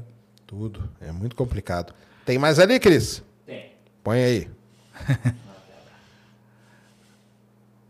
É do, do de Martins de novo, é mais uma. Opa, de Matiz, beleza. Não, última, pode mandar mais, cara. Vi em uma entrevista sua que você se inspirou em sua mãe para ser professor. Isso. Como você acha que o professor pode lidar com isso nos dias atuais? Como manter a distância para não se envolver? Qual é o meio termo? Todo aluno traz uma bagagem triste. Como ajudá-lo? Cara, assim, é, manter a distância para não se envolver, acho que ele quis dizer de não se envolver na- no problema do aluno, né? Cara, isso é muito, muito escolha também. Assim, eu não tinha problema nenhum em ouvir os alunos. Zero problema. Quando o aluno vinha chorando, eu era o primeiro a falar, vamos lá, me fala o que está acontecendo. Então, eu não tinha problema com isso e não carregava para minha casa isso, né? Pelo contrário, resolvia, tentava ouvi-lo, cons- aconselhá-lo, dependendo da situação, às vezes até acionar a coordenação do colégio para chamar os pais para conversar, enfim. Eu sempre fui esse professor de- dessa postura. Então, assim, para mim nunca foi um problema. Eu sei que tem gente que, pô, às vezes ouve a, a bagagem triste do aluno, leva para casa, fica remoendo aquilo. É, enfim, é, acho que é muito também de saber, é, olha, isso é meu, isso não é meu. Então, assim, ó, eu sou um professor que não sirvo para ouvir o aluno. Beleza. Eu, eu sirvo para ensinar ele bem na sala de aula. Tranquilo. Acho que é, escolheu isso, escolheu, vai, vai, na, vai na sua, vai, que vai, vai dar certo. Né? Então eu nunca tive esse, essa, essa, esse posicionamento. Pelo contrário, tanto que lá no Marista, que eu trabalhei no Santa Maria, que eles falaram ali. Meu filho é no Marista aqui em São é, Paulo. então, eu trabalhei 10 anos lá no Santa Maria, que é Ele é Marista. que é Mari... Ah, é Marista? Marista. Ah, legal. E aí é, eu era, eu tinha, além de ser professor, eu tinha uma função a mais, que eu era professor que chamam lá de titular. Sim, tô Né? ligado. Que Eu- é o- eu- é o que chama É o que pai chama dar o uma pai para conversar, É exatamente. mesmo. chama o pai na escola para falar assim, ó, o senhor não tá ajudando também. É Né? então aí. você dá bronca na família inteira. Eu fui por sete anos lá. Titular? Titular de Caramba! Então, assim, todo o meu tempo lá praticamente lá dentro, eu era o cara que fazia essa- esse meio campo entre família e escola. Além de dar aula. Então, Mas isso foi é uma o quê? Foi escolha uma minha. escolha- Ah, foi uma minha. escolha. Porque me convidaram, falaram, "Pro- professor, você quer ser? Ah, eles convidaram. Mas É. eles já tinham notado que você era. Isso, que eu já tinha diferencial, esse né? diferencial. Eu já fazia isso no dia a dia. Me chamaram, Noslen, você quer ser esse professor? Óbvio, né? Ganhei um pouco a mais, né? Mas nem foi por isso, foi porque eu gostava desse projeto. Minha esposa trabalhou no Marista, eu conheci minha esposa no Marista. Ela não suportava isso. É, Ela falou: não, eu não sirvo. Então minha esposa nunca foi titular. E eu fui titular por sete anos. Entendeu? E nós certo, trabalhamos tá lá certo. praticamente o mesmo tempo dentro da escola. Então, Uhum. assim, é, a- o colégio valorizava os dois tipos de professor. Né? Então não tinha esse problema. Então acho que é muito, muito pessoal, assim, né? muito, muito próprio de cada um. Assim, ah, não, eu, você, como a minha, minha esposa, que só dava, só dava aula, que dava aula muito bem e tá ok, resolvia o problema dentro de sala de aula. E eu era o cara que fazia esse outro movimento e fazia as duas coisas e tá tudo bem também. Então acho que é muito pessoal isso, né? De ah, como é que eu vou me afastar? É não, literalmente não indo. Não- não- não é, se envolvendo, Não, né? se envolvendo. Ó, o cara chegou triste lá, fala pra alguém, ó, vai lá conversar com ele. E você não chega no, no cara. Acho que é muito por aí, assim, né? Ou acionar a coordenação, ó. Eu vi, que tal aluno tava mais triste lá e, passar a bola pra alguém. Acho que é mais por aí. Porque afinal de contas, o professor é que está ali no contato com o aluno, né? É, o professor é a Então, ele ponta, né? acaba identificando, Ele, ele fica né? exatamente no meio do caminho, entre o estudante, a família e a direção da escola. É. Né? Esse é o professor está ali no meio. É, esse tá, tá, tá sofrendo a atração de todos os pontos ali. É. né? E aí, se você tender para um lado, você vai acabar se envolvendo, não tem jeito. Não tem como mesmo, né?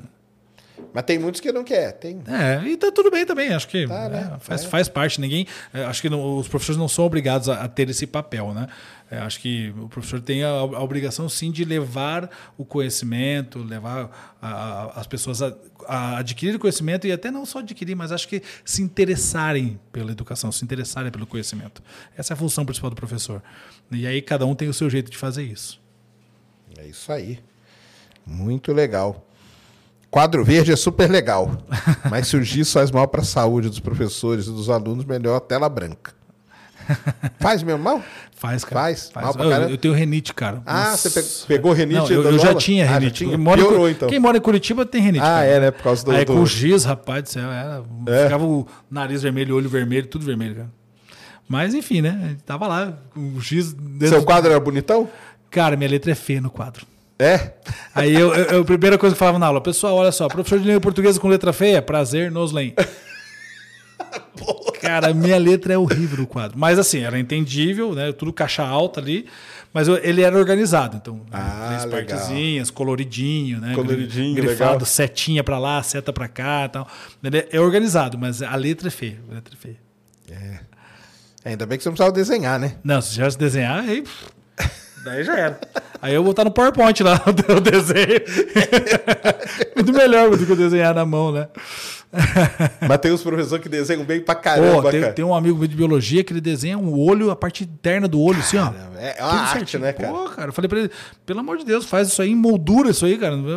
Tem que tirar foto. De vez em ele- quando eu, eu sigo uns alunos que de vez em quando eles põem umas fotos Aham. de quadro de professor que você fala, cara, cara, tem uns que tem a É. letra perfeita. Tudo certinho, o cara consegue fazer tudo isso em 50 minutos e ainda dá aula. Eu falei, porra. Eu não consigo fazer nem metade do que ele fez ali em 50 minutos. Então, não tem como. Muito bom. Tem mais ali, Cris? Não, senhor João, acabou. por enquanto. Boa. Muito bem, professor Noslen. Show de bola. Sensacional, cara. Deixa aí suas redes, onde o pessoal te encontra Pô, maravilha. para seguir tudo aí, tudo que você faz, seus livros e tudo mais. É, então, o, o livro, e também eu até trouxe pra você também o caderno também aqui, ó. Tem um alter ego meu aqui ó, no caderno. ó. O no- Nonozinho. O nonozinho. É um caderno também que É eu o tenho. Nonô, como que é? O Nonô Resolve, né? É, o Nono resolve. Nonô Resolve, eu vejo muito Nonô Resolve, cara. Perguntaram Nonô aqui, há quanto tempo que eu te conheço? Eu conheço há muitos anos, cara, entendeu? Porque eu vejo há muitos anos seu conteúdo. Sim. Acho legal demais. Pô, show de bola. E aí o Nonozinho é um caderninho que eu fiz também, tem várias cores também. E todos esses materiais que você pode encontrar no, na bio do meu Instagram. É só entrar lá, tem todos os links para esses materiais que Legal, quiser adoro caderno, também. porque Trouxe- roteiro, ro- os roteiros do meu vídeo eu faço à mão, eu escrevo à mão, sabe? Ah, é? Ah, isso é uma coisa. Você acha que tá mudando esse negócio aí? Cara, Eu já conversei eu com acho que o sim. Nicoleles uma porque vez. é, eu, por exemplo, eu também faço um caderno. Eu faço tudo numa folha e tal, e aí depois eu, aí depois que eu vou digitar, vou colocar em outro lugar. Mas eu sei que muita gente já vai direto aqui, ó. direto digitando. Tem gente que manda áudio para si mesmo. Então, assim, Você tá sabe que é uma mudando. preocupação. Os neurocientistas estão preocupados com isso pra caramba. Ah, é? Porque a pessoa, a nova geração, ela tá perdendo a mecânica. Entendeu? Porque é uma mecânica, né? Você Hum. Sim, escrever sim. tem uma mecânica. Tem muita gente que tá perdendo essa mecânica. Porque hoje na aula, o cara já leva o computador ali É. e já vai ficar aqui, ó. Acabou, entendeu? Sim. Então a mecânica de escrever à mão está sendo perdida. Isso pode ser um tipo é uma evolu é um passo evolutivo, né? Porque a evolução não quer dizer que vai melhorar, mas é um passo evolutivo. Então é uma mudança, entendeu? Caramba. Pode ser que daqui a algumas gerações você dê um lápis pra uma pessoa, a pessoa vai, "Ué, o que que faz? Igual a fita, sabe fita cassete? Aham, o você cara dá pega- pra alguém e fala, o que, que eu faço com que eu isso? faço com isso? O cara vai pegar um lápis e vai Não, falar, ué, pra que, não, que serve isso você- aqui? precisa longe, dá um disquete pra alguém, a pessoa já pega o disquete. já- É verdade. Mas eu escrevo. E tem uma outra coisa que eu, eu- isso eu sempre gostei, cara. Escrever pra mim, eu acho que eu aprendo. É, então, eu, eu- uma coisa que eu, que eu- eu já aprendi muito, quando eu estudava antes, eu escrevia e ia lendo ao mesmo, ao mesmo tempo. Então, eu escrevia, eu lia, e daí eu estava ouvindo o que eu estava lendo. Então, eu tinha três processos né, de aprendizagem ali. Exatamente. Me ajudava ba- bastante também. Não, não sei como vai ser isso pro futuro, né? Porque daí a galera vai Pra perder... mim escrever, eu falo pro pessoal, o pessoal da eu falo, pra mim escrever você tá fazendo uma conexão, cara, com o cérebro aqui, entendeu? Sim. Melhor do que digitar. Eu acho que é melhor do que digitar, porque digitar tá um negócio meio solto, às vezes você não digita, você vai lá dar um Ctrl C, Ctrl V, entendeu? Só aqui no- nos, nos É, comandos aqui. E aí tá tudo bem, tá ali, cara, mas escrever não, cara, porque escrever você tá fazendo, sei lá, uma coisa minha. Pode Sim. ser que eu esteja totalmente errado, É, mas mas é que a nossa geração, uma hora também vai embora, né? E essas, essas coisas vão, ficando, vão ficar com a gente também, provavelmente, né? Porque ficar. as gerações que vão vir depois vão ser tudo diferente. vai ser tudo. Mas escrever vai estar aí, né, cara? Tá É. aí, tá- tá aí há, sei lá, 3 mil anos, sei lá quantos. vai continuar, né? É verdade. Vai é continuar, verdade, não é tem como. Mas legal demais. Pô, Vou usar seu caderno, hein? Show de bola. meus É, atrás tem até uma tirinha que eu mesmo escrevi, depois você dá uma lidinha fala- ensinando português na tirinha aí também. Ó, que legal. E Oi, aí, Nonozinho, quanto tempo? Oi, Zequinha. Nossa, é verdade. Nem me lembro quando foi a última vez que nos encontramos. Nossa, foi há muitos anos atrás. Então, te dar uma dica? ah, tá. Claro, manda aí. Quando usamos a expressão há muitos anos aí, pior que eu já escrevi isso várias vezes. há muitos cara, anos atrás, postagens. Nossa, o Senhora. pleonasmozinho. É, a expressão há muitos anos atrás criamos um pleonasmo. Não é preciso usar a palavra atrás. O verbo a já indica que é um tempo passado. O correto é sempre foi há muitos anos. E, mas quando que a gente pode usar? Porque tem um momento que pode usar, né? É, Se você estiver usando assim, é, ele foi atrás da- do seu sonho. Aí tá usando só o atrás. Agora, Mas e se eu quiser, por exemplo, numerar? Por exemplo, há 200 mil, é, há 200 mil anos eu não preciso pôr o atrás. se for o A com H, não. O Mas se eu colocar o A normal, aí É, pode. Mas aí que tá. Mas aí tem que pensar se a frase vai ter sentido com esse A normal, né? Entendi. Entendeu? Então, há 200 mil anos, é com H e já está dizendo que é passado. Pronto. Tá tudo Entendi. certo. Entendeu? Agora, você vai só usar o atrás se você não estiver usando esse A do verbo haver aí junto. Aí você pode usar o atrás para indicar que é atrás de, de- atrás de alguma coisa, enfim. Porque aí você não precisa colocar nada. E se eu colocar só assim, tipo, 20 mil anos atrás, sem A, sem nada? Tá, beleza? Aí pode. Aí pode. Ah, tá. Entendeu? 20 mil anos atrás. É, Fechou. Aí você não precisa pôr o A em Isso. lugar nenhum. Exatamente. Aí daí tá ok. Aí o atrás funcionou com a função que ele tem que ter mesmo. Entendi. Tá vendo? Tá aprendendo, ó. Tô aprendendo. Eu, às vezes, vou postar coisa tipo. Ah, é, há 15 anos até eu, já jogo, cara. Há 15 anos atrás, entendeu? É, é, mas é é, porque eu acho que é fica vício, mais né? poético. É, é, o- é o vício de linguagem, cara. É um vício, É né? igual sair pra fora. É sair pra fora, entrar pra dentro, É. subir pra cima, É, né? Hemorragia de sangue. Palmeiras campeão. Talvez isso aí, não- isso aí, não- isso aí não tem como. É, mas é, é pra- tá vendo? A língua portuguesa é. E uma, uma outra, nada a ver, como que escreve? Nada a ver. O azinho Porque tem normal. muita gente que mete um a ver com H, né? É, e, tudo. Mete o A, bota uma. Como se fosse o verbo haver, né? Não. É nada, o azinho normal, ver. São três palavras. São três palavras mesmo. É, nada a ver. Então, uma vez eu escrevi assim e vieram me xingar falando que tava tudo errado. Então não tava, tá vendo só? Não, quando, você, é, quando você fala assim, ah, nada a ver, é dessa, dessa forma.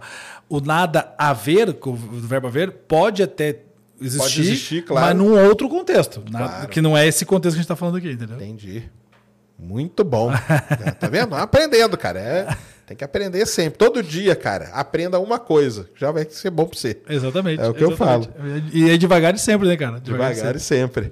Mas olha aí, o, o- a gramática tá onde? Então, ó, a, a gramática tá no. Você pode encontrar até na Amazon, tá? Gramática Legal. Viva encontra até na Amazon, mas todos os links tá no meu, no meu Instagram, né? O arroba professor Noslen, lá no, no Isso, Instagram. vai ficar aqui na descrição, galera. E tem o, o linkzinho na bio. Boa. E aí eu fiz tipo um. Traz o livro. O livro pra cá. Aí, aí, agora. Agora é legal. Agora sim. Então a gramática viva tá lá no link também na bio. É, assim como o caderno também tá lá. E os meus cursos todos estão lá também na, na bio, que é, se você quiser entrar direto no- nos cursos, é clubedonoslen.com.br. E nas redes sociais, qualquer rede social que você for procurar, Twitter, arroba professor Noslen, Instagram, arroba professor Noslen, YouTube, YouTube. arroba professor Noslen, é, TikTok, arroba professor Noslen, e Facebook, arroba professor Noslen. Legal. Tudo arroba professor Noslen você me encontra e no site clubedonoslen.com.br. Isso aí. Então vamos lá, galera. Siga o professor aí, que ele é muito gente boa, manja pra caramba. E português é um negócio difícil pra caramba, cara. Vai lá aprender. Vai lá vai aprender se divertindo. Pô, É é essa ideia, tudo, essa né? ideia. Muito bom. Nozen, valeu demais, Bom, valeu, cara. agradeço, muito valeu, obrigado Sérgio. mesmo por ter vindo aí. Tamo junto, Um cara. abraço. Tá voltando amanhã pra, pra Curitiba? Amanhã de manhã eu volto pra casa. Ah, é? É. Beleza. Tá com saudade lá? Pô, eu não tô com saudade do frio de lá, mas a, a nossa casinha é sempre a nossa casinha, Ah, né, é, cara? né? Viajar é bom, voltar pra casa é melhor. É melhor ainda, É isso que mesmo. O pessoal fala. Valeu demais. Tranquilo. Galera, muito obrigado a todos aí. Valeuzão. É, semana que vem tem feriado. Então, semana que vem não teremos Ciência Sem Fim. Mas, olha só. Amanhã tem lançamento do Falcon 9 com a carga para a estação espacial. Domingo tem lançamento do Falcon 9 com Starlink. E eu tô fazendo as lives lá no Space Today e junto aqui no Ciência Sem Fim. Então fiquem ligados aí. Christian, quantos membros tem? Dá pra ver aí? Dá, é. Vamos ver. 82. 82? É, deixa eu confirmar, dar um atualizar aqui pra confirmar, mas a última vez que eu vi é 82. É isso. 82. Ó, então estamos com 82 membros. Valeu demais quem está se inscrevendo. Se inscreva aí no clube de membros. R$ 4,99 por mês. Tá para bater, então falta 18 só. Para bater 100. Caso bata 100, por exemplo, semana que vem, vou fazer live, tá? Porque nós estamos montando um esquema aqui que eu vou poder fazer live de casa tal. Então vai dar certo, tá? E uma outra coisa, depois que bater o 100 e tal, um programa por mês, provavelmente numa sexta-feira, ele vai ser só para os membros. Então se torne membro, cara, porque lá eu vou falar coisas que aqui no YouTube a gente é proibido de falar. Senão, banem a gente da humanidade. então, vem, se inscreva aí que vai ser legal pra caramba, viu? Então é isso aí. Valeu demais. Um ótimo final de semana a todos. Fiquem ligados aí. Sigam Ciência Sem Fim no Twitter, no Insta. É tudo Ciência Sem Fim. Space Today também. Live amanhã do Falcon. Live domingo do Falcon. Tamo junto. Deu aí, Cris? Beijo mais, Sérgio. Valeu. Agradecer a Insider também. Valeu, Insider. Tamo junto sempre. Grande abraço. Fomos.